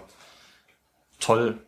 Wie, wie ist die äh, angelegt, was so äh, Dauer angeht? Also läu- läuft noch, ist fortlaufend, oder? Ist fortlaufend und läuft auch noch, aber keine Ahnung, wie lang das geht und Aber so, so, was so, ich meine, viele fortlaufende Serien haben so Arcs, und okay, eine, so, so einen groben Storybogen in sechs Ausgaben und dann in vier Ausgaben und also was halt dann später immer so ein Paperback ergibt. Das, das gibt sind ja meistens so vier bis sechs Ausgaben irgendwie. Also der erste Storybogen ist mit der ersten Paperback-Ausgabe abgeschlossen Mhm. und dann gibt es jetzt mittlerweile, glaube ich, die zweite Paperback-Ausgabe, ähm, wo halt ein neuer, neuer Gegner für in der Neuzeit halt auftaucht. Weil es ist natürlich auch, also ich, mein, ich, ich, bin mal wieder pessimistisch, aber ich glaube ja immer nicht dran, dass irgendein unserer Hörer, bloß weil wir darüber sprechen, dann losgeht und sich so ein Ding kauft. Aber ähm, ist ja dann auch die Frage, wenn man so eine Serie mal anspricht und vor allem, wenn es fortlaufende Serien sind, wenn einer sagt, ja, okay, was habe ich denn davon, wenn ich mir das erste Buch kaufe? Kriege ich eine abgeschlossene Geschichte, wenn ich mir den ersten Band kaufe oder nicht? Deswegen spreche ich das an. Also, aber Also, ich weiß, also in meiner Erinnerung, ich habe ich hab auch nur Volume 1 gelesen, aber abgeschlossen war es nicht, oder? Nee, abgeschlossen ist es noch, also äh, doch, Volume 1 ist in sich abgeschlossen, also mit dem Heft, was danach rausgekommen ist, geht's halt mit einem anderen, mit einer anderen Story weiter. Aber, aber es sind, aber es sind, also nach meiner, also ich, äh, nach meiner Erinnerung gibt es schon Text äh, oder ähm, Story-Elemente, die nicht aufgelöst werden. Ja, aber Ja, ja, wenn es zumindest halbwegs rund rausgeht, also es muss natürlich nicht alles komplett aufgelöst werden, Ja. aber das ist jetzt, äh, wenn du jetzt so die, die, die moderne amerikanische Fernsehserie anschaust, da ist ja auch normalerweise innerhalb einer Staffel kriegst du was erzählt, was für sich stehen kann und natürlich hast du aber trotzdem immer noch einen Bezug nach vorne und nach hinten. Ja. Also, so. Und ich meine, da orientieren sich ja mittlerweile viele äh, amerikanische Comics auch dran, also sowas wie, wie Saga oder Chu, die halt dann auch mal sagen, sie machen fünf Hefte, die einen Bogen erzählen, dann machen sie einen Monat Pause äh, und dann machen sie wieder fünf Hefte und natürlich beziehen die sich aufeinander, aber du kriegst innerhalb dieser Season sozusagen auch irgendwie was Rundes. Also Rosmo ähm, hat da, glaube ich, ich weiß nicht, wie, wie weit er inhaltlich da bei Battle mitgearbeitet hat, aber der hat auch eigene Sachen rausgebracht, die ziemlich stark sind. Ähm, Rebel Blood hat er rausgebracht. Ich glaube, das hat er auch, ich bin mir nicht sicher, ob er es selber geschrieben hat. Ähm, ja, ein komplett anderer Ansatz für, für Zombies, als der im Moment überall rumgetragen wird. Ähm, Zombies. Hier, Dirk. Dirk ist ja seit neuestem ein großer Fan von Zombies. Empfehl ihm mal deine äh, Riley Rossmo Zombies. Damit haben wir nämlich Dirk erstens beim Zombie, zweitens beim Comic. Kauf es einfach. Na, der Ansatz ist halt schon dahingehend anders, dass es eine, eine Seuche ist, die nicht nur auf Menschen übergreift, sondern halt auch auf sämtliche Tiere, die es gibt. Ähm, ich ich, ich kann es gar nicht beschreiben. Es ist halt ein Band und wenn ich dir, wenn ich dir jetzt sage, was da so toll ist, würde ich halt alles kaputt machen, indem ich die Geschichte auflöse. Es lohnt sich auf jeden Fall. Okay. Riley Rossmo, Zombies. Genau, aber wie gesagt, ich weiß nicht, ob er, ob er inhaltlich, ich, ich meine, es hat jemand anders geschrieben, glaube ich. Bin mir auch nicht sicher. Ich weiß nicht, es ist auf jeden Fall toll. The Green Wake gibt's noch von ihm, das sind zwei Bände. Ähm, auch großartig ähm, gemacht. Da geht's um pf, auch so eine komische Parallelwelt irgendwie ähm, mit so Froschmenschen teilweise. Auch total durch, durchgedreht einfach. Ja. Guter Mann. Was ist dein Einstieg in Zombies? Äh, das ist jetzt ein bisschen schwierig. Also ich habe tatsächlich ähm, mit, äh, um ein bisschen weiter auszuholen, ich habe mit, mit, mit Filmen und äh, so allgemein ein, ein ähnliches Problem, wie ich das wahrscheinlich auch mit Zombies habe. Also die, die Freundin, also meine Freundin ist ein, ein bisschen so der, die schaut sich gerne Filme an, die äh, dramatisch sind und in, die, die Schicksale beschreiben und das ist tatsächlich nicht so mein Ding. Also ich meine, das mag jetzt an meiner persönlichen Biografie liegen, dass ich einfach genug Scheiße in meinem eigenen Leben gesehen habe. Für mich ist, wenn ich einen Film anschaue, für mich ist das tatsächlich Eskapismus. Also ich bin froh, wenn ich mir einen Film anschaue und der mich einfach zwei Stunden unterhält und mich von den, von den Sorgen und der Tristigkeit des realen Lebens ablenkt. Ähm, darüber hinaus bin ich ein bisschen schreckhaft. Ja, das ist das, was Andy ähm, immer unheimlich lustig findet. Ich weiß nicht, ich weiß nicht, ihr habt bestimmt 28 Days Later gesehen. Ja, Ja, das ist ähm, ich, eine, das ist so, so eine Schlüsselszene für mich in unserer Beziehung und und, äh, und Zombies, ja, weil wir saßen in diesem Kino, 500 Leute außen um uns rum und äh, relativ am Anfang äh, kommt aus diesem Krankenhaus raus und geht auf dieses Auto zu. Oder eigentlich weiß man, jetzt passiert gleich irgendwas, ja, weil er geht auf dieses Auto zu und dann ich glaube, man sieht auch die Reflexion im Autofenster und ich sitze schon angespannt da und dann geht die Alarmanlage von diesem Auto los und ich bin gefühlt fünf Meter bis an die Decke gesprungen vor Schreck und Andi fängt einfach nur schallend an zu lachen. Ähm, das ist Wenn so. er das so erzählt, wird es wohl so stimmen. Ich erinnere mich da nicht dran an das Lachen, aber es kann gut sein. Dafür hast du mich oft genug aufgezogen damit. Ähm, Lange her. 15 Jahre. tatsächlich konnte ich da jetzt mit Zombies nicht so viel anfangen, äh, weil das für mich einfach, das ist so ein bisschen Horror und also da, wo der Andi, wo, wo Andi sehr, sehr horroraffin ist, bin ich halt überhaupt nicht tatsächlich. Und ähm, was mich jetzt so ein bisschen zum, zum Zombie gebracht hat, das war, ähm, ich, das ist, äh, ich weiß nicht, wie ihr dazu steht, das war The Walking Dead. Ich bin eigentlich kein generischer Zombie-Freund, aber ich mag Dystopien und ich mag so, so, so postapokalyptische Szenarien sehr gerne. Magst du noch kurz erklären, was Dystopien sind für die Hörer? kannst du Äh, nein, ich, das war eine Anspielung auf vorhin äh, an die Hörerin, die gesagt hat, dass sie Dystopien nicht kannte. Und ähm, was The Walking Dead gemacht hat, ist da, tatsächlich, finde ich, ein bisschen die, die, die Zombies schon so als, als beständiges Element darzustellen, aber eigentlich in den Hauptgrund die, die, die, die zwischenmenschliche Interaktion in diesem, in diesem, ja, in dieser Extremsituation des Überleben müssens äh, darzustellen. Und das fand ich eigentlich. Ja. Redest du von der Serie oder von den Comics? Ich rede von der Serie. Ja, du hast es sofort erkannt. Also, wer, wer hat jetzt gerade Ich TV, TV gesagt? gesagt. Ah, du hast TV Ja, gesagt. Okay, nein, das ist, äh, ich rede ich red tatsächlich von der Serie. Hat mich jetzt mittlerweile auch wieder ein bisschen verloren. Also ich fand tatsächlich, ich glaube, die ersten zwei Staffeln, die, die, die haben mich gekriegt. Jetzt bin ich wieder so ein bisschen ja, enttäuscht davon tatsächlich. Aber so das, es, es hat gereicht tatsächlich, um mich ein bisschen an die Materie wieder ranzuführen und mich tatsächlich für Zombies zu interessieren. Und äh, ich weiß nicht, Andi hat jetzt dann vor einiger Zeit mal die Toten ausgepackt, die, die anfangs bei Zwerchfeld jetzt bei Pan- Panini äh, verlegt werden. Und das ist eine Sache, die ich auch auf jeden Fall sehr interessant fand. Und insofern könnte ich mir tatsächlich vorstellen, mich jetzt äh, auch weitergehend etwas mehr mit Zombies zu beschäftigen. Da fällt mir natürlich ein, dass ich doch äh, schon einen Horrorroman gelesen habe, den ich habe ich ganz großartig fand, nämlich Feed von Myra Grant, den haben wir vielleicht auch schon mal erwähnt. Feed, kennt den irgendwer? Myra Grant. Ähm, ist so eine, ja auch eine, eine Zombie-Trilogie. Ich habe nur den ersten Band äh, gelesen. Ähm, irgendwie gar nicht zu viel drüber sagen, aber im Grunde ist es das, das was, was Dirk immer über Dystopien sagt. Also zombifizierte Welt und es geht nicht um den Zombie, sondern es geht, wie, wie, wie baut sich der Mensch eine neue Gesellschaft auf in einer Welt, äh, in der es irgendwie Zombies auch gibt. Und äh, dieser, dieser erste Band, äh, ich, äh, der hat mich sehr mitgenommen. Also der hat ungefähr 600 Seiten und äh, ungefähr auf Seite 500 äh, hätte ich fast ein bisschen das Heulen angefangen. Ähm, ich kenne äh, also größtenteils bei The Walking Dead die Lobhymne, äh, da konnte ich mit einstimmen bis vor einiger Zeit, bis äh, Ben es mir versaut hat, indem er nämlich mal äh, dann die, also wir haben uns auch, da auch lang drüber unterhalten und da hat er mal irgendwann gesagt, ähm, äh, hat er mich gefragt, erzählt mir der Comic oder erzählt mir die Serie irgendwas, was mir nicht schon irgendein anderer Zombie-Film oder eine andere Zombie-Serie vorher äh, erzählt hat und ich glaube, die Frage ist berechtigt. Ähm, ähm, ich glaube, die Serie ist auch, die geht einfach zu lang, glaube ich. Also bei den Comics, ähm, ich weiß nicht, wie weit ihr die gelesen habt. Gar nicht. es wird halt zum Ende, also ein bisschen äh, dieses ähm, dystopische Element rückt natürlich in den Vordergrund. Es geht dann aber nur noch darum, also die Zombies rücken komplett in den Hintergrund mhm. fast und es geht darum, wie dann ähm, quasi Gruppe A sich gegen Gruppe B durchsetzt und die wiederum werden unterdrückt von Gruppe C. Ähm, und das halt ewig hingezogen und äh, ich, ich habe so ein bisschen das Gefühl, dass es vielleicht gar nicht so schlecht gewesen wäre, ähm, wenn die Serie schon schon irgendwie einen Endpunkt gefunden hätte. Also ich habe bei bei Kirkman nicht so das Gefühl, ähm, dass er mich jetzt noch an irgendeinen Punkt bringen kann als Leser, wo ich wo ich total total ausflippe irgendwie. Vielleicht überrascht er mich auch, das weiß ich nicht. Ähm, der Höhepunkt war für mich eigentlich mit der mit dem äh, Governor erreicht, was im Comic halt nochmal mhm. deutlich härter ist als das, was in der Serie ähm, letztendlich dann gezeigt wird. Und ich fand es im Comic wunderbar gemacht. In der Serie fand ich es halt ein bisschen abgeschwächt und ähm, in der dritten Staffel taucht er ja dann auch, ist es die dritte Staffel oder die vierte, in der vierten Staffel taucht er, glaube ich, wieder auf.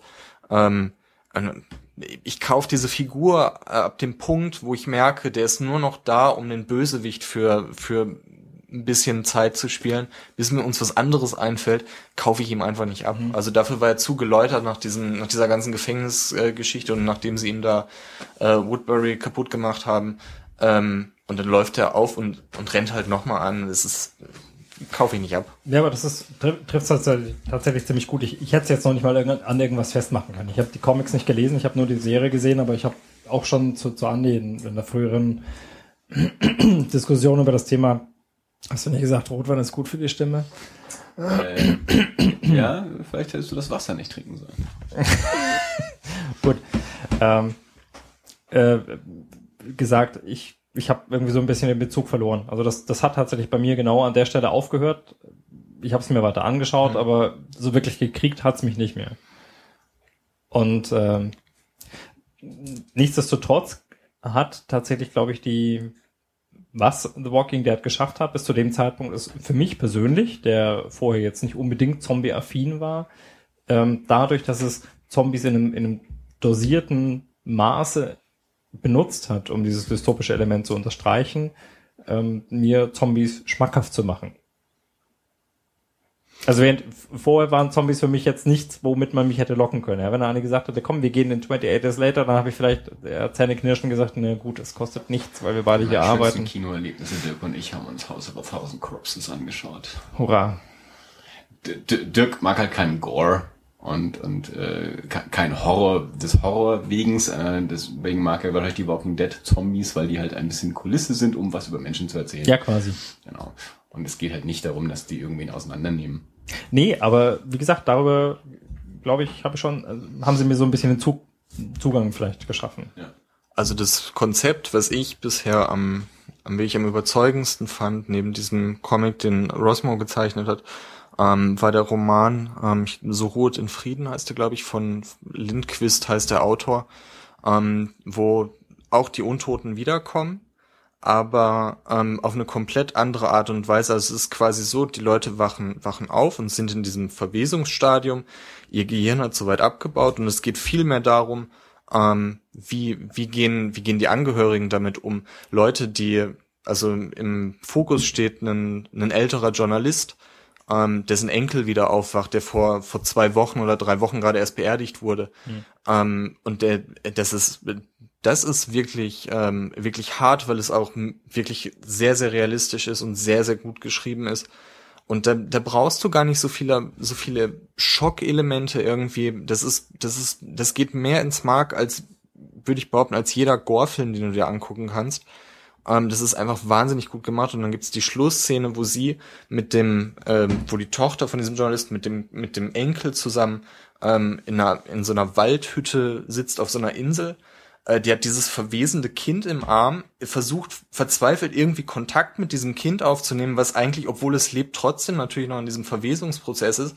Und auf einmal steht da, steht da so eine bleiche Wasserleiche vorm Fenster und die steht einfach nur da und glotzt in dieses Haus rein und du denkst, ey, meine Fresse, was geht da eigentlich gerade ab in dieser Waldhütte? Wo, wo treibst du mich hin, Autor? Und da, das ist einfach, das ist richtig großartig gemacht. Ist das der Lindquist von So finster die Nacht? Ja. Okay, cool. So, so spricht man über Bücher, dass man anderen Leuten Lust macht, sie auch zu lesen. Allerdings, ich ja. Ich, äh, schau dir mal Feed an. Also wahrscheinlich, ich weiß, find, vielleicht findest du es auch doof, weiß ich nicht, aber äh, Feed, Feed von Myra Grant, M-I-R-A und Grant. Ähm, w- w- mit dem hatte ich das. Hat, hat auch so ein Journalistending. Also es ist, im Grunde geht es darum, ähm, Zombies sind aufgetaucht, Zivilisation baut sich irgendwie wieder auf. Äh, Das heißt, es gibt auch wieder eine Regierung. Äh, Es gibt halt Zonen, wo man nicht hingehen kann. Und es gibt einen, im Grunde spielt es während eines Wahlkampfes äh, für, für die, äh, weiß nicht mehr, ob es jetzt Präsidentschaft war oder für so einen Gouverneurposten oder so. Äh, Und ein, ein Team von, von, von, von Internetbloggern wird also ausgewählt, so als äh, Embedded Journalist eben mit dem entsprechenden Kandidaten da so auf, auf Tour zu gehen und das Ganze passiert eben halt innerhalb dieser zombifizi- zombifizierten Welt. Also eine Schwester, ein Bruder und noch eine, eine dritte ähm, Kollegin und, und äh, die begleiten halt diesen, diesen Wahlkampf und dieser Wahlkampf wird halt auch sabotiert. Und es passieren halt auch Zombie-Angriffe und so, aber das ist halt so die nur Zombie sind halt nur die, die Kulisse für, äh, für, für eigentlich einen politischen Thriller innerhalb einer zombifizierten Welt. Ähm, und den fand ich ganz, ganz, ganz furchtbar groß. Band 2 und 3 habe ich noch nicht gelesen, äh, aber den ersten fand ich richtig spitze. Gibt's sie auf Deutsch? Ähm, also ich weiß, dass der erste ähm, müsste auf Deutsch erschienen sein, bei den anderen weiß ich es nicht. Okay. So, wo die Zombies jetzt durch, oder was? Der Horrorfilm, der bei mir am meisten zündet, ist auch ein Zombiefilm, ist, ist der spanische Film Rec von 2007. Oh. Rec wie Record. ja. Kennt ihr nicht? Ja, doch. Der Ich hat mich ganz, schön fertig ich hab gemacht. Ein ganz großes Problem mit Found-Footage-Filmen. Und Rack war da auch so einer. Ja, Rack ist, äh, ja, das ist so. geht gar nicht klar. Nee. Das ist, äh, ich weiß, das auch einer von den Filmen, die halt irgendwie hoch gelobt waren und alle fanden ihn furch- furchtbar. Äh, Ich finde solche Filme vor allem dann im Kino, ich habe den im Kino gesehen, meistens deswegen furchtbar, weil sie mir so auf die Augen gehen, dass, dass, mir, dass es mir auf den Magen schlägt und ich dann irgendwann auf die Wand starre, bloß damit ich dieses scheiß Geflacker nicht mehr anschauen muss. Äh, und also wir haben, wir haben mittlerweile schon mehrfach über, über Found Footage äh, gesprochen. Das ist irgendwie so ein, so ein so ein Lieblingsthema von mir anscheinend auch irgendwie, äh, weil ich da echt Probleme mit mit dem Konzept an sich habe und wenige Filme mich überzeugen können im, im Found-Footage-Stil. Und Rack, das war auch so einer, der ist Ja, es ist immer, es ist immer sehr, sehr künstlich natürlich. Auch die Erklärung, warum die Kamera läuft, ist Ja. immer künstlich. Aber ich meine, dieses, ähm, dieses Suspension of Disbelief hast du bei jedem Film. Ja, aber ich finde, äh, das, das ist sowas, was bei, bei vielen Found-Footage-Filmen mittlerweile so übertrieben wird, dass es eben nicht mehr geht. Äh, worauf ich jetzt gespannt bin, ist äh, Willow Creek von äh, Bobcat Goldthwait. Wenn wir schon bei Stand-Up-Comedians Ja. vorhin waren, ähm, der, der hat ja, ist ja mittlerweile ein, ein, ein Das ist ein Bigfoot-Film, ist das so? Genau, das ist der, der, der Bigfoot-Film. Ähm, ich habe ein bisschen die Hoffnung, dass der vielleicht dieses Jahr beim Fantasy Filmfest läuft. Weil den, War das nicht, war das jetzt nicht schon? die Fantasy Filmfest Nights Nights. waren jetzt vor Ach so. kurzem, aber das große Festival ist wieder im September. Okay. Und ich hoffe ein bisschen, dass er da vielleicht läuft, weil in den Staaten ist er jetzt gerade äh, Video on Demand rausgekommen. Auf den Festivals war er letztes Jahr. Ähm, und äh, der ist halt auch Found Footage. Aber Bobcat Goldthwait hat halt auch gesagt, dass, dass er halt wirklich also der Film hat nur 67 Schnitte und 67 Schnitte ist ziemlich wenig für einen Film, weil er halt wirklich er hat einfach wirklich den Darsteller wirklich die Kamera in die Hand gegeben. Äh, Und das ist ein Junge und ein Mädel und er meint, äh, das, das Mädel hat halt noch nie gefilmt und das ist total super. Der andere Typ, der, der kann filmen. Das heißt, der hat sich eigentlich viel zu viel Mühe gegeben, wirklich die richtige Einstellung und den Zoom und so und hat, mach mal weniger. Hat er, zu- und er, er, Bobcat sagt auch, er kann an, an dem Material kann er sehen, wer von den beiden das gefilmt hat. Äh, aber er, er legt halt wirklich mehr darauf an, wirklich Found Footage zu sein. Und äh, viele andere Filme, wie du sagst, haben halt wirklich das für mich das Problem, immer erklären zu müssen, warum ist da jetzt eine Kamera. Äh, und dann mittlerweile eben auch mit so vielen Einstellungen zu arbeiten und, und so viele Kameras plötzlich zu haben, teilweise auch nicht erklärt, wo die her sind und warum jemand an dieses ganze Material rangekommen ist, dass ich dann immer sage, dann dreh halt einfach einen Film in dem Stil, wie einen normalen Spielfilm auch und tu aber nicht so, als wäre die Kamera Teil der Ja, Handlung. dann hast du ähm, die, die Bourne-Filme zum Beispiel. Oder alle Paul Greengrass-Filme. Auch, der halt auch viel mit Wackelkamera Ja. arbeitet. ja. Ja. Ja, ich meine, es ist keine Frage, dass die meisten Found-Footage-Filme totaler Müll sind. Aber bei Rack Aber ist es doch nicht so. Dass Bei Rack ist es ein Fernsehteam, ja. Ja, das kaufe ich denen aber in dem Augenblick ab. Also aus meiner Ja, ja, Journalistenerfahrung kann ich auch sagen, solche bescheuerten Aufträge bekommt man durchaus, dass man so mitten in der Nacht an der Feuerwehrstation äh, Ja, da rumeiert. Ich glaube, das ging bei Rack auch noch besser auf, ähm, aber wir haben neulich auch schon drüber gesprochen, jetzt auf den Fantasy Film des Nights lief halt auch ähm, The Sacrament von Ty West, der neue, den ich an sich gut fand, Das ist auch Äh, Found-Footage? aber, ja, also ne, sagen wir mal so, äh, Ty West selber sagt, es ist nicht Found Footage, es ist Dokumentation, also weil es, es ist nämlich genau dieses Ding, ein Kamerateam äh, vom, vom Vice äh, Magazine äh, fährt mit einem Typen ähm, in, in ein Camp, um dort die Schwester, also das eigentlich ist es die Nacherzählung vom, äh, vom, vom Jonestown Massacre. Okay, krass. Äh, und ähm, aber eben auch ja, Kamerateam, Journalisten fahren dahin und filmen das halt. Das geht eine Weile lang gut, äh, bis du dann halt auch wieder irgendwann, äh, da- ist das Team nicht mal mehr da, aber dann nehmen halt irgendwelche Leute von dort halt eine Kamera in die Hand, weil sie halt gerade rumliegt. Oder du hast halt so viel, so viel, in manchen Szenen hast du halt so viele Einstellungen aus so komischen Winkeln, äh, dass du genau siehst, es geht gerade nicht mehr auf. Die Kamera ist nicht dort, wo ihr gerade tut, als sie wäre. ja, aber ich, ich, und ich finde, da das ist nicht der Knackpunkt, oder? Für mich dann halt schon, weil dann nimmt's mich raus. Also wenn, wenn das Konzept von Footage eigentlich dafür da ist, mich so sehr reinzuziehen, als wäre es realistisch. Und dann fällt's aber komplett innerhalb dieser Form auseinander. Dann stört's mich, weil, weil die Form ist Teil des Konzepts in dem Moment. Dann lass es weg.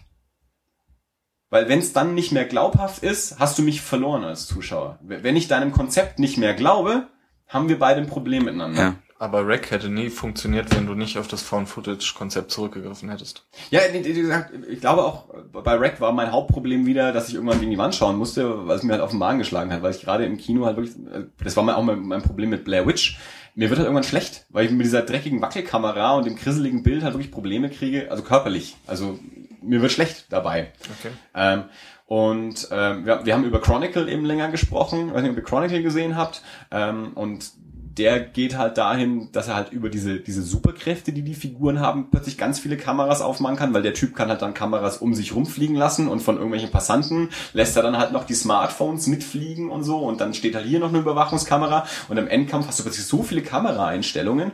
Das lässt sich innerhalb der Story zwar irgendwie noch erklären, aber dass hinterher daraus jemand einen Film zusammengeschnitten hat, lässt sich halt dann irgendwie auch nicht Ja, mehr ich denke auch, erklären. ich denke, dass du im Grunde recht hast, dass es am besten wäre, wenn, wenn die einfach am Anfang des Films sagen würden, okay, das ist die Situation, der Typ hat eine Kamera und der filmt das, fertig. Und dann erwähnen wir es einfach nicht Genau. mehr. Und das ist Anstatt sich jedes Mal damit aufzuhalten, warum jetzt da Kameras sind. Das ist halt das, was anscheinend Bobcat mit, mit Willow Creek macht, dass er halt wirklich sagt, es geht nicht darum, jemand hat 80 Kameras gefunden und schneidet daraus einen Film, Ja. sondern zwei Menschen waren unterwegs und die Kameras haben wir gefunden und wir zeigen es euch jetzt so, wie es auf diesen Kameras drauf ist. Deswegen nur 67 Schnitte in dem Film. Dann kann ich, dann kann ich dem nachgehen. Dann, das, das, das kann ich nachvollziehen. Ähm, aber wenn es halt dann doch wieder so offensichtlich künstlich wird, ähm, dass es eben nicht mehr Found Footage sein kann, dann lass es einfach weg. Ich weiß, was du meinst und eigentlich stimme ich dir auch zu. Aber ich finde, dass es schon auch so ein Element gibt, dass, dass, dass ähm, mit dem es erlaubt sein muss zu spielen.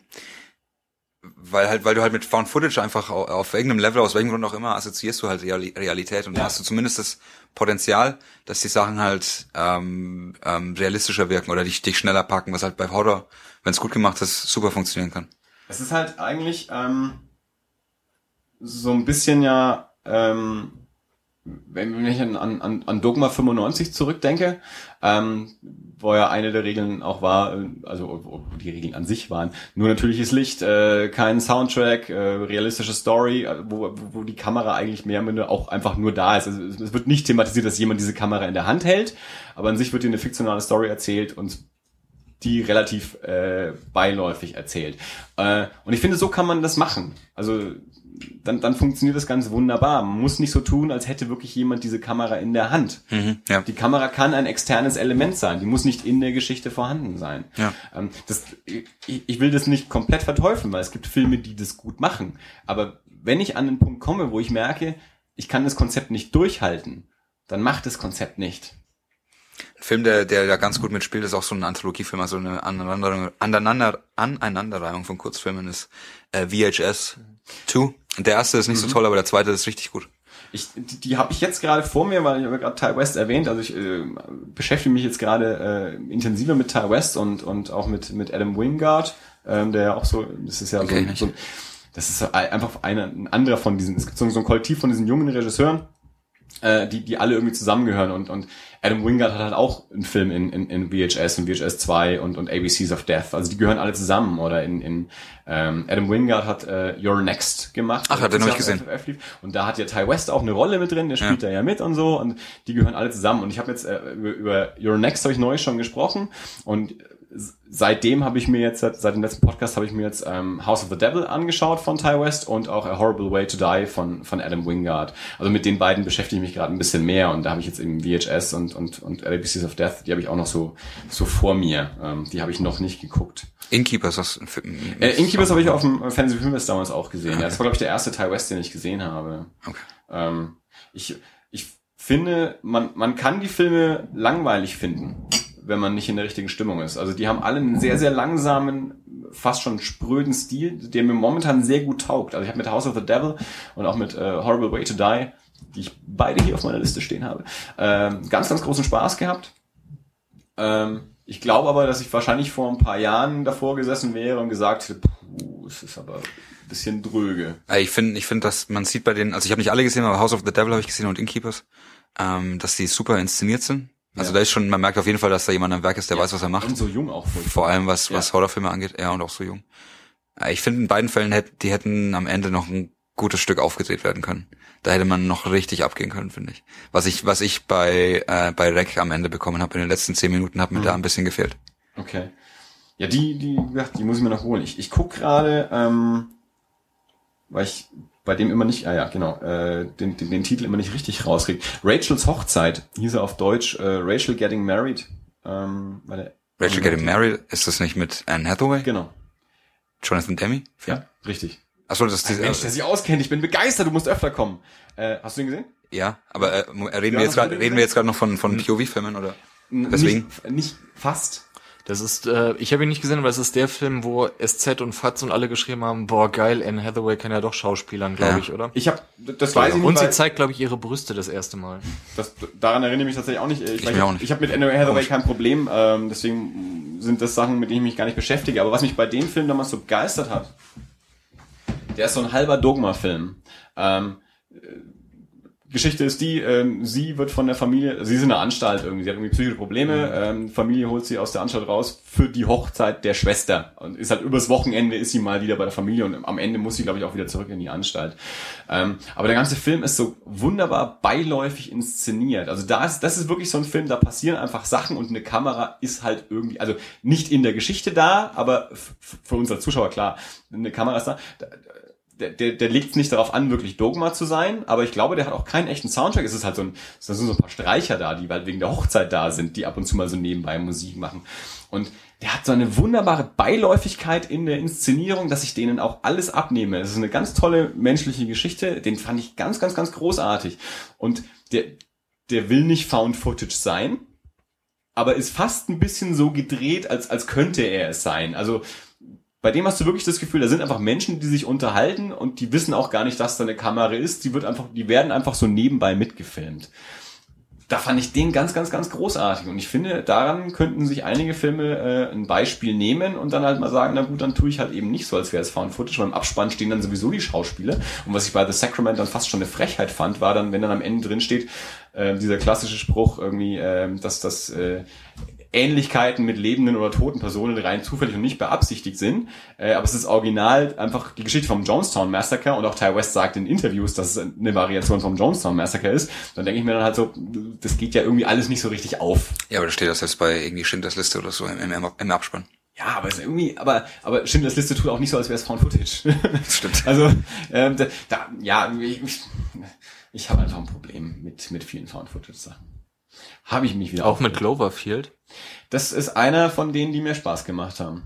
Also de- den wollte ich lange Zeit nicht sehen. Äh, und dann war es so irgendwann mal so ein, also noch im Kino, also ein Abend, wo ich mir dachte, ich habe nichts vor, jetzt gehe ich halt doch mal rein. Der hat mir Spaß gemacht. Das, äh, Cloverfield war einer von denen, äh, wo ich mir gedacht habe, doch, der war auch nicht so lang, der der ist mir nicht auf den Magen geschlagen. Mhm. Also das hat dem Film sicherlich auch geholfen. Also ich hatte auch mit Chronicle Spaß, aber wo ich halt am Ende dann trotzdem sagen muss, das sind jetzt im Moment einfach gerade zu viele Kameras, um, damit das Konzept noch aufgeht. Ähm, aber der war halt dann auch schon wieder in seinem äh, in seinem fantastischen Genre so weit draußen, ähm, dass ich halt auch wieder sagen kann, naja, der ist eh Science Fiction. Da muss ich jetzt auch das Found Footage nicht ganz so ernst nehmen wie bei einem Film, der so richtig tut. Also wäre es jetzt halt wirklich irgendwie äh, eine Kamera, die rumliegt und ich habe es gefunden. Äh, mit Cloverfield hatte ich Spaß. Wo mich dieses Found, das sind nicht wirklich Found Footage, aber es ist dieser Dokumentarstil, wo er mich wirklich nervt, sind amerikanische Comedy-Serien. Weil da ja fast mittlerweile jeder in diesem Stil gedreht ist, den, so- also den das Office, das Original Office, Ja. das britische ja mehr oder weniger eingeführt hat. Ja, Zumindest in die, in die Comedy-Fernsehwelt. ja. Ja, wisst ihr, wovon ich spreche? Dass, Mhm, dass das ja. halt so äh, ähm, mehr oder weniger Mockumentary-mäßig gedreht wurde und dann Leute zwischendrin kommentieren, also direkt in die Kamera sprechen. Und das macht ja dann, nachdem das, das amerikanische Remake übernommen hat, The Office, äh, gab es ja zigtausend Serien, die das machen. Das, mit, das ist ja jetzt bei Parks and Recreation, Modern Family und wie sie alle heißen, ist das der Fall. Und das finde ich ziemlich faul. Ja. Ich habe die alle noch nicht geguckt, muss ich ganz ehrlich zugeben. Also, äh, Also ich schaue die auch nicht mehr und unter anderem deswegen, weil die einfach, weil ich die, weil ich das, es ist alles das Gleiche. Es ist halt äh, irgendwas passiert, was irgendwie semi-amüsant ist und dann spricht halt die, sagt halt irgendjemand, den das betrifft, irgendeinen sarkastischen Kommentar in die Kamera. ja. Und das ist halt, ich finde es faul, das ist halt ein, ein faules Schreiben, wenn du einfach deine Figuren sagen lässt, was sie denken. Ich meine, das ist, das ist, das ist Cheaten irgendwie hier. Das Hast musst, du, das musst du irgendwie subtiler vermitteln, finde ich. Hast du Curb Your Enthusiasm geschaut? Ja, das aber fällt für mich nicht in die Kategorie. Ja. Das ist ja nicht, äh, Aber, ja. Also da, da kommentiert ja niemand. Das ist ja, zwar ja. schon so lose ja, und so, ist Klar, genau. Aber, aber es ist nicht, äh, ja, keine, keine faux äh, Documentary. Nee, ja, nee, stimmt, das ist es nicht. Äh, Curb Your Enthusiasm finde ich super. Liebe ich. Sehr gut. Oh ja, aber zum Beispiel Parks and Recreations furchtbar ist eigentlich. Ja, es ist Also, schrecklich. Ich hasse überhaupt sehr, also mir ist das neu wieder aufgefallen, weil ich, ich habe versucht, wieder ein bisschen einzusteigen, weil ich das so nach der zweiten Staffel verlassen habe. Ich finde Serien einfach, oder Comedy funktioniert für mich nicht, wenn sich die Menschen in der Serie alle mögen. Ja, wenn das alles darauf ausläuft, rausläuft, dass sie sich nicht. am Ende, am Ende alle lieben. Ne, deswegen mache ich zum Beispiel auch mal äh, natürlich South Park oder auch äh, It's Always Sunny in Philadelphia, wo halt oder ähm, britische Serie ähm, ähm, The Thick of It, wo einfach klar ist, dass sich die Leute nicht mögen im Kern. Ja, die würden sich bei jeder nächstbesten Gelegenheit äh, vor den Bus werfen gegenseitig. Ja. Und dadurch entsteht halt ein Humor, auf den ich viel mehr einsteige als dieses Parks and Recreation oder zumindest spätere Staffeln The Office auch ähm, immer dieses Hap äh, hinauslaufen auf ein Happy End. Und das ist, wir sind ja doch alle eine große Familie, die sich alle ganz toll lieb haben. Ja. Da scheiß ich doch drauf. Ich, ich will, ich will, ich will da ähm, Konflikte sehen. Wobei, also bei den Simpsons ja eigentlich der, der Kern immer war, dass die Familie doch letztendlich zusammengehalten hat und sich doch alle am Ende wieder lieb gehabt Aber, haben. die Sim aber das war, wenn wir von den Simpsons sprechen, die guten Simpsons, das war irgendwie 94 oder so. Ja. Das ist halt auch schon ein Jahrzehnt Aber her. bei Community haben sich eigentlich auch alle lieb. Und das mag ich zum Beispiel. Ich hasse es so sehr. Ich hasse es so sehr, Community. Vor allem, äh, umso mehr, weil es so sehr gefeiert wird im Internet. Wird es das? Also ich lese es, ich lese im Internetforen äh, sowieso relativ wenig über Serien und Filme, aber ich, ich guck's halt ab und zu, wenn es bei Comedy Central läuft. Es, ich ich finde es ganz amüsant. Ich finde, ich finde das ein Paradebeispiel dafür, für so eine Strömung im, im, im vor allem im Fernseh-Comedy-Bereich, dass Meta gleich lustig sein soll. Okay, weil du gerade irgendwie einen verschachtelten Witz über Spider-Man gemacht hast, ist das noch kein guter Witz. Und das ist, und Community ist für mich nichts anderes. Es sind nur Metasprüche, die aber im Kern trotzdem nicht lustig sind. Wenn es lustig wäre, fände ich ja gut. Weiß ich nicht. Also ich gehe mit dem, ich, ich weiß ja nicht, mit welchem Anspruch, ähm, ups, man da so rangeht, aber ich gucke das halt, um, um halt leicht unterhalten zu werden. Ich erwarte da jetzt auch nicht, dass die so die mega äh, tiefgründig philosophischen Superwitze raushauen irgendwie, sondern ich, ich will halt einfach eine halbe Stunde gucken, will, will vielleicht zwei oder dreimal lachen und eine Geschichte haben, die in sich irgendwie so halbwegs schlüssig ist und dann Ende aus. Und das, das habe ich da. Und ich habe nicht am Ende das Gefühl, dass die, dass die Macher oder die Schauspieler mich irgendwie verarscht haben oder mich für dumm verkaufen. Ja, das habe ich bei Community schon ein Stück weit, muss ich sagen. Aber ich meine, das ist natürlich immer extrem subjektiv, wie Humor halt auch. Also jetzt zum Beispiel bei Curb Your Enthusiasm, daran messe ich das halt. Bei, bei Curb Your Enthusiasm, da lache ich halt tatsächlich wirklich laut, wenn ich das schaue. Oder auch, auch bei It's Always Sunny in Philadelphia. Und bei Community bin ich einfach aufs tiefste genervt, wenn ich das sehe. Ja, ich finde zum Beispiel so Sachen wie South Park oder so, ähm, hört sich vielleicht doof an oder so, aber ich finde, da muss halt schon ein Stück weit irgendwie ein bisschen mehr, ein bisschen mehr mitdenken, um, um manche Sachen irgendwie, ähm, irgendwie so rauszukriegen. Das, ähm, finde ich ein Stück weit tatsächlich auch, also nicht anstrengend, aber ich finde es fordernder, als eine Sache wie Community zu gucken. Das sind äh, zwei Sachen, die ich in unter, völlig unterschiedlichen Situationen anmache, um sie mir anzuschauen. Ja, ja. Ja, ich komme halt nicht über den Punkt hinweg, dass wenn ich, äh, ich weiß, dass dieses halbstündige Comedy-Konzept richtig geil gemacht werden kann und mich so richtig zum Lachen bringen kann.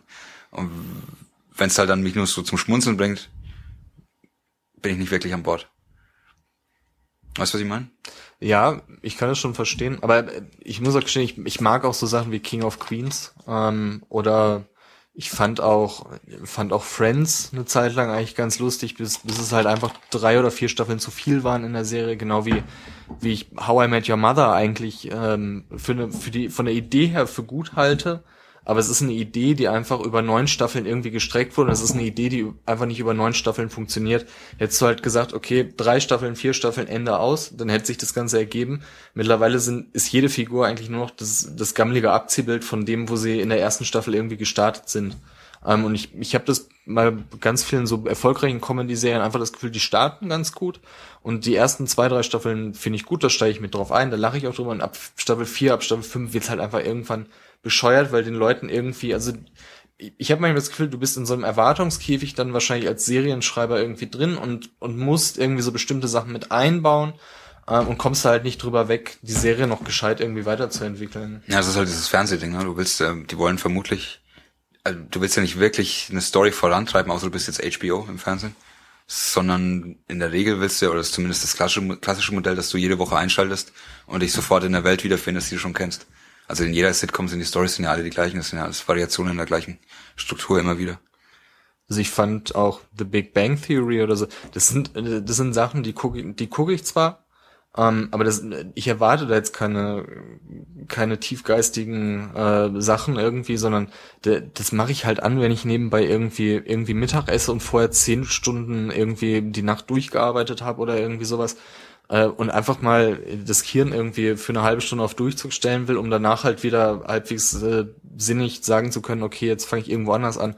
Und wenn ich mir die gerade die deutsche Fernsehlandschaft anschaue, was halt auf anderen Sendern nebenher läuft, ähm, klar, ich kann auf DVDs umsteigen, aber wenn ich mich halt nicht ums Programm kümmern will, sondern durchzeppe, dann, dann häng ich, bleibe ich halt meistens da irgendwo hängen. Aber ich glaube, das ist auch der Unterschied, weil mir geht's da ja auch ähnlich. Also ich finde, es gibt einen Unterschied zwischen Serien, die ich gucke also wo ich mir die neue Folge anschaue und die nächste Folge die nächste Folge anschaue. Und Serien, die ich nebenbei laufen lasse, weil sie halt gerade dran sind und ich genau. mache aber eigentlich was anderes. Mittagessen. Ja, genau, genau das Ding. Du kommst von der Arbeit nach Hause, äh, während du noch was kochst, machst den Fernseher schon mal an, schaust halt irgendwas an, was da gerade läuft oder sowas. Äh, aber das ist nicht, ich gucke gezielt was an.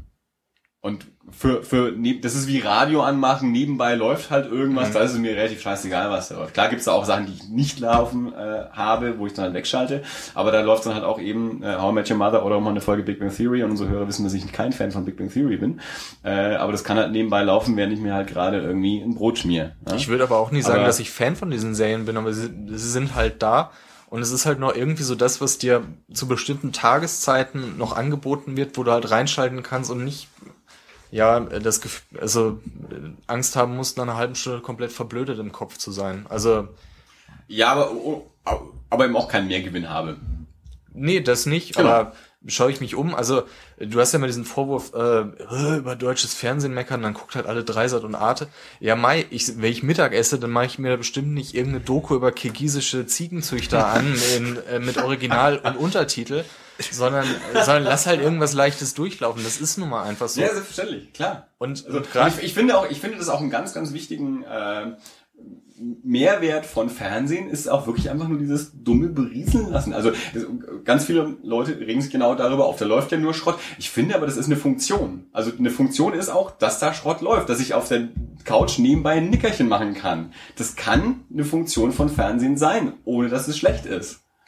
Ja, also ich finde sowieso, ähm, das in gerade ganz auf dieses unterhaltende Element viel zu äh, viel zu niedrig ange viel zu gering schätzt wird auch einfach ja. bei ganz vielen Sachen.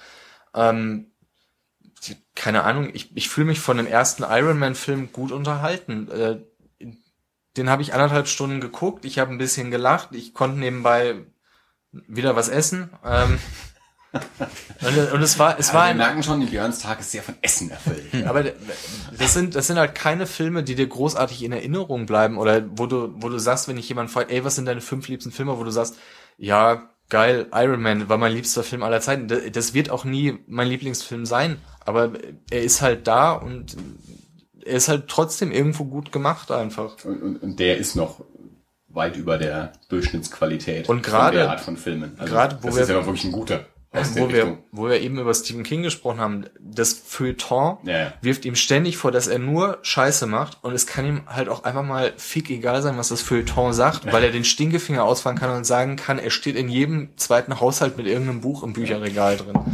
Ähm, und es ist wahnsinnig schwer, glaube ich, ein unterhaltendes Buch zu schreiben, was, was packt und was eine gewisse Qualität hat. Und, und das Ja. ist bei den meisten King-Büchern oder bei vielen King-Büchern auf jeden Fall vorhanden. Ähm, Tom Deswegen- Clancy oder so, das sind Sachen, habe ich zum Beispiel nie gelesen, aber irgendwas wird dieser Mann wohl in seinen Büchern richtig gemacht haben, wenn er es geschafft hat, äh, zigtausend Exemplare zu verkaufen. Im Grunde, auch dir stimme ich im Grunde zu, aber ich, ich tue mir das so ein bisschen schwer, da voll zuzustimmen, weil äh, man muss auch, finde ich, oder man kann zumindest auch so bei innerhalb seichter Un- Unterhaltung einen Unterschied machen. Also äh, ähm, äh, auch äh, Die Hard, Stirb langsam, behandelt jetzt keine, nicht die Themen von ähm, Sein und Nichtsein. Es war trotzdem ein Hammer Unterhaltungsfilm. Und, und äh, sowas wie, wie äh, beispielsweise Transformers ist einfach nicht auf dem ist das gleiche Genre, Actionfilm. Ja. Das, da muss einfach eine Unterscheidung her Ja. zwischen zwischen Die Hard und, und Transformers. Also Ich fand gerade die Beispiele Transformers gehe ich in komplett Ordnung. mit. Bitte? Fandst Transformers in Ordnung? Ja, Ich bin ich, ja kurz weiß, davor, den vierten Teil anzuschauen übrigens. Äh, alle Marky Menschen Mark. hassen Michael Bay. Ähm, ich, ich weiß auch, was er den Turtles antun wird in, in nächster Zeit. Ähm, Ja. Aber Transformers, ich habe ja noch ein bisschen Hoffnung, dass der unterhaltsam wird. Hast du den Trailer gesehen? Ja. Die, die haben Nasenlöcher. Das ist, das ist wie die Brustwarzen bei Batman damals, die haben Nasenlöcher. Okay, anscheinend bin ich nicht Turtle-Nazi genug, um, äh, um das erstens erkannt und zweitens mich daran stören lassen. Die haben, das haben wir noch nicht gehört, die haben Nasenlöcher. Sehr gut. Ich, das Ja, ist stimmt. einer der Momente, in denen wir diesen dramatischen Bam, bam, bam gebräucht hätten. Die haben Nasenlöcher. ja. aber es stimmt, da stimme ich Ben wieder zu. Der Trailer ist, äh, ist Müll. Ich, äh, ich erwarte mir bei dem Film nichts. Aber bei Transformers war es irgendwie so, ähm, ähm, die haben halt auch keine. Ich, ich habe die Comics nie gelesen, aber ich glaube, die haben auch einfach keine geile Hintergrundgeschichte, aus der du mehr machen kannst, als die kommen auf die Erde, hauen sich aufs Maul und viel geht kaputt. Aber ich finde auch, das kann man noch anders sehen. Ich habe nur den ersten Teil gesehen. Äh, der erste Teil ist immer mein Beispiel dafür, das war noch das war noch vor 3D, äh, wie du mich als Zuschauer innerhalb einer Actionsequenz komplett verlieren kannst, indem du einfach die Kamera so nah an die Action ranrückst, dass ich nur noch farbige Flächen sehe und gar nicht mehr weiß, wer klopft wen. Ich sage immer, das ist der Vorteil von 3D. Ich mag 3D nicht, aber der Vorteil von 3D ist, äh, die Kamera rückt wieder von der Action weg, weil sonst kriegst du keinen 3D-Effekt. Also du siehst die kämpfenden Objekte wieder besser, als es davor war und Transformers 1. Da sitze ich dann irgendwo noch drin und sehe farbige Flächen und denke mir, okay, wann ist es denn vorbei? Äh, damit ich wieder auch irgendwas folgen kann. Ja. Mich komplett verloren. Und die anderen habe ich dann nicht mehr angeguckt. Also letztendlich ist Transformers ähm, unter, unter dieser ganzen Oberfläche ja eigentlich nur ein Propagandafilm für die US-Armee, muss man ja am Ende Ja. sagen. Am Ende stehen sie halt auf diesem Flugzeugträger, alles super, hey, super Soldaten, alles gut. Ähm, ist aber trotzdem noch um Welten besser gemacht als der Film, den ich damals im Musterungsraum auf dem kleinen Fernseher sehen musste von der deutschen Bundeswehr. Also, Also ich, ich, ich, ich, ich habe kein Problem mit Michael Bay. Also ich, ich feiere Armageddon immer noch. Also ganz ernsthaft. Also ich habe den im Kino damals gesehen und habe gesagt, dafür werden Kinos gebaut. Und dann das ist also ich, ich habe immer noch jederzeit, wenn der Film kommt und ich den gucke, habe ich Spaß mit diesem Film und da können wir über Patriotismus natürlich auch komplett aufmachen. Aber mit sowas habe ich tatsächlich gar keine Probleme, weil da stehe ich drüber. Äh, bei Transformers habe ich wirklich einfach das Problem, ich sehe nix. Also wenn du mir einen Actionfilm machst, dann zeig mir auch die Action und zeig mir nicht nur farbige Flächen, die Ja, ich nicht auseinanderhalten kann. Das ist schlecht inszeniert. Ja, Transformers. Genau. Der zweite ist noch schlimmer übrigens. meine Damen, meine Ex-Freundin, Transformers war ihr Lieblingsfilm und sogar die hat über Transformers 2 schlecht gesprochen. Okay. Ja, äh, den habe ich ja dann gar nicht mehr geguckt. Immer noch mein, immer noch einer meiner Lieblingsmomente, als wir noch nicht zusammen waren, als wir alle in ihrer Küche bei irgendeiner Party standen und sie hat, sie hat schon immer erzählt, dass Transformers ihr Lieblingsfilm ist. Und jeder wusste das auch. Und an dem Abend kam plötzlich raus, dass alle ihre Freunde diesen Film hassen. Und sie wollten ihn rausschmeißen eigentlich. Das war so groß, ich hab so gelacht. Und ich dachte, alle deine besten Freunde. Sie war so enttäuscht, dass jeder diesen Film kacke fand. Und jeder wusste eigentlich, dass es ihr Lieblingsfilm ist. Zu Armageddon, es gibt ja jetzt diese äh, Ausstellung von Filmrequisiten unten im, im China. Ja.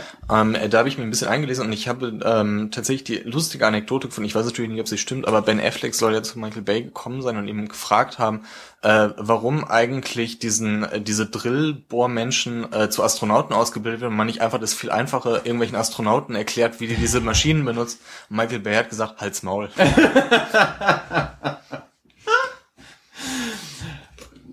Ja, Suspension of Disbelief. Also es Allerdings. Ist einfach, es ist einfach spannender, den ölverschmierten Bruce Willis da hochzuschicken und den durchgebatzten Steve Buscemi äh, als irgendwelche Wissenschaftler an einer, an einer äh, Bohrmaschine auszubilden. Aber das erklärt ja auch Bruce Willis. Ja. Du wirst nicht innerhalb von so kurzer Zeit das Bohren lernen. Vor allem, vor allem nicht auf irgendeinem, auf irgendeinem Asteroiden, der äh, durchs Weltall fliegt. Aber was leichter aus einem Ölbohrer einen Astronauten als aus einem Astronauten einen Ölbohrer. Ja?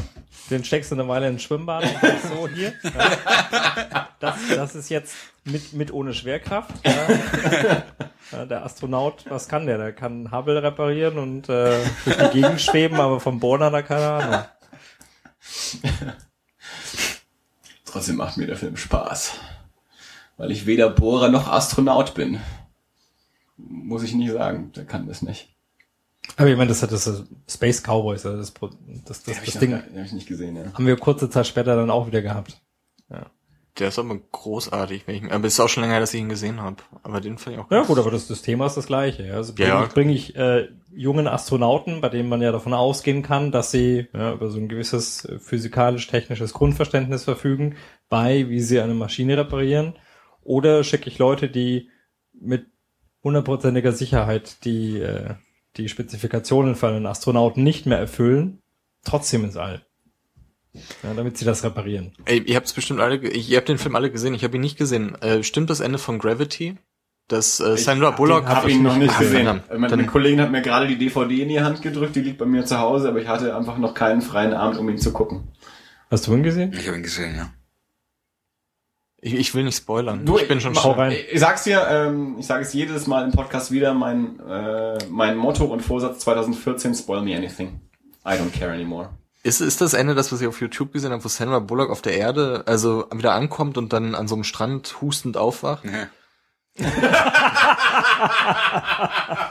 Und aus dieser Reaktion spricht schon der komplette Ekel und die Ablehnung gegenüber diesem Film oder zumindest dem Aber da war ich wirklich in, war ich schon enttäuscht von dem Film. Also der, Wie, der wie schafft sie es, wieder an den Strand zu kommen? äh, warte mal, die, ähm, erst geht sie in die, in diese eine Raumstation, ich weiß es gar nicht mehr genau. Sie kommt irgendwie in, in, am Ende kommt sie in einer chinesischen Raumstation an, die halt auch nicht mehr bemannt ist. Und dann äh, kriegt sie Besuch von, also äh, George Clooney stirbt gleich am Anfang. Ähm, und dann kriegt sie Besuch von seinem Geist mehr oder weniger oder halluziniert, dass er bei ihr wäre und zu ihr sagt, dass sie sich jetzt doch noch bitte nochmal aufraffen soll.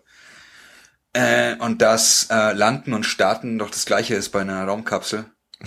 Und irgendwie weiß er dann dadurch, welche Knöpfe sie drücken soll. Und dann, dann landet sie halt auf der Erde. Irgendwo in Peru an Bisher dachte ich noch, ich könnte den Film ernsthaft angucken, weil so viele den so furchtbar toll Der ist fanden. hammer inszeniert. Das ist Ja. wahnsinnig inszeniert. Das ist einer, den man im Kino gesehen haben sollte wahrscheinlich. Nur wegen der Bilder. Ja. Äh, der, das Skript ist, ist, ist unerklärlich schlecht. Also ich werde ihn demnächst mal gucken. Also gerade George Clooney's Figur, was der für Dialoge hat, das ist einfach unfassbar Wenn ich wieder den freien Abend habe, schaue ich ihn mal, weil er, er ist ja da. Jetzt bin ich, jetzt bin ich, jetzt bin ich ein bisschen gespannt. Aber bei Weltraum muss man, ähm, muss man Sunshine auf jeden Fall nennen. Sunshine ist Ja. einer der Filme, die den haben viel zu wenig Menschen angeschaut. Der ist im Kino so untergegangen. Kumpel von mir hat damals noch in den Staaten gelebt. Der hat nicht mal mitbekommen, dass es den Film überhaupt gibt. Der scheint da nicht gelaufen. Aber gut, der hat auch im Maisfeld in Alabama gewohnt. Aber äh, der, das war eines der großartigsten Kinoerlebnisse, visuell und auch vom. Ich bin kein, ich bin kein Tonfanatiker im Kino oder so. Aber was der Film an, an, an Bild und Ton äh, mir gegeben hat und auch Charaktere, also, also großartiges Kinoerlebnis. Ja, der Soundtrack passt auch einfach mit dem John Murphy äh, Theme, was da läuft ähm, die ganze Zeit und Ähm, ich habe im Kino, also wir, ich habe den im Kino geguckt und äh, ich weiß noch, der Abspann setzt ein und dann läuft, glaube ich, Avenue of Hope von I Am Claude und ey, das passt einfach. Also da, da passt wirklich jede Szene in diesen Film rein, das ist von vorne bis hin. Den hätte auch so vergessen. Den, den, Perfekt. Wenn es um Danny Boyle geht, geht's nie um Sunshine. Den hat Weil der einen total schlechten Ruf hat aus irgendeinem Grund. Also das ist auch einer meiner Lieblingsfilme, so auf jeden großartig. Fall in meinen Top Ten. Und es, es gibt so zwei Filme, also die, die Blogs, die ich so über Filme lese, sind meistens amerikanische. Mhm. Was mir auffällt, äh, es gibt zwei Filme, die scheinbar in Amerika komplett anders wahrgenommen wurden äh, als in Europa. Und das eine ist Sunshine. Da wird das Ende von Sunshine wird immer regelmäßig zerrissen, mhm. was ich nicht verstehe, weil das den, den Film für mich auf den Punkt bringt. Also ist ein perfektes Ende für diesen Film, finde ich. Und der andere Film ist Alien 3, den ich für einen der besten der Reihe halte und den sonst kein Mensch mag, Niemand außerhalb von Europa. Den. Also man, ich, ich erkläre mir das immer so, warum alle den nicht mögen und ich schon. Also ich habe den halt im Kino gesehen, als ich irgendwie 15 war oder so. Also ich meine, da war ich auch sicherlich noch leichter zu beeindrucken und und ähm, und ich habe halt auch dieses Ding, dass ich nicht äh, 20 Jahre später plötzlich Sachen nicht mehr mag, die ich als Jugendlicher oder Kind mal mochte. Also ich trage das einfach mit mir. Ich mag Sachen dann immer noch aus nostalgischen Gründen. Ähm, bin auch riesen David Fincher Fan und und äh, mich, mich hat damals dieses Steadicam unglaublich fasziniert äh, in dem Film und die kompletten Farben auch noch alles. Also ich, ich fand ihn ganz ganz furchtbar großartig und warum den alle hassen, verstehe ich auch nicht. Also da kommt ja der vierte noch besser weg als der dritte und mit dem vierten konnte ich dann viel weniger anfangen. Der vierte geht für mich noch okay. Also ich mag ihn nicht unbedingt, aber geht schon noch okay. Ähm, aber ja, der, der dritte war auch lange mein, mein Lieblings-Alien. Und das ist immer noch auf jeden Fall ein super Film, finde ich. Wobei bei Fincher bin ich mittlerweile abgesprungen, muss ich sagen. Der hat mich verloren. Ja. Spätestens seit äh, Girl with the Dragon Tattoo. Ich fand den, äh, den fand ich. Wobei, was sage ich? Vom, vom Thema her hat er mich wieder mehr angesprochen als, äh, als Social Network. Ähm, ich fand den, ich fand den nicht schlecht. Es ist nicht das gleiche äh, wie, wie Fight Club oder Sieben oder sowas, aber äh, ich fand schon, dass da relativ viel ganz gut war. Ähm, was wollte ich gerade sagen? Also Fincher ist immer noch einer, äh, von dem ich jeden Film im Kino anschauen werde. Also er verliert mich nicht. Also ich kann nicht bei jedem Film sagen, dass er gleich großartig ist, äh, aber ich bin bei jedem Film von ihm immer noch interessiert, mir den anzuschauen. Mhm. Ja, ich nicht. ja, ich finde ich find, ich find Siebens Hammer natürlich und Alien 3 und äh, ich meine Fight Club habe ich lange nicht gesehen, aber bin mir sicher, dass der nicht mehr funktioniert heute. Ähm, ich fand ihn als, als Jugendlicher natürlich Hammer, aber ich glaube nicht. Ich muss dir ganz ehrlich sagen, also wir haben ja festgestellt, ich bin ein paar Jahre älter als du. Ähm, also der, der lief ja 99 im Kino, also in dem Jahr, als ich im, im, äh, angefangen habe, im Kino zu arbeiten, war ich Anfang 20. Äh, der Film ist für mich von Mal zu Mal immer großartiger und wichtiger geworden, je näher ich auch selbst an das Alter rangerückt bin, worum es da geht. Also so, so sprichst du eben so, so, so rund um die 30 dann. Also ich habe den Film immer besser verstanden, je mehr ich einfach von, von meiner eigenen Lebenserfahrung näher dran war. Und der ist für mich immer nur noch besser geworden. Ja, ich bin natürlich. Das muss jetzt keiner am Tisch beunruhigen. ich bin natürlich inhaltlich, finde ich das eine gute Story. Aber ich mochte auch das Buch, das, das habe ich dann danach gelesen, nachdem ja. ich den Film gesehen hatte. Aber ich finde, du kannst keinen. Äh, das Ziel war ja hier scheinbar irgendwie einen gesellschaftskritischen Film zu machen. Ähm, gesellschaftskritisch vor allem im, im Sinne von ähm, von Konsum und und Kapitalismus. Mhm. So einen Film kannst du nicht machen, der dann von 20th Century Fox finanziert ist. Funktioniert nicht. Und du kannst auch nicht Brad Pitt sagen, ich kannst nicht Brad Pitt sich über über Kevin Klein Anzeigen lustig machen lassen. Brad Pitt war damals natürlich nicht Brad Pitt, wie er heute ist. Mm, und, mm, er war äh, schon ein Star. Ich, ich äh, ich finde eben schon, dass das geht. Das ist das, was ich bei David Fincher Filmen auch eigentlich gerne mag. Das was ich äh, früher immer gesagt habe. Ähm, genau deswegen mag ich David Fincher Filme, weil sie, äh, die waren für mich immer so ein bisschen wie Vertigo Comics. Das sind äh, innerhalb des irgendwie Mainstream-Systems die Filme oder Geschichten, die aber trotzdem Ecken und Kanten haben. Also die sind nicht so indie, dass ich es nicht mehr sehen will und wo ich merke, na, da hätte aber noch mal einer übers Drehbuch gehen können. Ja, guter Ansatz, aber das hätte man noch ein bisschen polieren können. Aber sie sind eben auch nicht so glatt, dass du sagst, okay, vollkommen austauschbar. Also die sind handwerklich perfekt gemacht ähm, und erzählen mir aber trotzdem was, was, was eben nicht so richtig komplett Mainstream und massentauglich ist. Das Wobei mag ich. Vertigo den Status verloren hat, würde ich einfach mal ganz ja, also, behaupten. Ich, ich meine, also für mich ist Vertigo halt immer so auch so ein bisschen so dieses 90er äh, 2000 Ding. Also als ich halt äh, nach nach Sand, also mit Sandman und dann äh, Preacher, Transmat, ähm, Hellblazer. Also als ich halt noch viel äh, Vertigo gelesen habe, ich schon ewig kein Vertigo mehr gelesen. Also das irgendwann, äh, ich glaube, nachdem dann halt irgendwann äh, Preacher und Transmit durch waren, 100 Bullets äh, habe ich dann halt irgendwann noch angefangen, das habe ich aber auch noch nicht zu Ende gelesen. Ähm, DMZ, weil ich lange Zeit auch riesen Brian Wood-Fan war, ähm, aber auch die haben nicht das, was, was, was Transmet, Preacher und Sandman für mich haben. Aber das, was ich eben gerade meinte, was ich früher über David Fincher Filme gesagt habe, das war halt eben zu dem Zeitpunkt, als auch diese Serien alle noch Mhm. gelaufen sind. Aber ja.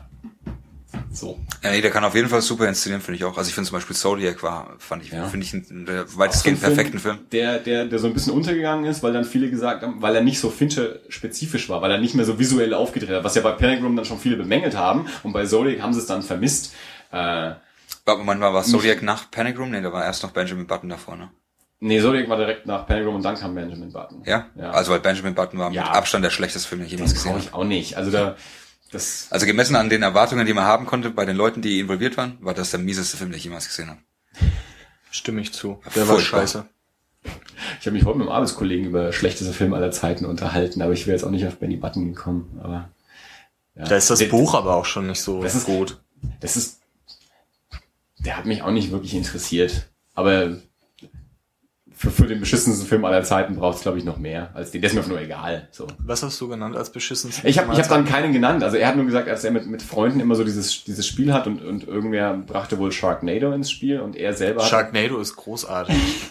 Und er selber meinte dann, dass er irgendwie gestern Abend auf Arte irgendwie einen Film gesehen hätte, der ganz furchtbar wäre. Und ich habe dann so, ich habe dann halt so ein bisschen drüber nachgedacht und, und bin auf keine Lösung für mich gekommen, weil ich dann auch gesagt habe, sowas wie Sharknado würde ich niemals anführen als schlechtesten Film aller Zeiten, weil der, weil der Anspruch vom Film selbst und auch vom Publikum schon mal ein komplett anderer ist.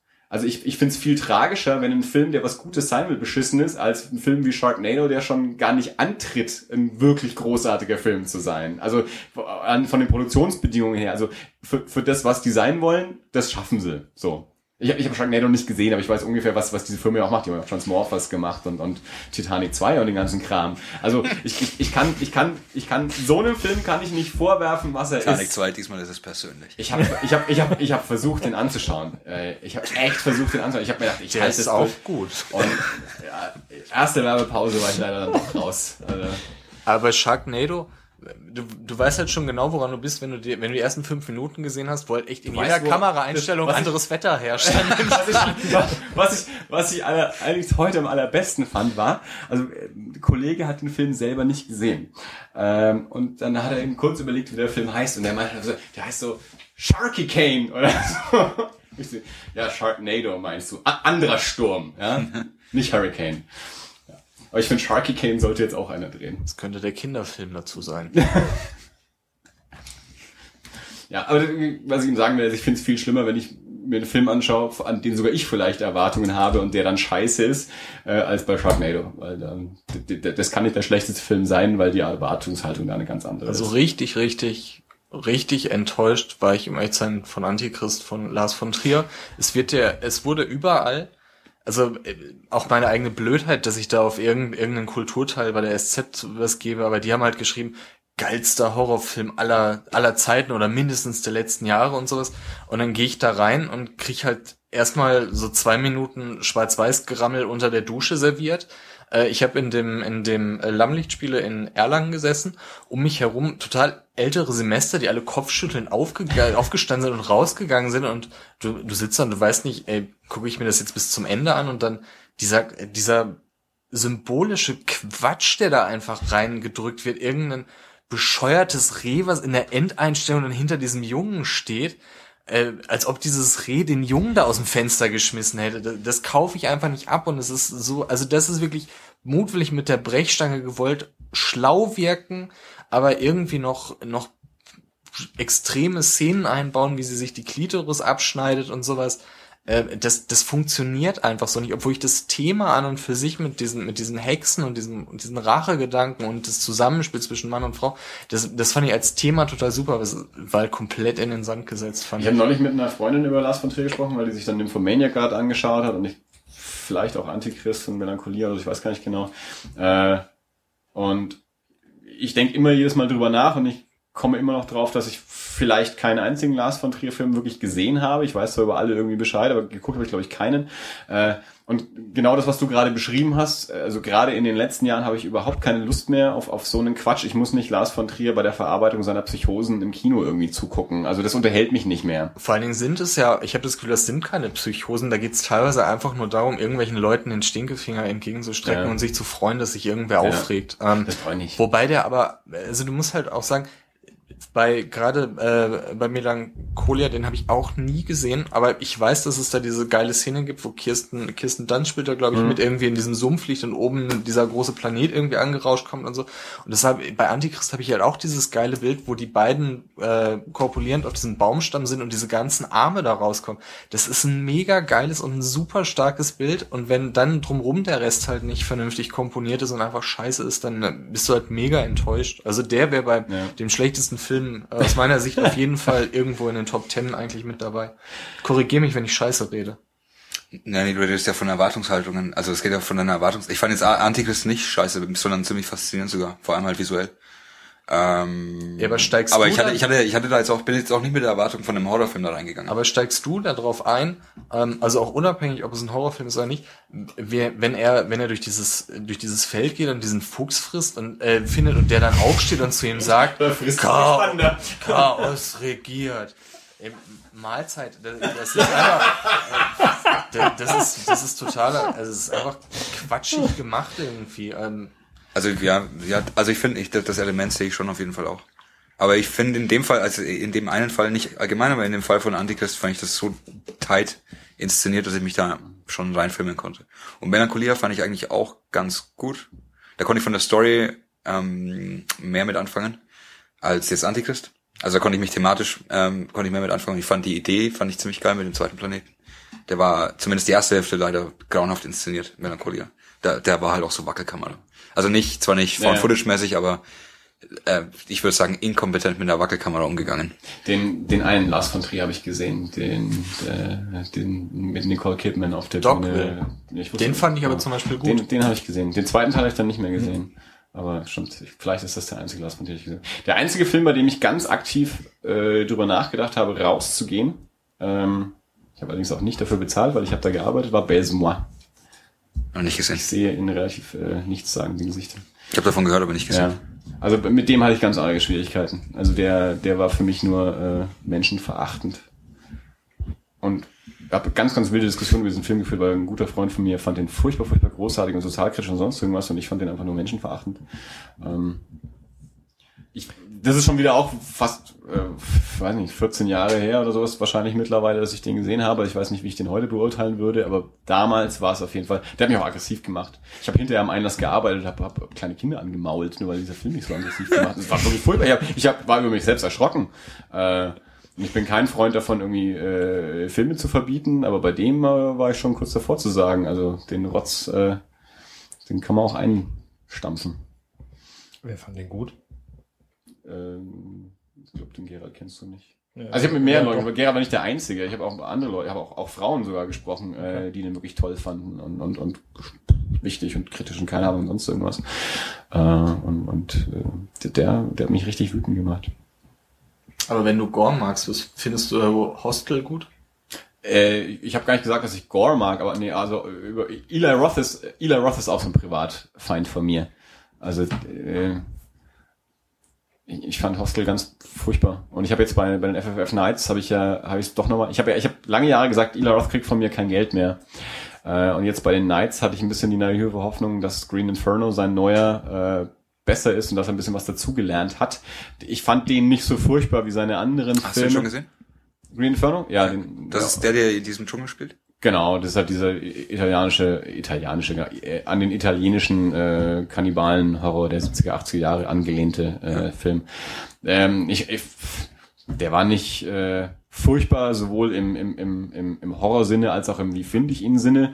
Ähm, aber es ist halt trotzdem immer noch dieses äh, College-Kiffen, Titten, Pipi, Kaka-Humor-Ding, das Ila Roth so macht und damit kann ich nichts anfangen. Deswegen bin ich auch so mit aktuell so begeistert von Leuten wie Adam Wingard und Ty West, obwohl die aus diesem Eli Roth-Lager kommen, haben die das überhaupt nicht. Also die sind ja sehr, sehr ernsthaft bei dem, was sie tun und Eli Roth ist immer, immer irgendwie College Humor, fuck, Scheiß irgendwie. Und ja. Also Hostel nein, danke. Also ich, ich, ich war großer Freund der, der, der Terrorfilmwelle da vor, vor zehn Jahren oder so. Ähm, High Tension ist einer meiner absoluten Lieblingsfilme aus, aus der Zeit. Ähm, ich bin großer Freund von, von Rob Zombie und sein, also von seinen Filmen, nicht von seiner Musik. Äh, wobei jetzt der, der Lords of Salem auch ein bisschen komisch war. Ähm, aber, aber Hostel, also ich, für mich waren es damals, ähm, äh, Aja hat erst High Tension und, und dann das äh, Hills of Ice Remake rausgebracht, die mich beide irre begeistert haben und gleichzeitig mit dem Hills of Ice Remake, also ungefähr gleichzeitig, kam ihm auch Hostel raus. Und ich habe damals gesagt, Aja schaue ich mir wieder an. Bei dem habe ich das Gefühl, das ist ein Filmemacher und der auch ein Interesse darüber hinaus hat, was er gerade gemacht hat, der auch andere Sachen dann macht. Äh, bei Eli Roth habe ich immer nur das Gefühl, der macht immer das Gleiche und immer nur so einen Rotz, den ich nicht. Dafür, dafür bin ich 20 Jahre zu alt und nicht bekifft genug oder so. Äh, nee, danke. Ich verzichte. Weil ich bei Gewaltdarstellung sowieso irgendwie, also ich, kein, kein Problem, aber ich finde es äh, gerade bei Hostel äh, ist es mir eigentlich zu viel, ähm, damit es noch wirkt, um ehrlich Ja. zu sein. Also das ist einfach nur, hey, guck mal, hier können wir einem hinten die Achillesferse durchschneiden und er steht dann auf und mault Ja, ja. sich und du kannst in den Fuß reingucken. Ha, ha, ha. Ja, ich habe auch, ich habe Saw den ersten dann irgendwann auf DVD geguckt und den fand ich soweit auch in Ordnung. Und die anderen habe ich alle nicht mehr angeschaut, was mich auch nicht interessiert hat. Wenn es nur noch darum geht, noch eins draufzusetzen, noch eins draufzusetzen und noch eine wildere Maschine zu bauen, die auch nur irgendwie den Körper auseinander nimmt. Ähm, und heute ist auch nicht mehr. Nicht meins. Ich finde, ich finde das, also ich meine, ich finde das auch nicht unterhaltend oder so.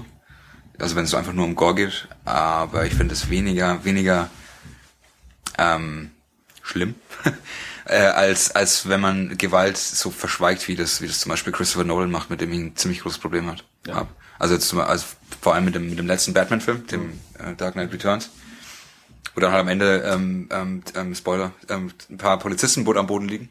Du siehst aber keinen Tropfen Blut. Also das finde ich einfach einen, einen verantwortungslosen Umgang mit Gewalt, mit dem Thema Gewalt. Da ist mir das- das, andere Extrem ist mir da lieber als, als, Ja. als dieses. Ja, klar. äh, Es geht ja nicht darum, Gewalt zu verschweigen, sondern einfach nur, wenn du, wenn quasi du das Gefühl hast, dass die ganze Story eigentlich nur dazu da ist, um dich von Punkt A mit Kopf abschlagen zu Punkt B, Arme abhacken zu Punkt C, Beine abhacken irgendwie bringt. Das, das fand ich, war bei Hostel irgendwie so. Das Also ist halt sein eigenes Subgenre. Ne? da haben halt ganz viele Leute gesagt, ey, der ist voll sozialkritisch und so und kapitalismuskritisch und so. Und da, ja, da sitzt er halt vor und Wenn es immer nur darum geht, irgendwelche äh, Studentinnen in einem äh, tschechischen äh, Haus auseinanderzunehmen, dann äh, kann mich Sozialkritik mal, wenn das das äh, sein soll. Also das ist nur albern. Ja. Ich kann Eli Roth einfach nicht leiden, tut mir leid. Wir waren waren einfach keine Freunde mehr. Aber Nolan ähm, fand ich zum Beispiel enttäuschend bei Inception, dass ihm, also du bist in einer Traumwelt, in einem Traum, in einem Traum und dir fällt nichts Besseres ein, als einmal so eine Haus, so ein Ja. Häuserviertel hochzuklappen. Ja. In, in Träumen geht der krankste Kram aller Zeiten ab und das, damit soll ich mich als Zuschauer irgendwie abfinden und es ist alles mega glatt poliert und äh, Der kann generell mit Emotionen nicht umgehen. Das ist extrem, sind extrem kalt seine Filme, finde ich. Der weiß nichts, was er mit, mit Menschen anfangen soll. Ich fand halt die, die Schachtel in der Schachtel in der Schachtel, woran viele Leute sich so gestört haben, fand ich noch irgendwie in Ordnung. Aber äh, weißt, die gehen als Liebespaar da, glaube ich, zum Schluss irgendwie diese Straße lang. ähm, und was Besseres ist ihnen nicht eingefallen als so ein paar komische Klapphäuser, die da am Straßenrand stehen. Und das soll der schönste Ort auf der Welt für die sein. Äh, Ja. Also ich mag Nolan an sich schon. Also es ist auch so einer, bei dem ich zumindest mal ein Auge hinwerfe. Äh, Ich mag nicht alle seine Filme. Inception fand ich auch ähnlich wie was ich vorhin über Fincher gesagt habe. Hat mich sehr gut unterhalten, fand ich wirklich gut, ähm, weil er auch wieder eben so ein, so ein Zwischending ist. Also schon irgendwie ein, ein, ein Mainstream eigentlich ja auch schon irgendwie Actionfilm, der aber trotzdem ein bisschen intelligenter ist als das, was sonst so rumkommt und auch in dem Jahr eine Ausnahme war, dass es überhaupt mal ein Originaldrehbuch war und nicht irgendwie eine Adaption, Fortsetzung oder sonst irgendwas war. Also ein, ein Film, der, der ein bisschen clever ist, aber auch nicht so, so tut, als wäre er schlauer als der Zuschauer. Äh, also dich immer noch relativ mainstreaming unterhält, aber eben ein bisschen cleverer ist als der Film, der gerade nebenan läuft. Also es war auch immer mein Eindruck, dass Christopher Nolan halt immerhin, ist immerhin einer, der, oder wahrscheinlich der einzige Regisseur, der Blockbuster-Kino macht, ohne sein Publikum für vollkommen hirntot zu halten, wie jetzt Michael Bay. Äh, aber gut macht es seine Filme trotzdem leider nicht, finde ich. Also ich bin auch, ich bin auch an Bord mit, bitte? Memento. Ich bin auch an Bord mit einschließlich Batman Begins. Also Memento, Insomnia, Batman Begins finde ich alle gut. Äh, Dark Knight bis zur Hälfte. Also bis zu dieser LKW. Mir geht's mit Batman Begins so. Batman Begins bis zur Hälfte und dann nicht mehr. Dark Knight mag ich dann wieder. Batman Begins ist schon noch okay, finde ich ganz. Also habe ich kein Problem mit. Also Aber Prestige fand ich, habe ich schon auch noch gemocht. Prestige hat mich, da war nach, war nach einer halben Stunde klar, okay, das sind Zwillinge für mich. Äh, und dann kam halt auch nichts anderes mehr. Okay, ja, ja, dass es nicht geklont ist, aber das war auch irgendwie, also weiß auch nicht. Ich mag seine Filme nicht wirklich. Ja. Und ich finde auch, aber wenn wir von Batman sprechen, diese, also von seinen Batmans, weil die ja alle, alle diese Superheldenfilme beeinflusst haben. Zumindest, zumindest was die Tonalität angeht. Er ist ja alles jetzt gritty und realistisch, diese ganzen Superheldenfilme. Ja, bei Marvel ja eigentlich nicht. Bei Marvel ist ja zum Glück noch wenigstens eine Ausnahme. Ja, wie viele andere sind denn da noch?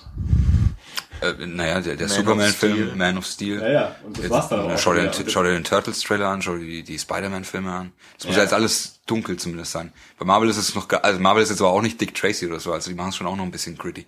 Und es muss immer um irgendwas gehen.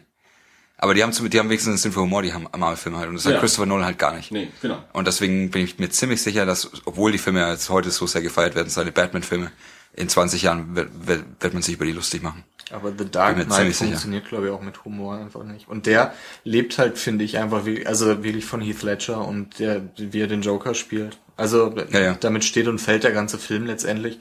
Ähm, und ich fand, es- ich fand ihn auch gut. Batman Begins. Äh, weiß ich nicht, ich muss, ich muss einen, äh, einen tollen Gegner haben. Batman ist als Figur zwar halbwegs faszinierend, aber ich, ich finde halt Monster und sowas immer irgendwie interessanter. Und bei Batman Begins war, war diese Vogelscheuche irgendwie.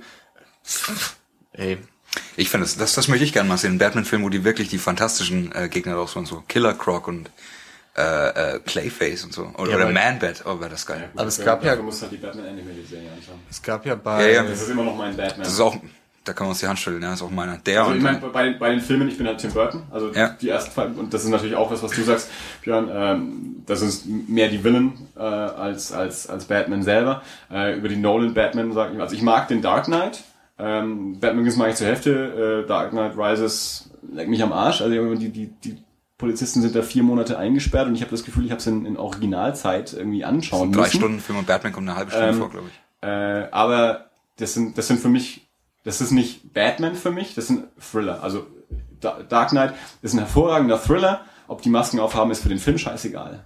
Also ob das jetzt halt Batman und Joker sind oder ob das einfach ein Bulle und ein äh, Terrorist ist, ist für den Film vollkommen egal. Das letzte Drittel ist stinklangweilig für mich, Und, Knight. äh, und das finde ich eben mit den bei, beiden Fähren, ne? Wen interessiert denn das? Was ist denn das für ein, für ein, für ein, für ein Höhepunkt, ob jetzt jemand einen Schlüssel ins Wasser wirft oder nicht? Der Höhepunkt in dem ganzen Film ist für mich, wo der Joker ins Krankenhaus marschiert und dann rausmarschiert und in der Krankenschwestern-Outfit die Explosionen hinter ihm abgehen. Das ist, da bin ich an dem Punkt, wo ich sage, geil gemacht.